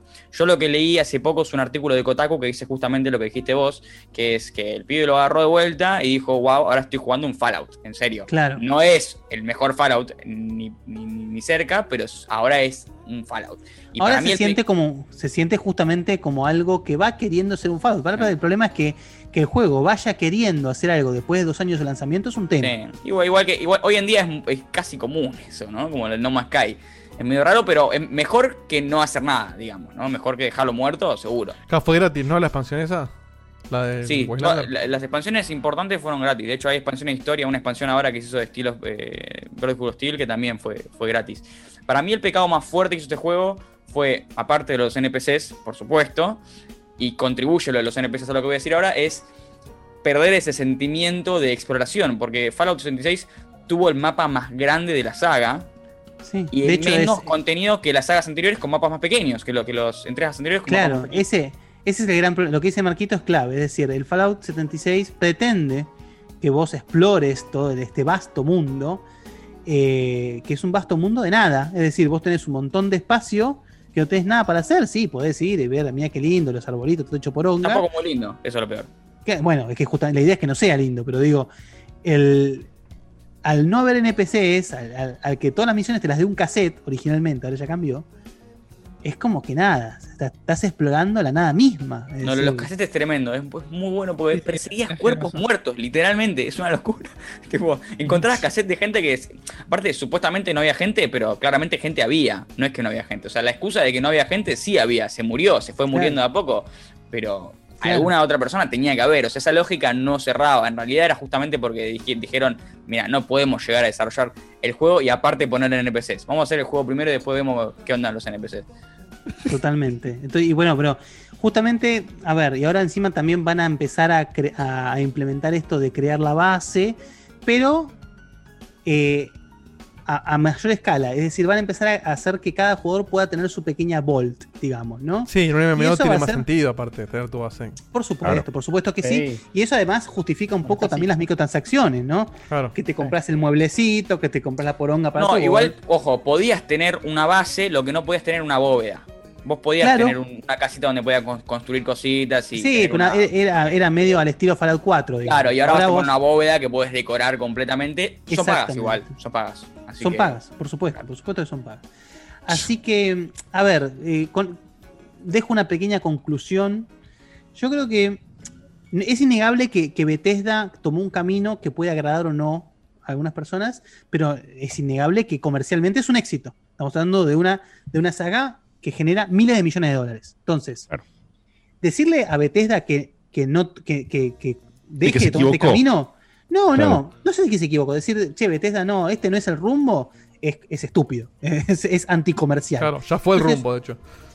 es que, es justamente. Entonces, yo creo que capaz el rumbo a tomar, digo, no es una sugerencia si se quiere, y capaz como para dejar a todos contentos, es aprovechar este gran renacimiento que hubo de los RPGs y crear dos caminos de Fallout. Es decir, apuntar a crear un Fallout de tinte clásico. Esto es muy parecido al camino que tomó Square, ¿no? Es decir, cuando Square se vio ante, que, ante el hecho de que las peleas por turnos a la gente ya no le gustaba, pero hay todo un nicho que sí, empezó con Final Fantasy XV, empezó con Final Fantasy XVI, pero a la vez vos tenés Octopath Traveler, tenés el I Am Setsuna, juegos que apuntan a lo clásico. Entonces, puedes aprovechar gente, gente del palo como Obsidian. Vos a Obsidian le das Fallout y te debe hacer magia. Entonces vos decís, agarrás lo- y creas dos ramificaciones de Fallout y capaz hasta podés nadar en miles de billones de dólares. No sé. Claro. Capaz, esto imagino que comercialmente fue un poco más estudiado de lo que puedo hacer yo en mi casa, ¿no? Pero digo que es una lástima que, y por eso yo hice tanto énfasis en las ideas y el espíritu de la saga de un comienzo, que ese espíritu se haya perdido, porque creo que es algo que, bien llevado, es algo único. Es decir, hoy en día la, la- la idea de un juego de realmente supervivencia, donde vos te armes un personaje, porque a uno le encanta armarse el personaje de Skyrim o armarse el personaje de Pillars of Eternity, pero más o menos es lo mismo. Es decir, podés ser mejor en magia, mejor en, en, en- en combate cuerpo a cuerpo, mejor con espadas, tener más, más charla, pero difícilmente podamos crear este paradigma donde el juego claramente se adecua 100% a las cosas que vos haces. Es algo que hoy básicamente no existe. Bueno, perdón, eh, el Outer Worlds hizo un poco eso. De darte mucha ¿Cuál? libertad. El Outer Worlds. El que es el Fallout, que no es Fallout. Sí, hasta ahí nomás. y- Pero- no, sí, hasta ahí nomás punto como com, el eh. No, no, No. no es lo que, a lo que se O está sea, refiriendo Ville. no, para no, nada. no, es- Yo- me parece que el Outer Worlds se parece muchísimo al Fallout 4. Sí, pero tiene mucho más libertad de más desarrollado lo viejo. No, no, no, estamos seguros. eh, estamos seguros que el, el Outer Worlds es el Fallout 4 con mecánicas tipo Mass Effect, si se quiere. ¿Sí? Sí. Pero hasta ahí nomás, es decir, no estamos hablando de un juego donde vos te sentás a pensar qué hacer en ningún momento. Sí, sí, es más liviano, pero por, un poco por lo que decís también de que es muy difícil por ahí enganchar al público de hoy con algo tan hardcore como lo que era el Fallout No, 1. es que justamente yo creo que lo que habría que hacer es, es edulcorarlo un poco, es decir, no le pongas. El- un cachito. Claro, no le pongas timing a las quests, por ejemplo. O justamente que no sea tan castigador el juego, que sea capaz un. O que puedas elegir qué tan cantiga- castigador sea. Por ejemplo, como Claro. el caso de New Vegas, ¿no? Que vos tengas ese modo hardcore que a mucha gente le fascinó. Que es la experiencia Fallout, si se quiere. Pero bueno, Perfecto. veremos que. Yo creo que sí, tendría que, en realidad, algo, algo muy lo que voy a decir. Yo creo que tendría que tener justamente el componente eh, FPS y de explorar que ya está en el Fallout 4 y agregarle el componente narrativo de Disco Elysium que también tiene un sistema dentro del todo similar en lo que es al, al Sí, o Pillars of Special, Eternity. pero o- mucho más, mucho más metido en la narrativa y en las decisiones. Este, es un laburo y aparte, seamos sinceros, no vamos a ver un Fallout nuevo por al menos seis años, diría Sí. yo. Eh, más Sí, teniendo en cuenta que sí, hay dos sí. proyectos de, en camino de, de Bethesda que van a salir en dos, cuatro años. Así que Sí, tienen que darle de comer al 76 también. Es que el, Sí, claro. el, el Scroll En el 6 76. el Estaban 76 hablando, ya- estaban hablando de una continuación de New Vegas, ahora que tienen la guita de Microsoft. Mirá. Ah, bueno. Una continuación Sí, igual, como, igual como dice Marquito, no lo vamos a ver hasta dentro de no sé cuánto. Hay que ver qué tan, qué tan nuevo pueden hacer un juego o agarrar assets y mejorarlo y hacer. No, pero ese no es el tema. Hay que ver qué tan realmente una continuación de New Vegas es en cuanto al espíritu y en cuanto al gameplay. No que sea un Fallout 4 con el setting de New Vegas. ¿Entendés? Yo Claro. creo que al- eso es lo, Sí, lo- lo que y además, como decía, como decía Gabri eh, en el chat, decía, muchos problemas del 76 también nacen de, del mismo motor del 3 que vienen Sí, que está trabajando y tirando y que ya está insostenible. Y la verdad que está insostenible. bueno, por Dios. supuestamente están desarrollando una mejora bastante robusta. Según Paralel- Todd, paralelo que al Todd 6. es el mismo que dijo eh, en, la, en la E3, ¿se acuerdan del Fallout que habló maravillas? Y bueno, terminó pasando que no fue el caso. Así que hay que Bueno, ver qué onda. Claro. Vos decís que la No tecnología todo. nueva que están haciendo es la de la que está usando, la que va a usar Obsidian en el nuevo RPG, Marquito. Eh, sí, se supone que sí. Se supone que, que Es eso, justamente ¿no? Sí. rediseñaron el engine, que lo. o No sé si lo rediseñaron, pero lo mejoraron un montón. Eso leí de, Top- de todo en una entrevista. Este, de vuelta, yo no le creo un carajo a todo hace un rato. Y después del, después del cuento del tío que nos hizo con el 76, la verdad que es difícil. No, no, pero aparte fue zarpado, porque dijo cinco o seis cosas que muy marcadas que justo no fueron verdad. Y la gente No, no, era, era Menem con la estratosfera. Olvidate. tremendo, sí, sí, sí, fue muy zarpado. Bueno, gente, esto ha sido todo. Espero que el contentos día, con el informe de la Fallout, fecha. ¿sí? Muy. Justamente, Sí. ex- excelentísimo, Guille. El repaso fue Para vos, tremendo. Me parece que es un, un no te- informe. no te animaste a digno, No se va a ver. Sí. Un informe digno de, de- de tu trabajo.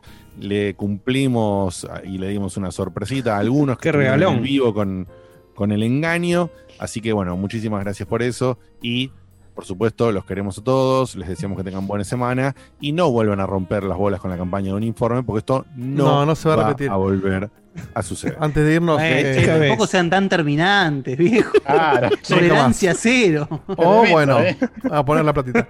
Hablando de poner la platita, Matías Falseta mandó dos cafecitos durante el informe. Uy, qué bueno. Que dice: Bien, Mati. Por todo el Gracias. laburo que hacen y para devolverles un poco todo el amor y dedicación que nos dan. Muchas gracias, Mati, por tu muchas colaboración. gracias, Bien. Bueno, eh, nos vemos la semana que viene. Eh, la semana que viene hay programa convencional y después vemos y le vamos a tirar seguramente la semana que viene la data de cómo se va a dar la finalísima del camino del checkpointer. Los queremos mucho, nos vemos la semana que viene. Recuerden que por ahí anunciamos, estén atentos a las redes, especialmente a Instagram, porque es muy probable que tengamos un, un stream el fin de semana. Eh, no sé si eso, perdón que no lo puedo anunciar, ¿no? Digo, esto sí lo puedo decir. Más Sí, sí, de el que- embargo es para mostrarlo, pero para anunciarlo puedo decir lo que Ok, vos- lo que perfecto. quieras. No, no quería decir pero tú dices. Eh, voy a estar mostrando el sábado a la noche, después les confirmamos el, el horario exacto, pero entiendan que va a ser para Pump it up con Diegote. Sí, Sí, claro, claro, ya están. Pampibote. La onda de, de las 9 a las 10 o las 11, después les voy a confirmar el horario Ah, y lo que bueno. con Facu para la publicación. Eh, no, boludo, es que no sé, todavía tengo que revisar. Mándame el corte, mándame el corte. Voy a estar mostrando. Imagínate el, ba- el banner del streaming. Diegote, cuando se le cante el ojete, Al, al, arranca. al término de, va a ser. Después vemos al término de qué. No, boludo. Al término del unboxing. Al término, Dos al, horitas de Rashi. al término de la cena. Dos horitas de Rashi y después empezamos, ¿eh? Cuando hierva el agua, Diegote arranca. Ahí está, va a ser así. El banner bueno. Acordate que nos seguís en arroba podcheckpoint y si no ingresás en www.checkpointbg.com y tenés ahí todos los eh, accesos y... mm, Todavía no dijiste les el decía- juego. Claro, no por eso, genial. por eso. No lo dejamos decirlo, es el tema. Lo quise decir como cuatro veces, pero no pudo. Voy a hacer un streaming del nuevo juego de Ubisoft, el Immortals Phoenix Rising. Qué es este, este jueguillo en, que tiene una estética muy similar en concepto. A- Breath of the Wild que no es Breath of the Wild. Breath of the Wild, pero no es. Y es nórdico y es raro en algunas cosas. Breath of the waifu. Y por El- supuesto, El Kid Icarus no hecho por Nintendo. Sí, sí, sí, tal cual.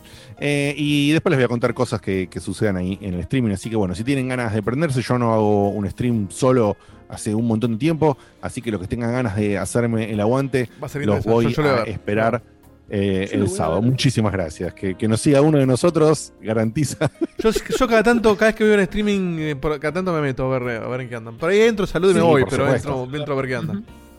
Así Dice. es. Eh, dice informe del God and Monsters. Dice acá.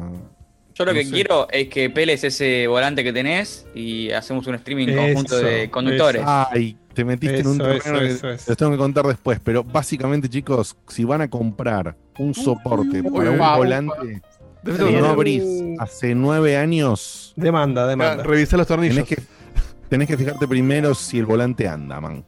¿Ok? Oh, boludo. Oh, no, no, no, no, no, ¿qué no le anda? Sí. Sí, tengo, tengo un problema que se va quedando trabado hacia la izquierda y en teoría no lo puedo hacer. Puedes Hay mejor así. Hay videos en YouTube, hay videos en YouTube que tengo que probar, pero es una paja, porque yo tenía todo instalado, todo funcionando y Oh. no estaba bien. Así que bueno. Después Eh, les cuento de ese tema. Santi Rod, eliminado del camino, nos manda un café que dice: Ahora el informe de Phoenix Wright, signo de interrogación. Sí, sí, Ah, sí, sí, tiraron tres, o, tre- tiraron tres o cuatro nombres muy maliciosamente. La Perdón, gente chicos, pide, la pero pide. no, no, no sería tipo un embole, un informe de Phoenix Wright. No tengo idea. Eh, probablemente, pero Tiraron también pensamos lo Phoenix mismo de Wright, Elder Fallout. Scrolls. O sea, tenemos, tenemos que hablar de los casos y tengo que Claro, spoilear pero todos los. spoileás todo el arco del juego, que es lo más interesante.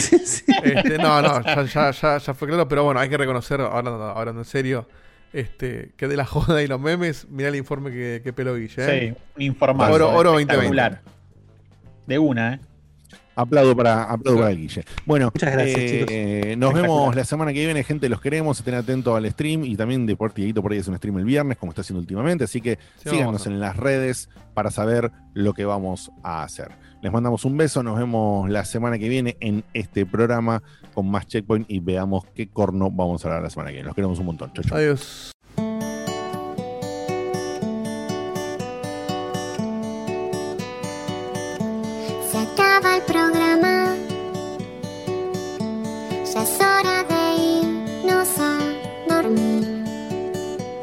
Mañana